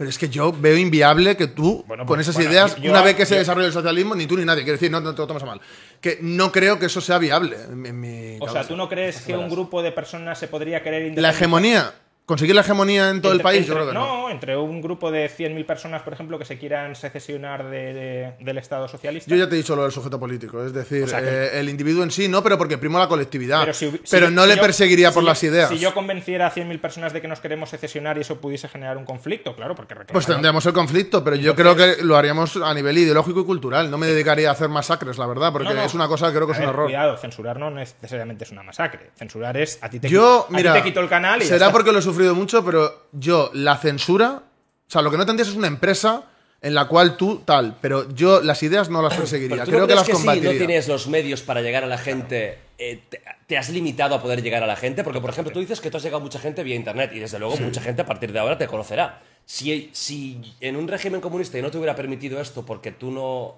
no formas parte de mi sistema, no podrías llegar Pero es a que yo gente, creo, ¿no? mira, te voy a poner ejemplos antiguos porque se dieron. Es que yo creo que habría que dar incluso espacio en, eh, por ejemplo, en los periódicos, por poner un ejemplo, espacios a gente así porque ocultar las cosas y, y como perseguirlas, ¿no? Eh, en un contexto de normalidad solo lleva a que, a, a que sea todo 10 veces peor. Entonces yo no... Acabes yo- explotando, ¿no? yo no perseguiría las ideas. No y de hecho, en el vídeo ese que dije eso, que me refería a momentos de conflictividad y de si él podía tener una empresa. En, eh, sí, sí, fue así. Bueno, pues Empresa- luego lo miramos empre- y lo hablamos otro día si quieres. Empresa no, conflictividad sí. Bueno, vale. Pues en ese contexto, pues sí se tomarían medidas, pero que luego se revertirían. Pero O sea, que se me censuraría no, pero por luego- ejemplo, en situación de guerra, pues sí, es que también pasa aquí. Es que pasa en España ahora. O sea, no, no saquen las cosas de contexto. Vamos a tener un poco de. No, y- Yo y algunos- he sufrido mucho la censura y yo creo que es un error. Creo que es ¿Quién te ha mejor. censurado a ti. Roberto? ¿Quién te ha censurado? Pues hordas de gente que denuncia mis cosas y me cierran las cosas. O sea, A te mí- denuncian y A mí mi canal me le cerraron, de hecho. De YouTube. Sí, hice una apelación y nos movimos un montón y me lo devolvieron ¿Cuál porque era una motivo? O sea, arbitrariedad. ¿Qué tipo de vídeo Pues era? mira, hice un vídeo criticando Es al feminismo mainstream. Ajá. eh, y bueno, era un vídeo normal, o sea, quiero decir que el vídeo sigue, o sea, que no. O sea, te lo devolvieron, ¿eh? Claro, que no, que no pasó nada. Y mi- hicieron una campaña por internet de que, bueno, de que mm, daban el segundo para denunciar no sé qué, hay que decir no sé qué, fue masivo y me lo cerraron del todo. Luego, por ejemplo, eh, bueno, strikes me han metido todos los que quieras y, y son porque sí, o sea, por cuestiones ideológicas. Porque hay bandas de gente que también se lo hacen a ellos, ¿eh? O sea, quiero decirte ¿A ti que. ¿Alguna vez te han cerrado algún A él no lo sé, No, pero a gente sí. Yo conozco gente que sí. Que llega una Como turba. dice, el bando más liberal. Llega una turba, pero eso lo hace todo el mundo. Es decir, luego mucha gente. Bueno, No, si probablemente a él se lo haya tumbado gente de izquierda. sí, también. No, no, y de derechas otra vez. O sea, me ha, pasado por veces. Porque tanto Sí, la hecho, izquierda ayer Cuando, española. tu nombre, o cuando se supo tu nombre, te Sí. atacó más gente Sí, de lo que sería, digamos, el bando sí, sí, sí, izquierda que no del, de- del suyo. Lo hace tanto la izquierda. Sí, sí, sí. lo hace tanto la izquierda como la derecha. Porque, por ejemplo, el rollo del linchamiento, digamos, como del entorno de Podemos, de así de redes, ¿no? Que puede ser un poco así. Vox actúa igual, la gente de redes. Es como que, que se han normalizado que eso lo puede hacer todo el mundo y al final la gente que se lo come es gente muy concreta de distintas ideas, ¿eh? Roberto, pues imagínate esa gente votando si tú tienes que tener un canal o no. Pero es que eso yo creo que no habría que votarlo. Es decir, es Ah, que tú crees o que sea hay que la, democracia no tiene No, que pero es que lo que habría que votar es eh, para que la gente tenga tal, si no hace cosas de, de, qué sé, de pedofilia, cosas así, Pero- cosas de asesinatos, cosas de delitos fragantes, Si- pues si- yo no lo... si, si todos somos propietarios de los medios de producción Sí. y de esta red social, todos Estás todo el rato intentando ir ahí y No, es que hombre. no va a salir, escucha, no va a salir en ningún momento No, no. que yo quiera censurar a alguien solo Vale, por no, no, sí, Eso so- es mentira. no, no, es que no estoy hablando de tu caso, estoy diciendo en el sistema que tú estás planteando, donde todo, unas bases donde, y todo el mundo que encaje en esas bases podrá do- estar. donde todo el mundo es propietario de los medios de producción, Sí. esa gente que te cierra a ti canales se organizaría como votantes para votar, gestionar, yo no gestionar ese medio de producción Pero yo de no tal manera que se te Sí, cierra a ti el pero canal. yo no, organi- yo no organizaría. Mí, vamos. Yo no organizaría si dirigiera o fuera parte dirigente de un estado. Ya, pero es que- Yo no organizaría la empresa, o sea, la empresa estatal, de esa manera. Es decir, yo haría unas normas eh, básicas para poder participar y que participe Pero eso lo quiera. los votantes, no tú. Sí, pero, Sal- la- salvo pero, que te pero, conviertas en clase gobernante pero y te las, impongas norm- a los las normas. No, no, pero las normas Pero también las deciden. no, yo creo que eso no. Eso las, es las- normas también las, rizar el rizo, las normas en mi también, opinión. las normas también las deciden los votantes. Sí, y, si, y si esa gente que ahora ya se organiza para cerrarte el canal Ya, pero es que estás teniendo una cosa en cuenta, o sea, hay una cosa que no estás teniendo en cuenta y es el tema de la elevación de conciencia. Es decir, si ha podido haber hasta una revolución, es porque había una elevación de conciencia. Entonces yo aspiro a que precisamente No ese tipo habría- de ¿No estás se- idealizando un poco quizás a Bastante. la población? O sea, no Pero es que es material, bastante para él, pero para mí también es idealización todo el desarrollo que ha hecho eh, sobre el liberalismo. ¿Me parece interesante? Sí, porque me interesa conocer otras cosas. Pero a mí lo suyo real tampoco me parece nada. ¿Qué, diferencia hay? Porque, respeto, porque ¿eh? te lo había dicho ya, ¿no? Digamos, entre adoctrinar y la- lo que tú estás diciendo ahora. Porque ¿no? De- yo no quiero que ¿Cuál la está gente. la yo te lo digo ahora mismo. Yo no quiero que la gente repita como un loro eh, eh, de forma crítica el mensaje que se le suelta. Eso es alienación. O sea, para ti el mundo de, de- de- Orwell y 1984 Creo no es lo que, que tú ser- aspirarías. No. Yo lo que quiero es gente con pensamiento crítico, gente que debata, gente que se cuestione las cosas. Es que Incluso eso el es- propio régimen. Sí, es que esa es la manera de que ese régimen evolucione y evolucione hacia el progreso y hacia algo bueno. Pensar que el socialismo es un señor que te va a mandar, entonces yo me, me insurreccionaría contra eso. O sea, yo lucharía contra eso. Y yo soy un tío. Es que, de verdad, la gente a veces entiende al comunismo como el típico tío de Twitter que tiene una foto del Che Guevara o de no sé qué, o el típico tío que vota no sé qué. Un comunista es un- Yo soy un tío que daría la vida por lo que pienso. Es decir, si yo viera eso, y ese proceso lo hubiera vivido en la Unión Soviética, seguramente me hubieran pegado un tiro. Si has, si has dicho antes que el individuo se tiene que someter al colectivo. Pero vamos a ver, es que en lo, co- en lo colectivo está lo individual. Este debate, este debate va a ser eterno porque tú te vas a enrocar en lo tuyo y yo en No, lo pero, mío. pero tú dices, yo pero me- la yo me- colectividad yo me es una suma de Yo me individualidades. sublevaría. Hombre, ¿cómo Hombre, te- por supuesto. ¿Cómo te vas a sublevar si el colectivo te dice que, es, que tienes que hacer algo y tú No, porque el, el- vamos a ver, es que tú el colectivo quieres toco todo el rato esto, perdóname. Lo, colectivo estás todo el rato intentando como que fuera un segmento que está No, ahí es- totalmente Es esta gente que te quiere censurar. Pero vamos a ver, eso es una eso es gente que se organiza Que en forma- torno a partidos y que forma parte del y colectivo. movimientos. Y Y que forma parte del colectivo y que podría llegar Ya, a ser pero cuando mayoritaria. hablo de lo colectivo hablo de, la- de los No trabajadores. tan solo hablo de partidos, los ¿eh? trabajadores. Cancelaciones hemos tenido Sí, sí. todos, yo No, creo. no, a todo el Cualquier mundo. persona que se dedica a redes ha tenido. Una cosa que, que que, eh, hablando, me ha venido a la cabeza, ¿no? Hablando de, de geopolítica, geoestrategia, hay eh, los países más, eh, de- digamos, con, con ascendencia de Confucio, más gregarios.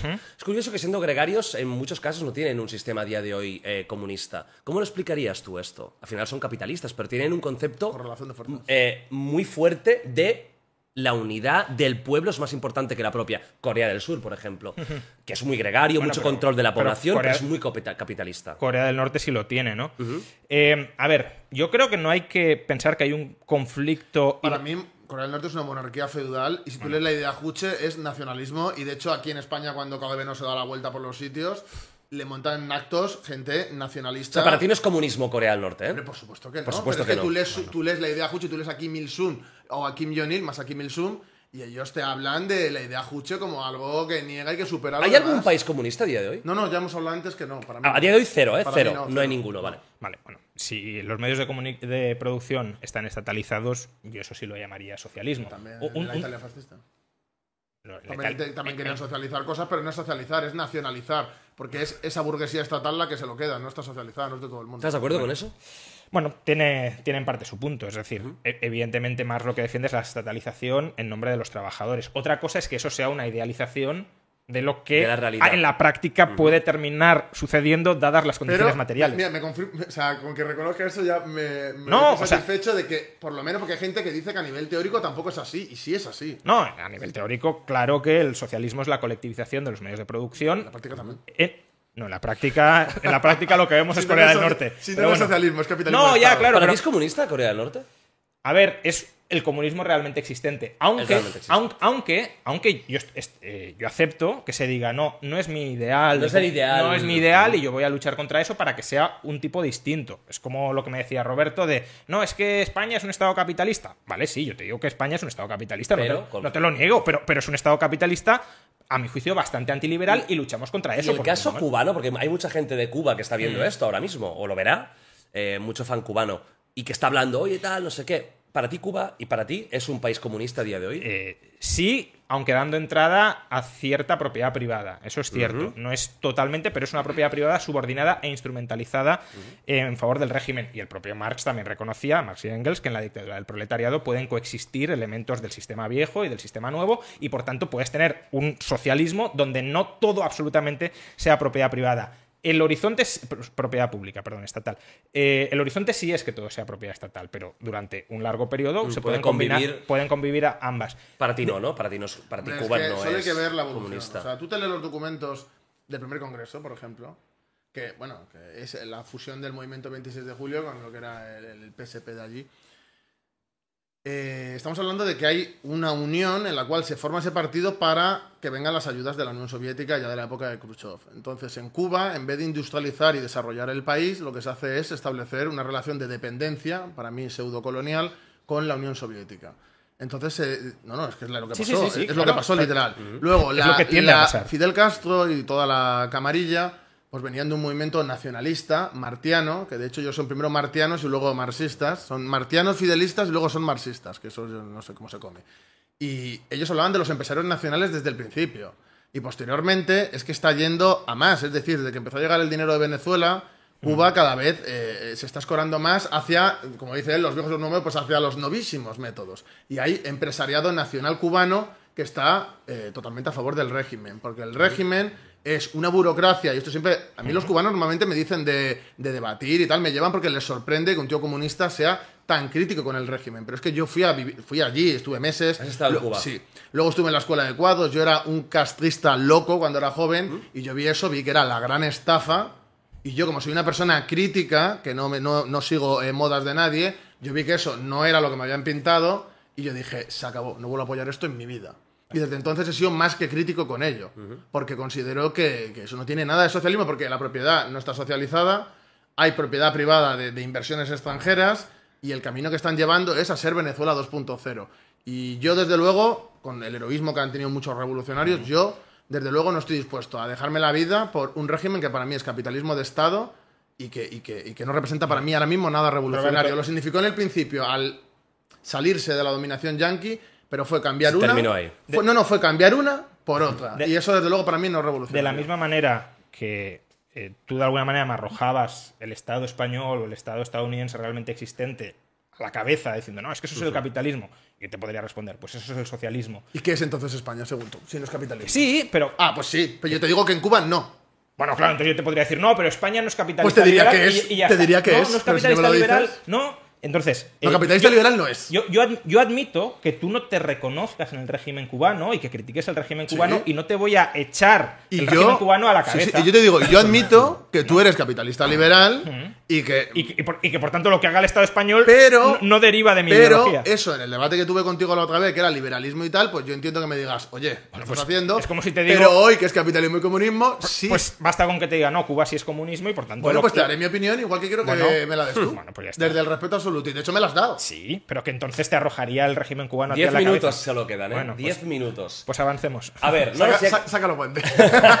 Empieza la velada, chicos. Venga, aguantes ya. Em, dos cuestiones. Va, vamos a intentar, después del conflicto, vamos a intentar abrazarnos todos juntos. Venga, quiero que hagáis autocrítica de vuestros propios sistemas y que alabéis cosas del otro. Porque estoy seguro, creo que no haya nada del otro sistema, aunque sea idealista, de forma idealista, No, no, que no, no, eh, vamos, alabéis. sin ningún problema. Venga, eh, Rayo, eh, primero, autocrítica al capitalismo puro. ¿Qué no, está, ¿Qué no funciona? ¿Qué no está funcionando? Y luego, vamos a alabar algo del comunismo que creas que es aprovechable. Mm, Eso último me va a costar más. Eh, Aquí está la gracia. es que hay que, hay que elevar conciencia, no, No, eh, o sea, el, el capitalismo tiene, tiene sus fallos. Eh, quizá uno de los eh, fallos que puede tener es que es un sistema incompleto. Es decir, el capitalismo es un instrumento de generación de riqueza, pero no es la totalidad de las relaciones sociales eh, de convivencia en una comunidad. Entonces, si tú aplicas un sistema capitalista en, en un un marco institucional y cultural eh, defectuoso, es decir, de conflictividad, donde eh, las personas no se respetan entre sí, donde además no hay ni siquiera un cierto sentimiento de, de comunidad, pues entonces eh, ese capitalismo puede fracasar porque faltan elementos que permitan hacerlo funcional. funcional. Luego, el capitalismo puede generar las condiciones, no en el sentido marxista, pero parecido, puede generar las condiciones de su propia destrucción. Por ejemplo, el capitalismo, al incrementar tanto los estándares de vida, genera una clase, una casta intelectual. Y eh, los intelectuales se pueden girar ideológicamente contra el capitalismo y pueden socavar sus bases morales termi- y terminan pues, destruyendo el capitalismo desde los cimientos. Otro problema que puede tener el capitalismo, no, no- no- no te he contestado por falta de tiempo, pero por ejemplo el cambio climático. El cambio climático es la manifestación de un problema que puede ser de mayor escala, que son las externalidades positivas y negativas dentro del capitalismo. El capitalismo funciona muy bien cuando los derechos de propiedad están perfectamente delimitados, pero cuando eh, yo actúo dentro de mi derecho de propiedad y eso afecta de alguna manera sobre terceros, ahí hay problemas de coordinación. Esas externalidades se pueden convertir en derechos de propiedad también, pero es problemático hacerlo y no es un proceso automático. Eh, luego, a la hora de coordinarnos en determinados, eh, determinadas cuestiones, eh, pues, por ejemplo, aportar para un proyecto que nos beneficie a todos, podemos tener intereses eh, egoístas o sesgados a la hora de a ver si aportas tú, aportas tú y yo no aporto y al final termina saliendo. ¿Fomenta el egoísmo?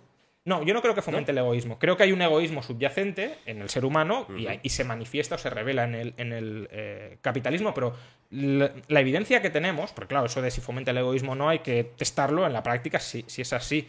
Eh, la evidencia, hay gente que está experimentando sobre, sobre estas cosas y la evidencia que tenemos es que las sociedades con mayor penetración del mercado son sociedades donde la gente desarrolla un sentido de equidad más profundo, donde no acepta tratos que considera injustos, donde además se fomenta la cooperación y la confianza entre las personas, porque el mercado permite detectar quién es confiable de quién no. Si tú me estafas a través del mercado, no vuelvo a comerciar contigo.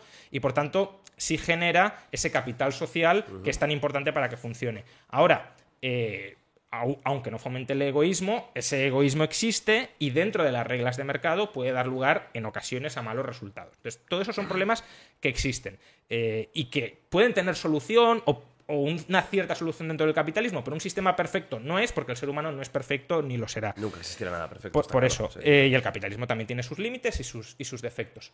Mm, ¿Ventajas del comunismo? Sinceramente, eh, no es por ser Roberto, secta- que vamos, ¿eh? no es por ser sectario, no, no se me Uy. caerían los anillos por reconocer alguna. De la misma manera que sí le puedo reconocer eh, pues, argumentos de calidad intelectuales a Marx, por ejemplo, y no, y no pasaría nada. Pero en el modo de organización comunista no veo absolutamente ninguna ventaja frente al capitalismo. Ni una. Ni, ni una. Roberto, lo, lo mismo. Eh, critícame el comunismo. Bueno, te voy a decir una. venga, sí. hostia, ojo. Eh, sí, que es un argumento que hace Branko Milanovic eh, y que puede tener cierto sentido. Eh, allí donde se ha implantado el, el comunismo, se ha hecho una limpia de todas las instituciones extractivas anteriores que existían en esos países. De una manera brutal, eh, en muchas ocasiones con malas formas, salvaje, decir, pero ¿eh? sí se hace una limpia de esas oligarquías extractivas. Y sobre esa limpia eh, se pueden crear o pueden emerger instituciones inclusivas capitalistas cuando cae el socialismo eh, que sean superiores a las anteriores. Por ejemplo, imaginemos un régimen feudal, se lo carga el comunismo, eh, pues ahí digamos que ya ha abonado el terreno para que aparezca un capitalismo más inclusivo, que es en parte lo que, no sé, lo que puede suceder en Vietnam, por ejemplo, ¿no? Eh, o lo que hasta cierto punto puede haber sucedido en China, aunque con un coste brutal humano y económico, pero, pero eso sí está ahí, que haces limpia de lo que hay y, y te cargas muchas veces instituciones que pueden ser eh, muy, muy estables en el tiempo porque la correlación de fuerzas dificulta que se erradiquen y si se erradican por esa vía puede dar pie a través de mercados y capitalismo cuando revierte, cuando cae el comunismo, a un capitalismo más inclusivo. Ahora sí, Roberto. Crítica al comunismo y vamos a buscar algo de bueno del, com- del capitalismo. Eh, bueno, empiezo por el comunismo sin problemas. Pues yo creo que en las experiencias que ha habido prácticas, ha habido un- bueno, una serie de errores que está comentando antes, por ejemplo el tema de la burocratización, el tema de la participación de la gente, porque es verdad que cuando fue evolucionando ¿no? y desarrollándose la experiencia, por ejemplo hablando de la Unión Soviética, pues sí que es verdad que la participación de la gente disminuyó y fue disminuyendo a más, hasta que bueno, luego hubo ejemplos en que de hecho la sociedad rusa ahora mismo no se moviliza prácticamente por nada a nivel de huelgas, etcétera. Yo tengo amigos comunistas rusos y, y ellos les reprimen y demás, pero lo que es la gente, lo que es la efervescencia que había hace 100 años, no, la hay. Y es por los años que ha habido de, de control, sobre todo a partir del 20 Congreso, que es cuando empieza a darse ese proceso, en el cual pues eh, se empieza como a desvincular totalmente la gente de tanto de la toma de decisión, en el caso soviético, como eh, incluso antes el- la propia participación, de que la gente se sienta partícipe de. Y creo que eso es muy importante también para elevar la conciencia. Entonces yo creo que ahí hubo un problema importante. Eh, yo creo que eso es lo que yo criticaría más en ese sentido. Luego ha habido problemas, hombre. ¿Problemas en el cálculo económico hubo? Pues obviamente sí. Eso, vamos, yo no conozco a nadie que lo niegue. La cuestión es que eso tiene solución. Y ya en su día se intentaba solucionar y se hacía porque el país siguió desarrollándose a pesar de los problemas. Pero sin duda, a día de hoy, yo creo que se pueden hacer. Rayo no está muy de acuerdo, Bueno, pero- normal que no esté de acuerdo. Pero déjame terminar, Rayo, por favor, Sí, sí, deja sí. hablar. Bueno, y la cuestión. la cuestión es que eh, creo que con las nuevas tecnologías, etcétera, que eso también es importante, creo que, que se puede calcular de otra manera. También con respecto al derecho de determinación, con respecto a, a que las revoluciones no se hacen con, mandando tanques, sino tienen que hacer los propios pueblos. Creo que es otra lección que aprendimos también en, en el desarrollo de esas décadas. Y creo que son cosas que, bueno, que, que ensayo y error, que la experiencia precisamente nos puede hacer mejorar en el, en el futuro. ¿Y del capitalismo qué dirías que es bueno? Del capitalismo actual yo diría que eso, que está en, en decadencia y que debería, debería desaparecer y que es un sistema terrible, pero sí queda admitir que en su día, ya no, en su día con respecto al feudalismo, eh, precisamente contra ese oscurantismo, frente a las relaciones feudales de producción, frente a incluso a la cuestión religiosa en, en muchos aspectos, sí que tuvo un, papel de, pues, bueno, de avance, ¿no? vamos a decir, democrático en algunos ámbitos y de desarrollo económico y, y humano. Y creo que en ese sentido, obviamente, el, el- el capitalismo es superior al feudalismo y por lo tanto eh, tuvo un valor positivo, pero que actualmente para mí, pues eh, eso se ha acabado y creo que un sistema superior tiene que desplazarlo y ese sistema va a ser el, el socialismo, que es mi opinión. O sea, que fue necesaria en su momento No creo, histórico, sí, ¿no? No creo que te haya sorprendido mi opinión, Rayo. Una No, cosa, pero es una conclusión y ya está. Siempre eh, para ya acabar, sabes. que es, es una pregunta abierta a los dos, que eh, Rosarín me la, me, la, me, la, me la puso, pero no me da tiempo de ponerlo ya. ¿Creéis que ya hemos superado el capitalismo y que estamos ahora con el auge de las grandes tecnológicas viviendo una especie de tecnofeudalismo? ¿Crees, Rayo, que estamos en ese momento? Eh, no, es decir, se, se- se habla de que hemos superado el capitalismo. Vamos, en el siglo XIX Marx y Engels también pensaban eh, en los años 50 del siglo XIX que el capitalismo ya había llegado a su fin, en los años 60, en los años 70, en los años 80, en los años 90 Engels decía, no, ya la revolución ya está aquí. No, eh, y no estaba. Eh, en el siglo XX también, claro, pues ya hemos tomado el poder en, en la URSS, ahora en China ya va a caer, eh, el crack del 29, la Gran Depresión, esto es el fin del capitalismo, terminal, no sé qué. Bueno, y no. Entonces, no, creo que el capitalismo es la forma más eficiente y más humana que tenemos de coordinarnos entre todos y obviamente si hay un cambio tecnológico, esas formas de coordinarnos sobre la base de propiedad privada, sobre la base de contratos voluntarios, pues también cambian, evidentemente. Eso sí es una intuición marxista que tiene su sentido, Eh, pero sigue siendo capitalismo y no, y no tiene nada que ver con un tecnofeudalismo. Es, es como intentar transponer categorías económicas eh, que, que- que tienen, en esto sí, una vinculación muy clara a un periodo concreto, adaptarlo a un nuevo periodo que, que- que no tiene ningún paralelismo.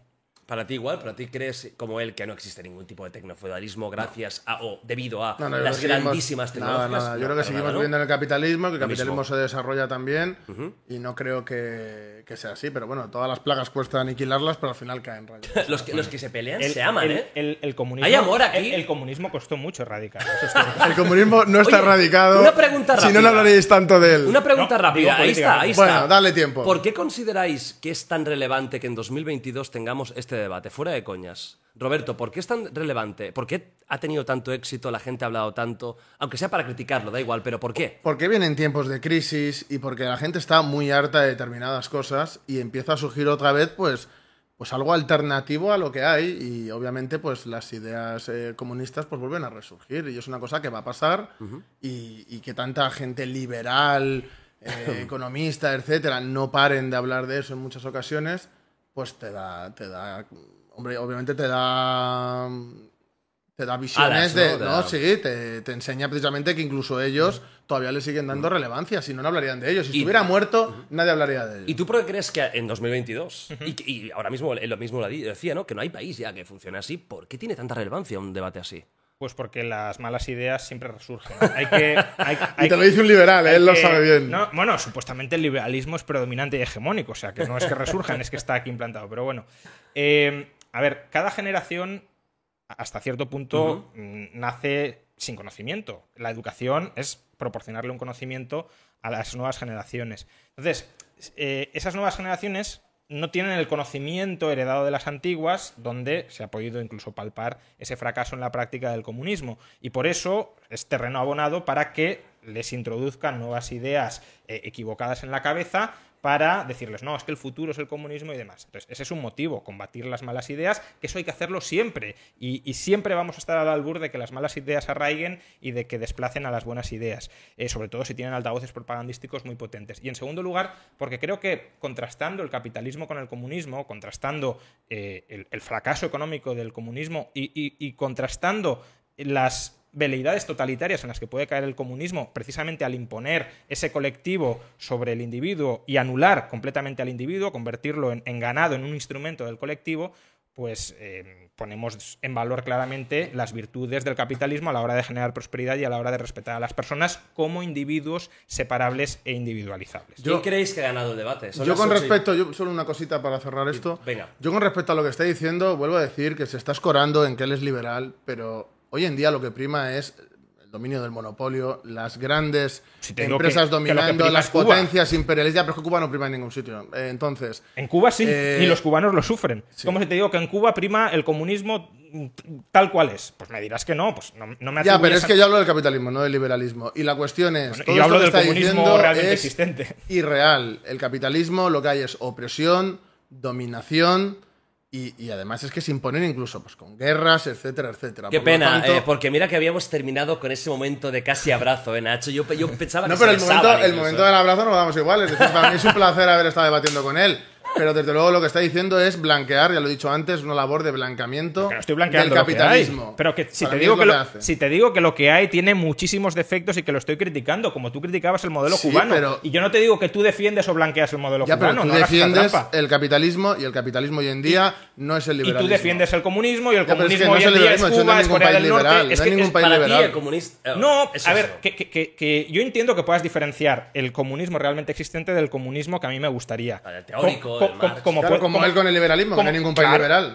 Claro, no existe, es como Bueno, los- cla- los claro, entonces puedes diferenciar el capitalismo realmente existente, estatalizado, cada vez más antiliberal, del capitalismo liberal. Pero lo que no me vale es que, es que él diga, no, yo el comunismo idealizado como a mí me gusta, y tú el capitalismo realmente existente. No, pero es que. el capitalismo ca- realmente no, pero es que hablas de. eh, castillos en el aire liberales como si viviéramos Bueno, en el siglo XIX. como tú y hablas- perdóname que te diga, perdóname que te que no existe diga, hoy en día lo que existe es el dominio de esas grandes empresas. lo que existe es el imperialismo, lo que existe son las guerras de rapiña, lo que existe son los conflictos entre bloques Roberto, imperialistas. dicho- Eso es lo que existe. Pero es que hoy estamos de capitalismo y comunismo, no de liberalismo Roberto, y comunismo. que Estás agarrándote a lo de Cuba y Corea del Norte para evitar que se vea a las claras que estás escorándote con lo del no- liberalismo. Roberto, que tú has dicho que tu sistema no existe en ninguna parte del mundo. No Porque no existe me hables ya. de- no me hables de castillos en el aire. Pero el- porque el no existe. Si tú Bueno, te pues dedicas a preguntarme Entonces, como si cuál digo, es no, tu mi- modelo, Y mi sistema, er- y mi sistema eres tampoco tú, existe en ninguna eres parte del tú mundo. el que me está preguntando. Entonces, si te respondo, Bueno. no te sorprendas de que te responda, porque No, tú me lo estás pues pidiendo. pues lo mismo. Yo- Pero tú me lo pides. ¿Cuál es mi modelo? No, el No, que está, yo, no es el que, yo, es que yo, no, yo no te he preguntado en ningún momento por tu modelo, ya le conozco. Estoy preguntando entonces- por el capitalismo. Entonces, en vez de defender el capitalismo, lo que haces es defender por el la liberalismo tangente, y, a- ¿no? y atacar el capitalismo Te vas por la tangente. atacar el capitalismo corporativista que tenemos hoy para avanzar hacia un capitalismo de libre mercado eso es lo que hago Ya se ha terminado. ¿Quién crees que ha ganado?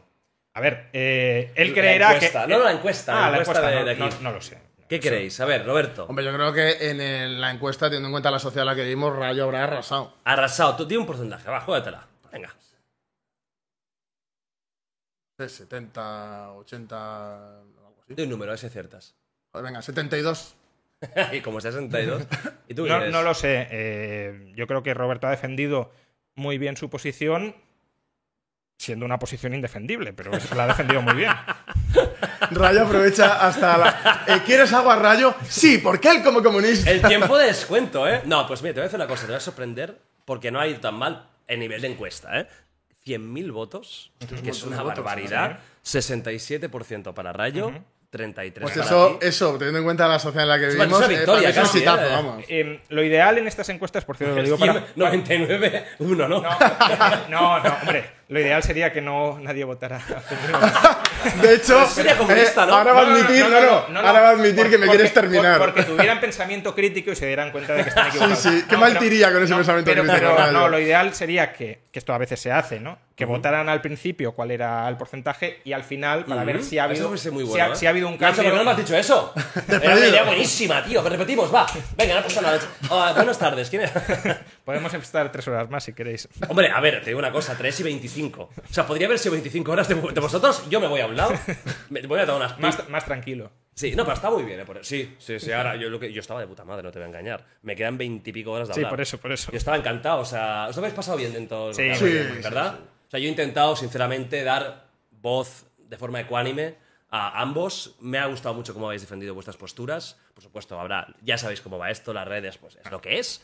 Pero creo que ambas posturas han sido muy bien defendidas, que hemos hablado de muchos temas interesantes. Sí que os habéis ido mucho por la tangente, eso es cierto. Era- Bueno, es que muy complicado. sal- salen muchos Y temas. más, muy- y más conociéndonos de antes. Y además que tenéis una confianza que ya os permite, pues, ya tiraros cosas en cara, que eso crea un nuevo tema. Pero ha estado muy bien. Eh, bueno, eh, durante muchos momentos, 60 y pico mil, para un debate de capitalismo Sí, sí. comunismo en 2022. Es una puta locura. Es una puta locura. Así que gracias, mil gracias. Me gustaría un día teneros en el podcast individualmente para hablar de vuestra historia, de vuestra vida. Yo sé que la tuya es muy interesante. Es, es particular, Pero ¿no? No, yo tengo, yo tengo Es una particular, vida, ¿no? una Ya no parte el conflictiva. comunismo. No, sí, sí, La, sí. la experiencia vital probablemente más interesante. que Yo tengo una vida digna de otra época, eso sin duda. Fe- feudal. Bueno, Ya, ya, de aventuras de no sé qué época. Pero bueno, aquí estás. Sí, sí. Y tú igual te. en el capitalismo realmente existente.